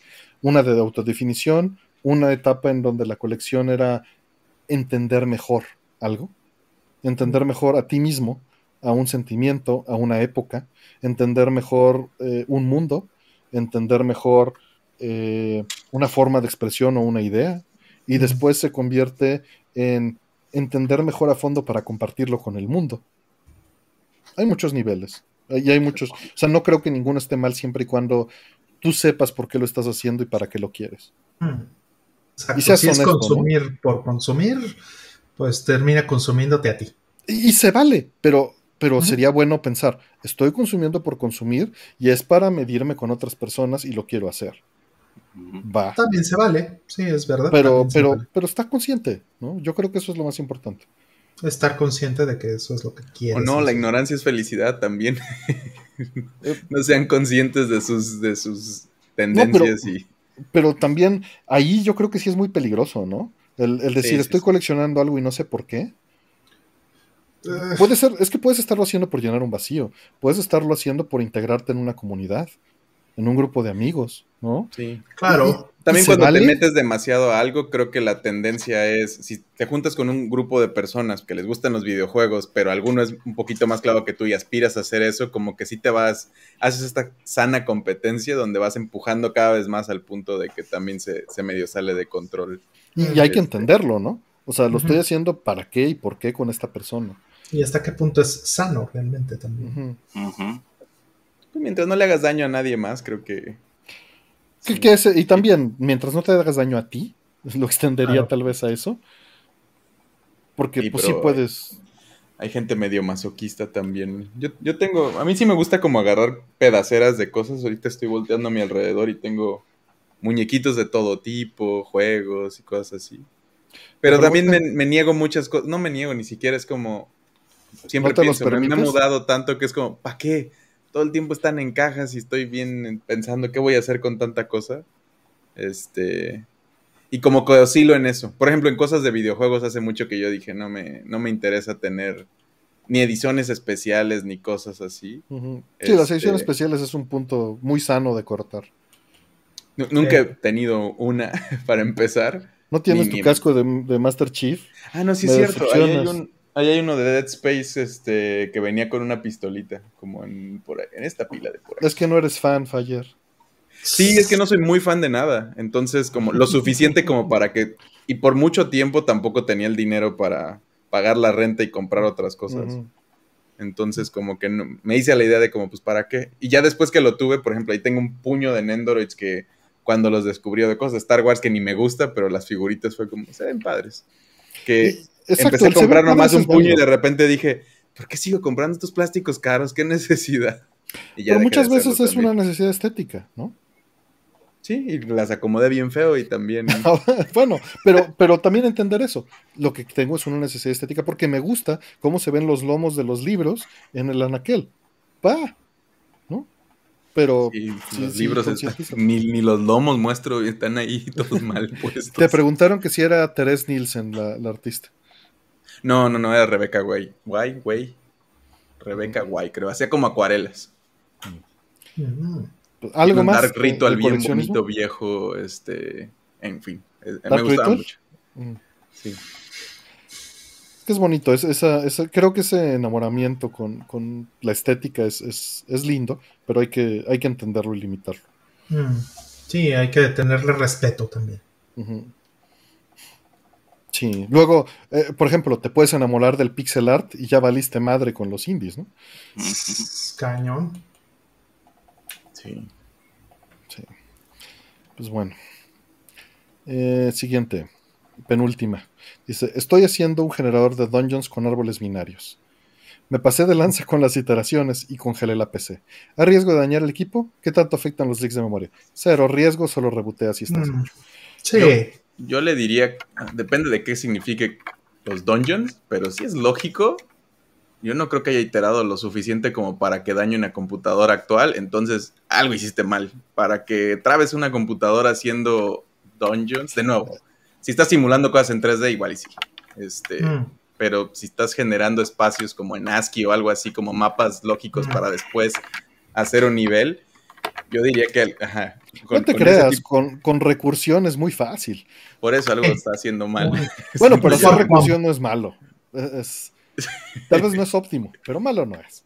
Sí, bueno, ajá. siento que trabar una computadora de procesadores modernos y así aventándole ciclos Sí, eh, cuando se me ha trabado algo en 2D que he hecho, siempre es como algo hice mal yo. Claro, es, sí, no es que, no es que este, eh, en realidad estés generando demasiados datos, más bien es que tu, iteración está fuera de control. Realmente ese es el problema. Porque puedes hacer, eh, puedes matar una computadora modernísima con un fork bomb. Ahora, matar, entiéndase, la necesitas rebotear después. No le va a pasar nada al fierro. Matar el sistema operativo, ese lo, trabas, ¿no? Eso se refiere a matar, no, no el hardware. me, gustaría saber en qué lo está haciendo, porque la mayoría de las veces que también lo haces en. A menos de que esté muy bajo nivel. PHP. no, pero más bien como que normalmente en cualquier lado que hagas una prueba de este tipo, lo que hace es que el mismo programa dice, ya, ya me trabé. Y pero no eh, sale al sistema, ¿no? Eh, bueno, depende, sí. O sea, depende, depende de varias cosas. O sea, si, si no tienes un control en el sistema operativo para la cantidad de memoria que le vas a asignar a tu proceso, y el proceso pide y pide y pide y pide y pide y pide, y le das, le das, le das. Le das, le das, le das, le das, pues entonces se lo va a acabar todo, ¿no? Eso, así funciona una fork bomb, efectivamente. Y una fork bomb no tiene que ser ni bajo nivel, ni mucho menos. Lo puedes es hacer. Es algo muy sencillo.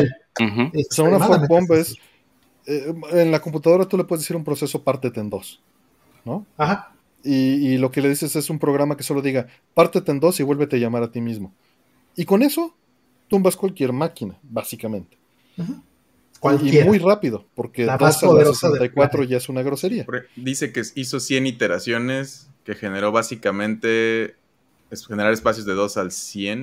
Ah, ya se echó para atrás. No me, quiso dejarle. Y, y Le, Salsa dice que, con fractales, era justo lo que iba a decir. Con fractales es sumamente fácil. O sea, jugar con fractales, jugar con, con este con recursión es muy fácil lograr un, error de este tipo si quieres, pero algo que te puede servir mucho es visualizarlo. Cada vez que generes, cuantifícalo. Cuantifícalo, eh, en, haz una función que imprima cuánto está usando. Y con eso te vas a dar cuenta solito de lo lógico. Y si se pasa, le pones un matar el proceso antes de que se salga de control. Exacto, exactamente, así es como lo harías. O sea, y es como normalmente se hace también a nivel ya sistema operativo, así funcionan las protecciones. si te pasas de eso, hizo 2 a la 100, pues eso ya, o sea, nada más sube, suma 2 a la 100 y es, una grosería. O sea, es trivial que tumbes a la máquina de rodillas con 2 a la 10. No, no tienes que irte tan lejos. Mm, muchas veces con 2 a la, a la 12 ya, estás, ya está fuera. Sí, ya está chillando la máquina, ¿no? Ajá. Sí, no, Es. muy fácil. Si tienes 2 a la 100, no te lo va a aguantar nada. Pero no le va a pasar nada a tu. Lo que tienes que hacer más bien es optimizar mejor tus estructuras y ver lo que estás haciendo o generarlas por ventanas en lo que se van generando, en lo que las vas necesitando. Sí, creo que es más exploratorio, ¿no? Lo que está haciendo es como de voy a aventar el algoritmo y a ver qué me, que me genere y de ahí veo qué onda. Y, es muy fácil tumbar una máquina de rodillas porque estás pidiendo no infinidad, pero números muy grandes. Con eso basta.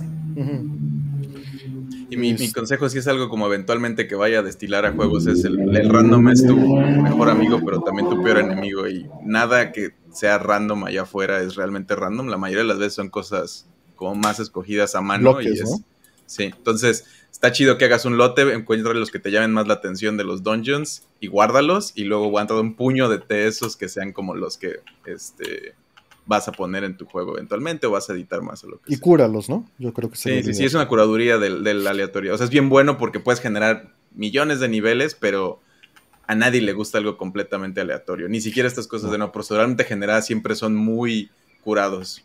O trabajas mucho en el algoritmo o trabajas mucho en la selección de niveles. Y esto es este, relacionado a lo que decíamos de los patrones hace rato. Un juego es divertido porque te está hablando el patrón hay un mensaje, patrones, que estás resolviendo y completando. Y, en la aleatoriedad no existen los patrones. Digo, estás jugando con pseudo aleatoriedad, pero anyway, no existen los patrones perceptibles. Y el asunto es que haya patrones perceptibles. Y, y lo que nos gustan son las experiencias que alguien más hizo para nosotros y no tanto así como lo que una computadora escupió un día al azar, completa, en este pseudo random. No, no existe el random Lalo Salsa. No existe. Es este, pseudo random. Y, si te vas a la pregunta filosófica, a final de cuentas, eh, ¿es posible que el universo sea completamente determinista y no tenga sentido la pregunta? Eh, vamos a la última. Dice, Cracker, vamos a ver en qué trabajas. Pues, a ver, eh, de hecho tengo un vídeo en, el canal que comenta un poco mi vida diaria, que digo un día en mi vida. Eh, ahí se ve un poco lo que, lo que hago y bueno, aparte de eso también tengo mis trabajos de autónomo que encargos de reparaciones, modificaciones, eh, sistemas de instalación. Es un poco también, pues es un poco de freelance ¿no? que, hago. Pero sí, todo relacionado con eso, con electrónica, videojuegos y, y pues eso, el tema de desarrollo también de hardware y soluciones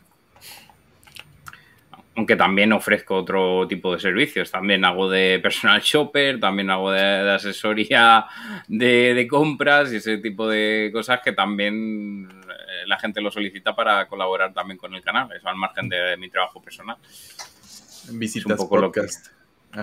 Visito podcast, lo que pasa es que eso no los cobro, así que no se considera trabajo. Pero no, nos alcanzaría el presupuesto, creo eso sí, se quiere, se quiere buscar eh, poner Cracker un día en mi vida y creo que debería salir, ¿sabes? Si no lo pongo aquí el enlace. Cracker un día en mi vida. Eh, pero vamos, solo mm, sí, a mí me sale, a mí me sale. Eh, de hecho, en esa en ese vídeo hago una entrevista a un, bueno, el principal programador del, del Clock Tower de la PlayStation. Dice, y hace eventos los domingos y le falta, y visto niños Dios. ¿Eso se hace ya, Cracker? ¿La rosca trae niños Dios y los vistes? Eh, no, no, no sé ni lo que es eso. eso me lo, ah, lo que pasa es que la rosca aquí tiene, es súper raro porque eh, tiene muñecos que representan al niño Dios. Ajá. Que es un juego sobre lo de Herodes buscando a los bebés.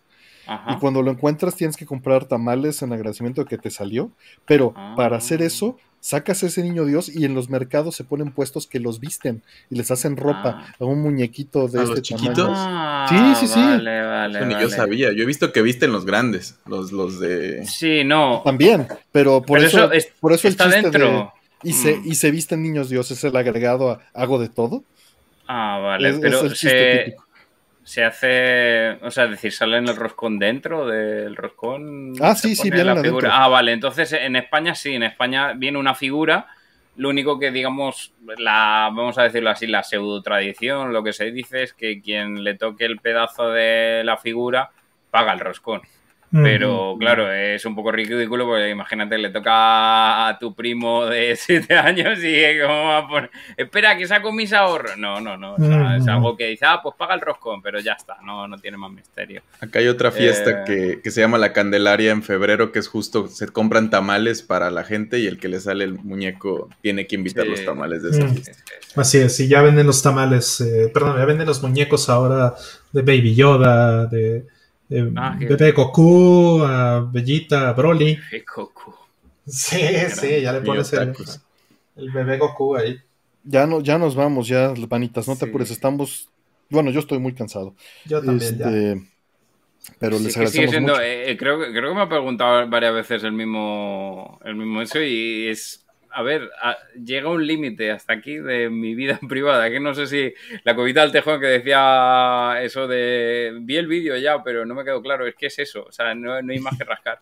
Ya el resto de cosas es, obviamente, pues lo que quiera yo ofrecer en Internet, pues al igual que Artemis no se ha puesto a declarar los 420 lo que ha pasado, pues yo tampoco, ¿sabes? O sea, no, hay determinada cosa que nosotros decidimos hasta qué punto podemos explicar. Yo creo que es lógico, ¿no?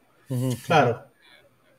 Porque en internet sí hay gente muy buena, pero también hay gente muy mala. Entonces, eh, entonces hay que controlar también, ¿sabes? Hasta cierto, cierto punto. Dicen que hay roscas donde sale todo el nacimiento en chiquito y son figuras de porcelanato. O sea, ya meten collectibles adentro de la rosca y tienes que comprar todas las roscas para que te salgan todas las figuras. Deja tú, son de piedra casi porque son de porcelana. Bueno, porcelana. No, pero, pero imagínate que te salga el full set y tengas que comprar 10 roscas selladas para que te salgan toda la colección. También hay unas roscas que tienen más monitos que como gacha, ya sí, cada pedazo es como de, oye, trae como 20 muñequitos y pues va a salir cada quien paga su tamal, sí. Sí, sí, no inventes. Este, bueno, saludos a todos. Hola Planeta de Max, muchas gracias. Dante Contreras, Lalo Salsa, Kudán, Locovita del Tejón, Profesor Cocoro, Este, ahí por supuesto está Antonio Uribe y Cracker en el chat y Rollman. Y DC, mil gracias. Dante Contreras, a todos los que eh, han estado aquí, Juan José Vélez, saludos. Eh, Juan José, tenemos que grabar tus X68000, ya tengo una versión de Fourier, ya tengo varias X68000 grabadas. Y no sé si tengas una XVI Compact, que es la única que hemos encontrado que difiere, ahí vemos después. Que vengan chips Yamaha en la rosca, eso estaría increíble pero ya, ya hay gacha por allá. Corbin04. capacitores para que te den toques ahí. este, Deus Ex Máquina, gracias. Buenas noches, vayan a descansar todos. Que solo tienen la Pro HD. Bueno, hay que grabarla. Necronomicoy, gracias, Zero An. Este, Doctor Mike, yo creo que ya se fue. Y pues, antes que nada, Fire, muchas gracias por estar aquí con nosotros. Ya se te extrañaba. este, feliz año. Feliz año, sí. Eh, que nos preguntaron al principio que cuándo vida entre bits. Pues les dijimos, ¿no escuchaban en el episodio? Ahí está la respuesta en el episodio. Yo, no pensaba volver a grabar Vida entre bits hasta que saliera el especial de Nier. internamente ese era mi, mi límite. Hasta que no salga eso, este... Sí, ya nos vamos a ver como congelados en el tiempo en ese episodio. Sí, vamos a salir ahí raros, perdón. Este, ¿Cuándo es Corve ¿Quién sabe? Quién sabe. No, sí voy a editarlo, sí lo voy a editar, lo voy a terminar. Eh, nada más no esperen gran edición, perdón. E-, eventualmente.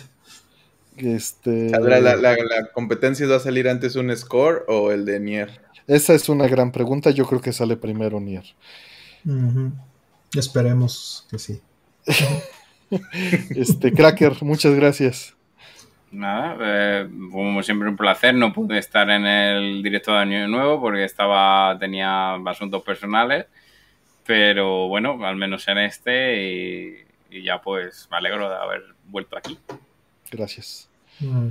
Rol, muchas gracias por la producción, el tiempo. No, muchas gracias. Muchas gracias a ti, Artemio. Y muchas gracias a toda la banda que siempre súper fieles, que estaban aquí en Navidad y en Año Nuevo. Muchas gracias a todos. Les agradecemos mucho.